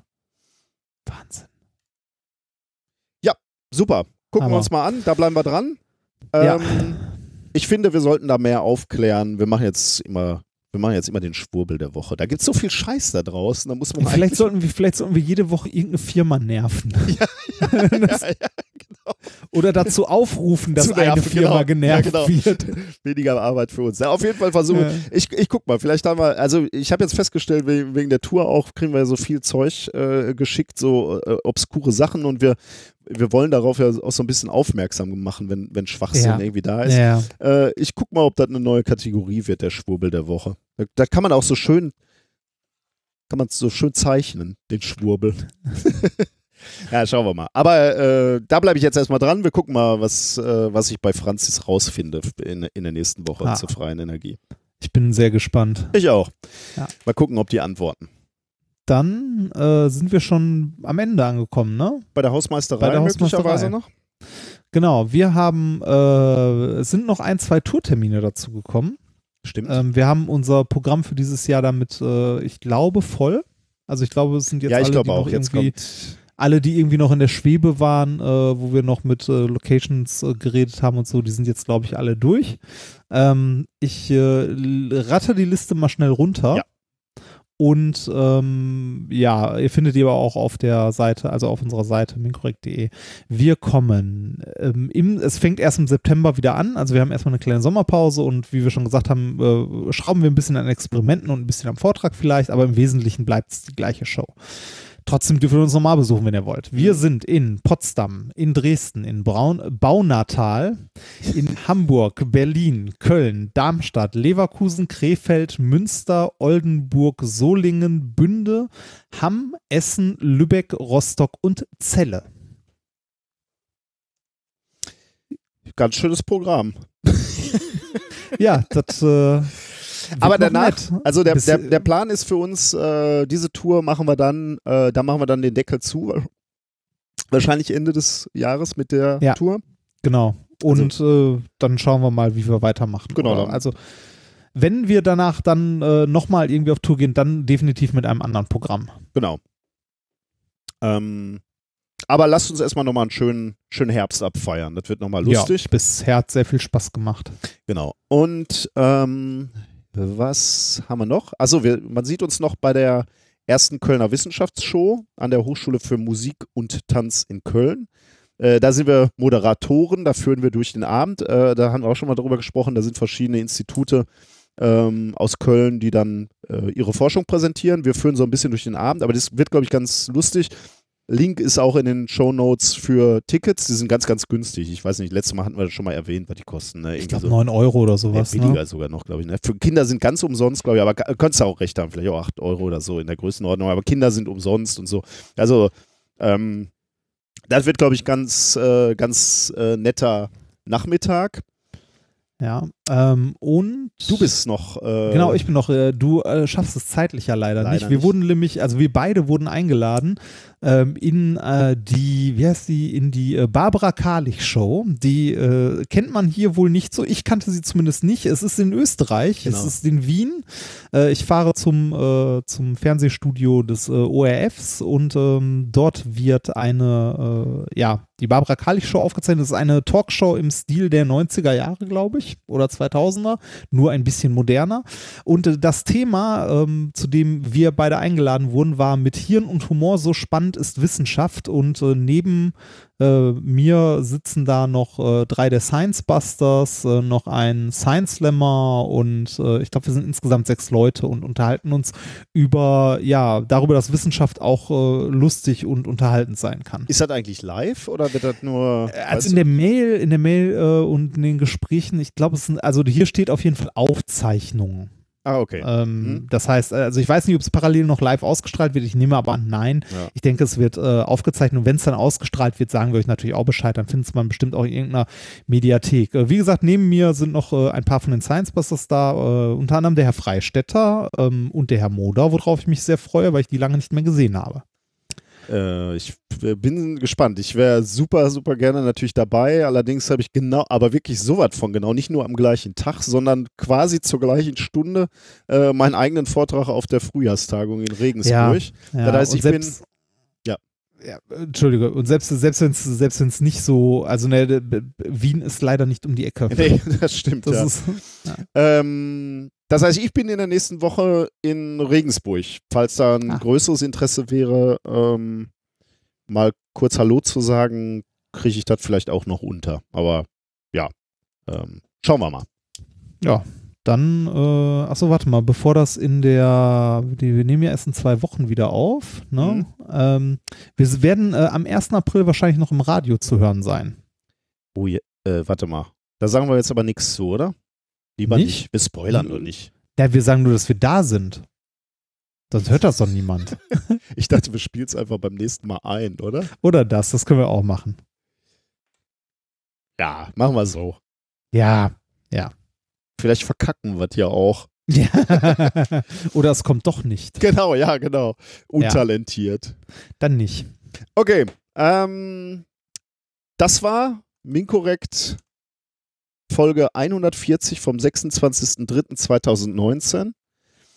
Ähm, es hat mir überraschenderweise Spaß gemacht. Ja, trotz Erschöpfung. das war nett. Ja, ich finde es immer erstaunlich. Da habe ich schon so ein, so ein Wochenende mit dir hinter mir, aber es macht einfach immer noch Spaß, mit dir zu plaudern über die Wissenschaft. Das ist lieb. Da machen wir jetzt den, also die Rausschmeißer Musik als erstes, nämlich äh, I Wanna Be an Engineer, ähm, ein Cover, vorgeschlagen von Peter. Und danach dranbleiben, kommen die Erklärungen zu unserem Experiment von Folge 139 von Daniel und Chris. Warte ich gucke nochmal ganz kurz nach. Ja, Daniel und Chris. Vielen Dank für Audiokommentare, vielen Dank fürs Hören. Macht's gut, bis bald. I wanna be an engineer, so freaking bad. Optimize the things I've always had. I wanna be on the cover of PC Magazine, smiling next to Pentium machines. Oh, every time I close my eyes, I calculate a new design. Yeah. An efficient way to quantify. Oh, I, my patent would be here if I wasn't. Yeah, I would have a show on Discovery, hoping that everybody in the country would watch me on the HD. I'd probably pull an Orville right in the Wilbur, build a plane and take the rudder and dip it in silver. Give away a few smartphones like Einstein, here, have this. Take my protractor out and do some mathematics. It's been a couple years since I've been single, so you can find me working late and living off ho-hos. Brain food for the intelligent. Sometimes I like to compliment myself for being smart, but you can call me brilliant. Yeah, call me a geek or maybe even nerd, but face the facts, we the one be ruling this world. Oh, every time I close my eyes, What you see, what you see, I calculate a new design. uh-huh, uh-huh. Oh yeah, an efficient way to quantify. Oh, I, I swear my patent would be here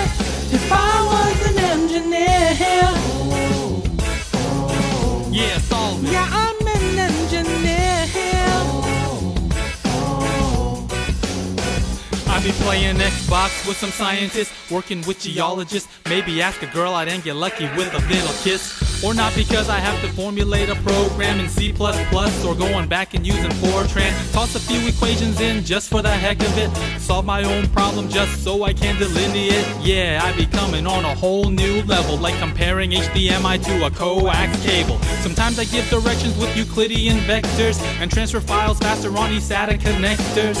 I know we all have a similar dream to build cantilever beams. It makes me wanna sing.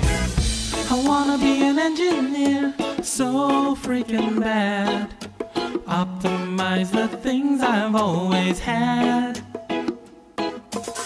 I wanna be on the cover of PC Magazine, smiling next to Pentium machines.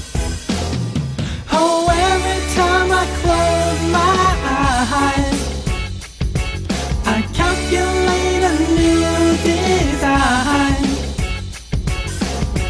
An efficient way to quantify. Oh, I, I swear my patent would be here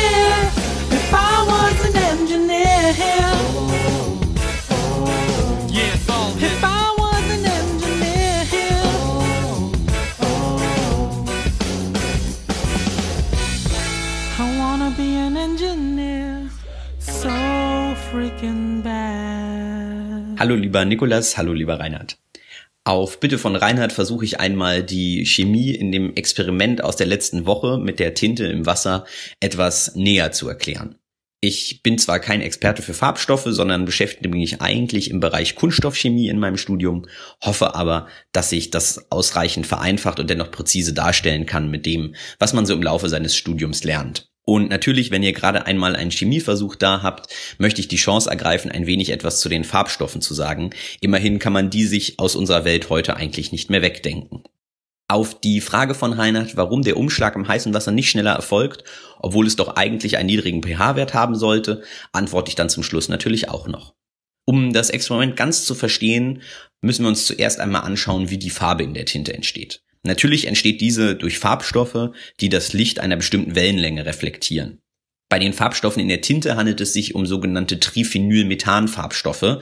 Die sind aus der Gruppe der organischen Farbstoffe und um zu erklären, wie es zu dieser Farbe kommt und warum die sich bei Zugabe von Säure und Lauge ändert, müssen wir uns einmal die Struktur anschauen. Ein Beispiel für so ein Molekül ist zum Beispiel Wasserblau. Die Struktur davon findet ihr einfach in der Wikipedia. Für die Leute, die solche Molekülstrukturen noch nie gesehen haben, das ist eigentlich relativ einfach zu verstehen. Denn an jeder Ecke dieser Zeichnung befindet sich ein Kohlenstoffatom und jede Linie steht für eine Bindung. Doppelte Linien stehen logischerweise für Doppelbindungen und genau um die geht es jetzt. Denn entscheidend bei unserer Struktur ist vor allem der Aufbau in der Mitte.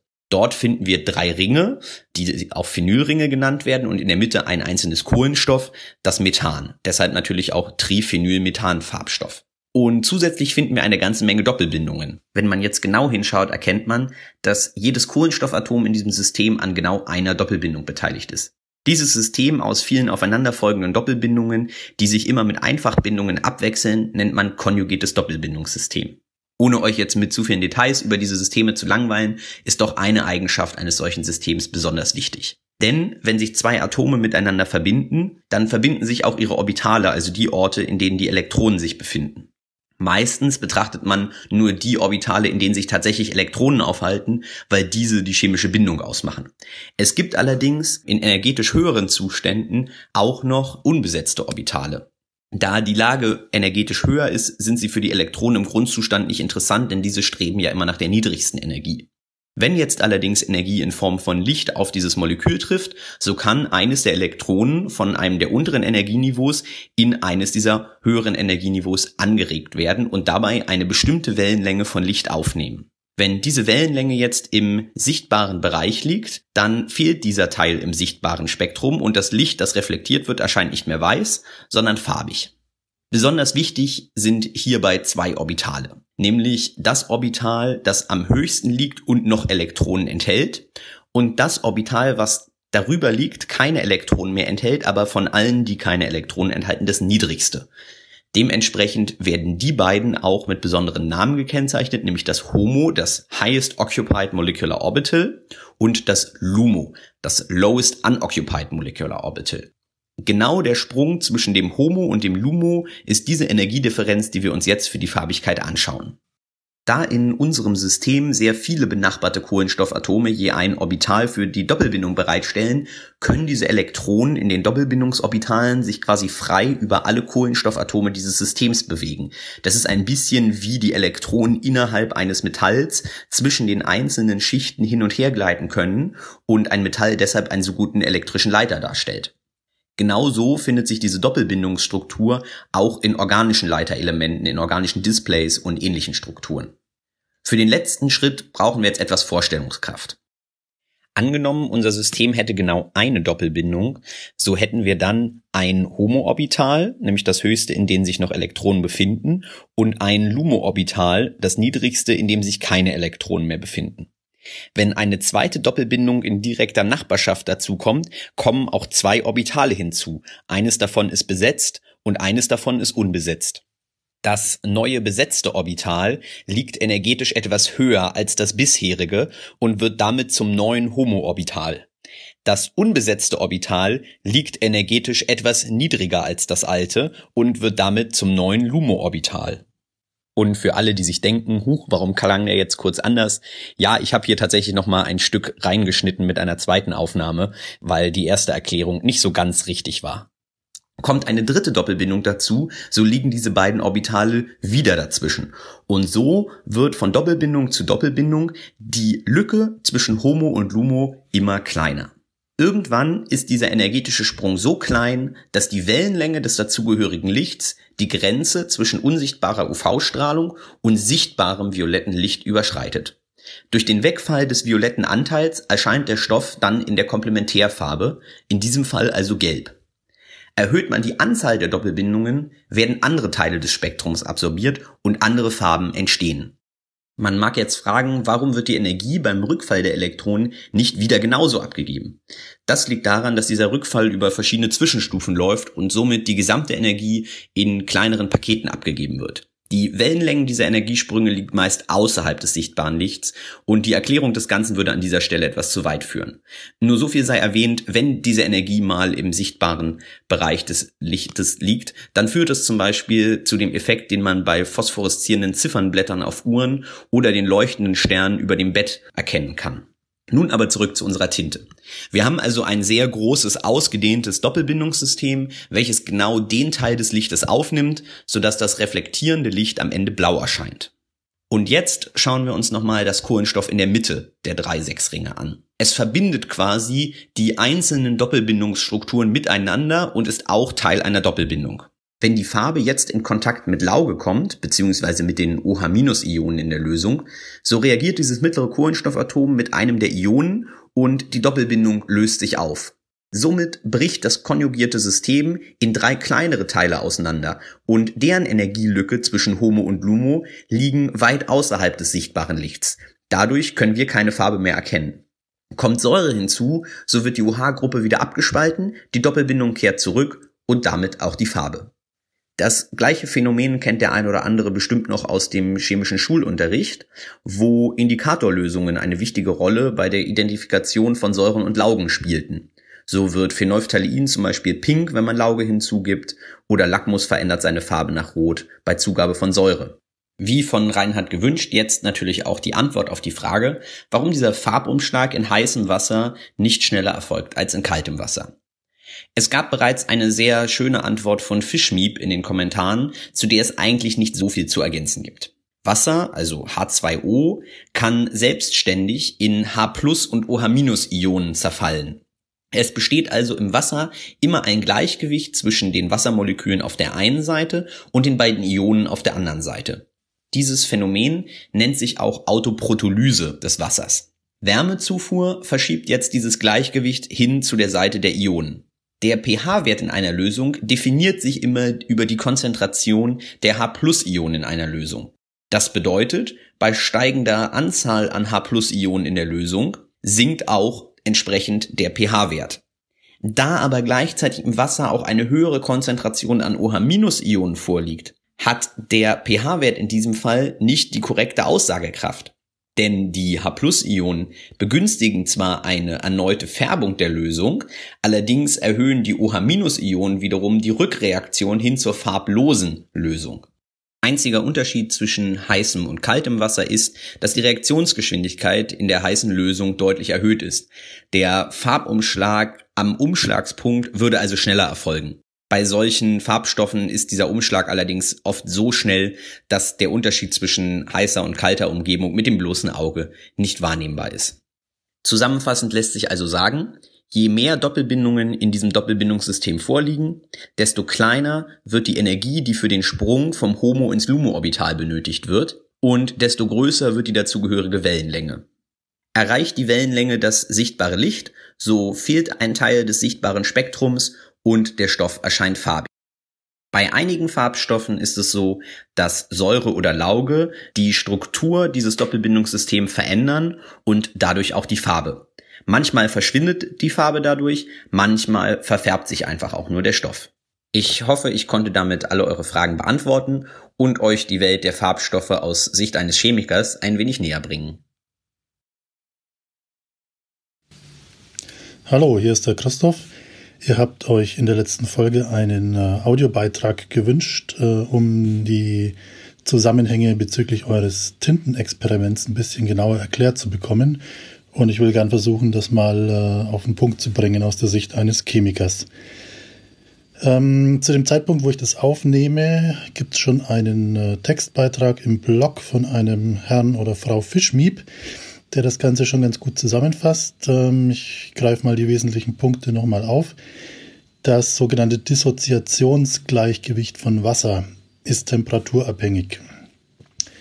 Ähm, wenn sich zwei so Wassermoleküle treffen, dann können die im Prinzip spontan sich äh, dissoziieren in ein sogenanntes H3O und in ein OH-Ion.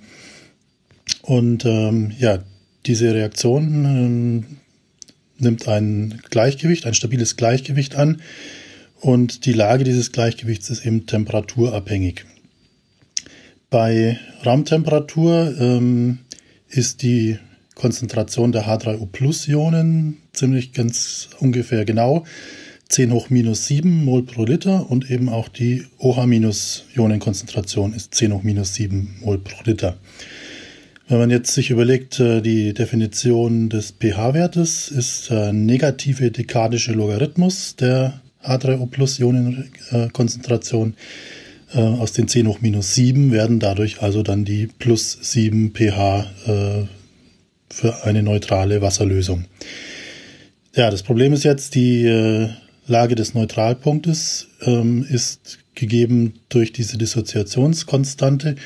Und wenn wir die Temperatur verändern, dann verändern wir die Lage des Gleichgewichts. Die Konzentration sowohl der H3O-Ionen als auch der OH-Ionen nimmt zu. Und dadurch ähm, ändert sich der pH-Wert, aber eben auch der pOH-Wert und auch die Gleichgewichtskonstante. Der Neutralpunkt von einer erhöhten Wasserlösung ist dann also nicht mehr 7 pH, sondern 6 oder 5 oder 4 oder was auch immer. Ähm, genau. Dieses Verhältnis zwischen äh, H3O Plus und OH- bleibt aber konstant 1 zu 1 und deswegen reagiert die Lösung bei in Bezug auf andere Säuren und Basen ähm, eben neutral. Und da kommen wir jetzt zu den Tinten. Ähm, moderne Tinten mischen sogenannte Triphenylmethan-Farbstoffe. Ähm, das klingt erstmal kompliziert, ist es aber eigentlich gar nicht so furchtbar. Tri heißt einfach drei, Phenyl ist ein anderes Wort für Benzol und Methan ist ein einzelnes Kohlenstoffatom, das in der Mitte sitzt. Die drei Benzolringe sitzen drumherum und sind an dieses Methan Kohlenstoffatom gebunden und die vierte Bindung äh, geht zu einem Wasserstoff. Die Struktur ist also eine sogenannte sp3-Struktur, ähm, ganz genau wie Nikolas und Reinhard das sehr gut von ihren Diamantkristallstrukturen kennen. So, jetzt wird es aber doch wieder kompliziert, weil die Chemiker sind nämlich äh, fürchterliche Traditionalisten und extrem konservativ, deswegen halten sie an äh, Namensgebungen fest, auch wenn sich hinterher herausstellt, äh, dass die gar nicht so geschickt sind. Dieses Triphenylmethan-Molekül ist nämlich gar nicht farbig. Es wird erst dann farbig, wenn wir dieses äh, Zentrum in der Mitte, das sp3 hybridisiert ist, zu einem sp2 hybridisierten Atom machen und dadurch äh, ein sogenanntes großes konjugiertes Doppelbindungssystem zusammen mit den Benzolringen erhalten. Das erreicht man dadurch, indem man äh, an den Benzolringen elektronenziehende Substituenten einführt, wie zum Beispiel Stickstoff oder Sauerstoff. Und das führt dann eben dazu, ja, dass wir ein sehr großes, einen richtigen Wald aus äh, p-Orbitalen haben, die alle miteinander überlappen und ähm, das verschiebt dann das Absorptionsmaximum ins sichtbare Licht und das Ganze wird schön farbig. So, jetzt, ähm, warum ist dieses Molekül auch ein äh, pH-Indikator? Ähm, pH-Indikatoren sind normalerweise selbst schwache äh, Säuren oder Basen. Ähm, das ist auch hier der Fall. Es ist allerdings keine sogenannte äh, Brönstedt-Säure, die also äh, H abgibt oder aufnimmt, sondern es ist ein schönes Beispiel für eine sogenannte Lewis-Säure. Ähm, was nämlich passiert ist, dass an diesem zentralen äh, sp2-hybridisierten Kohlenstoffatom ein OH-Ion angreift.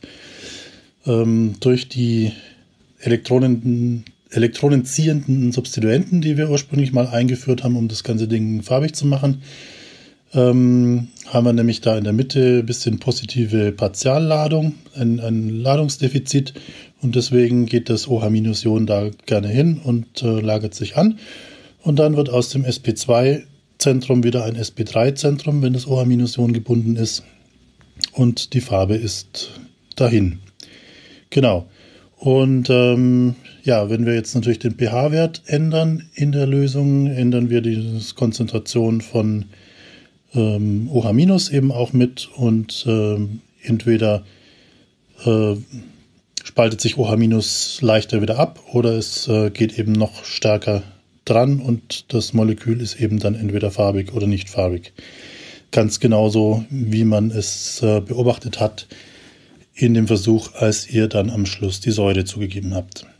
Ja, ähm, das war meine hoffentlich kurz genug und nicht zu komplizierte Zusammenfassung zu eurem Versuch. Ähm, Nochmal herzlichen Dank an euch beiden, an die Rockstars der Wissenschaft, dafür, dass ihr mir ähm, meine langen Autofahrten immer versüßt. Und ähm, ja, macht weiter so. Bis bald.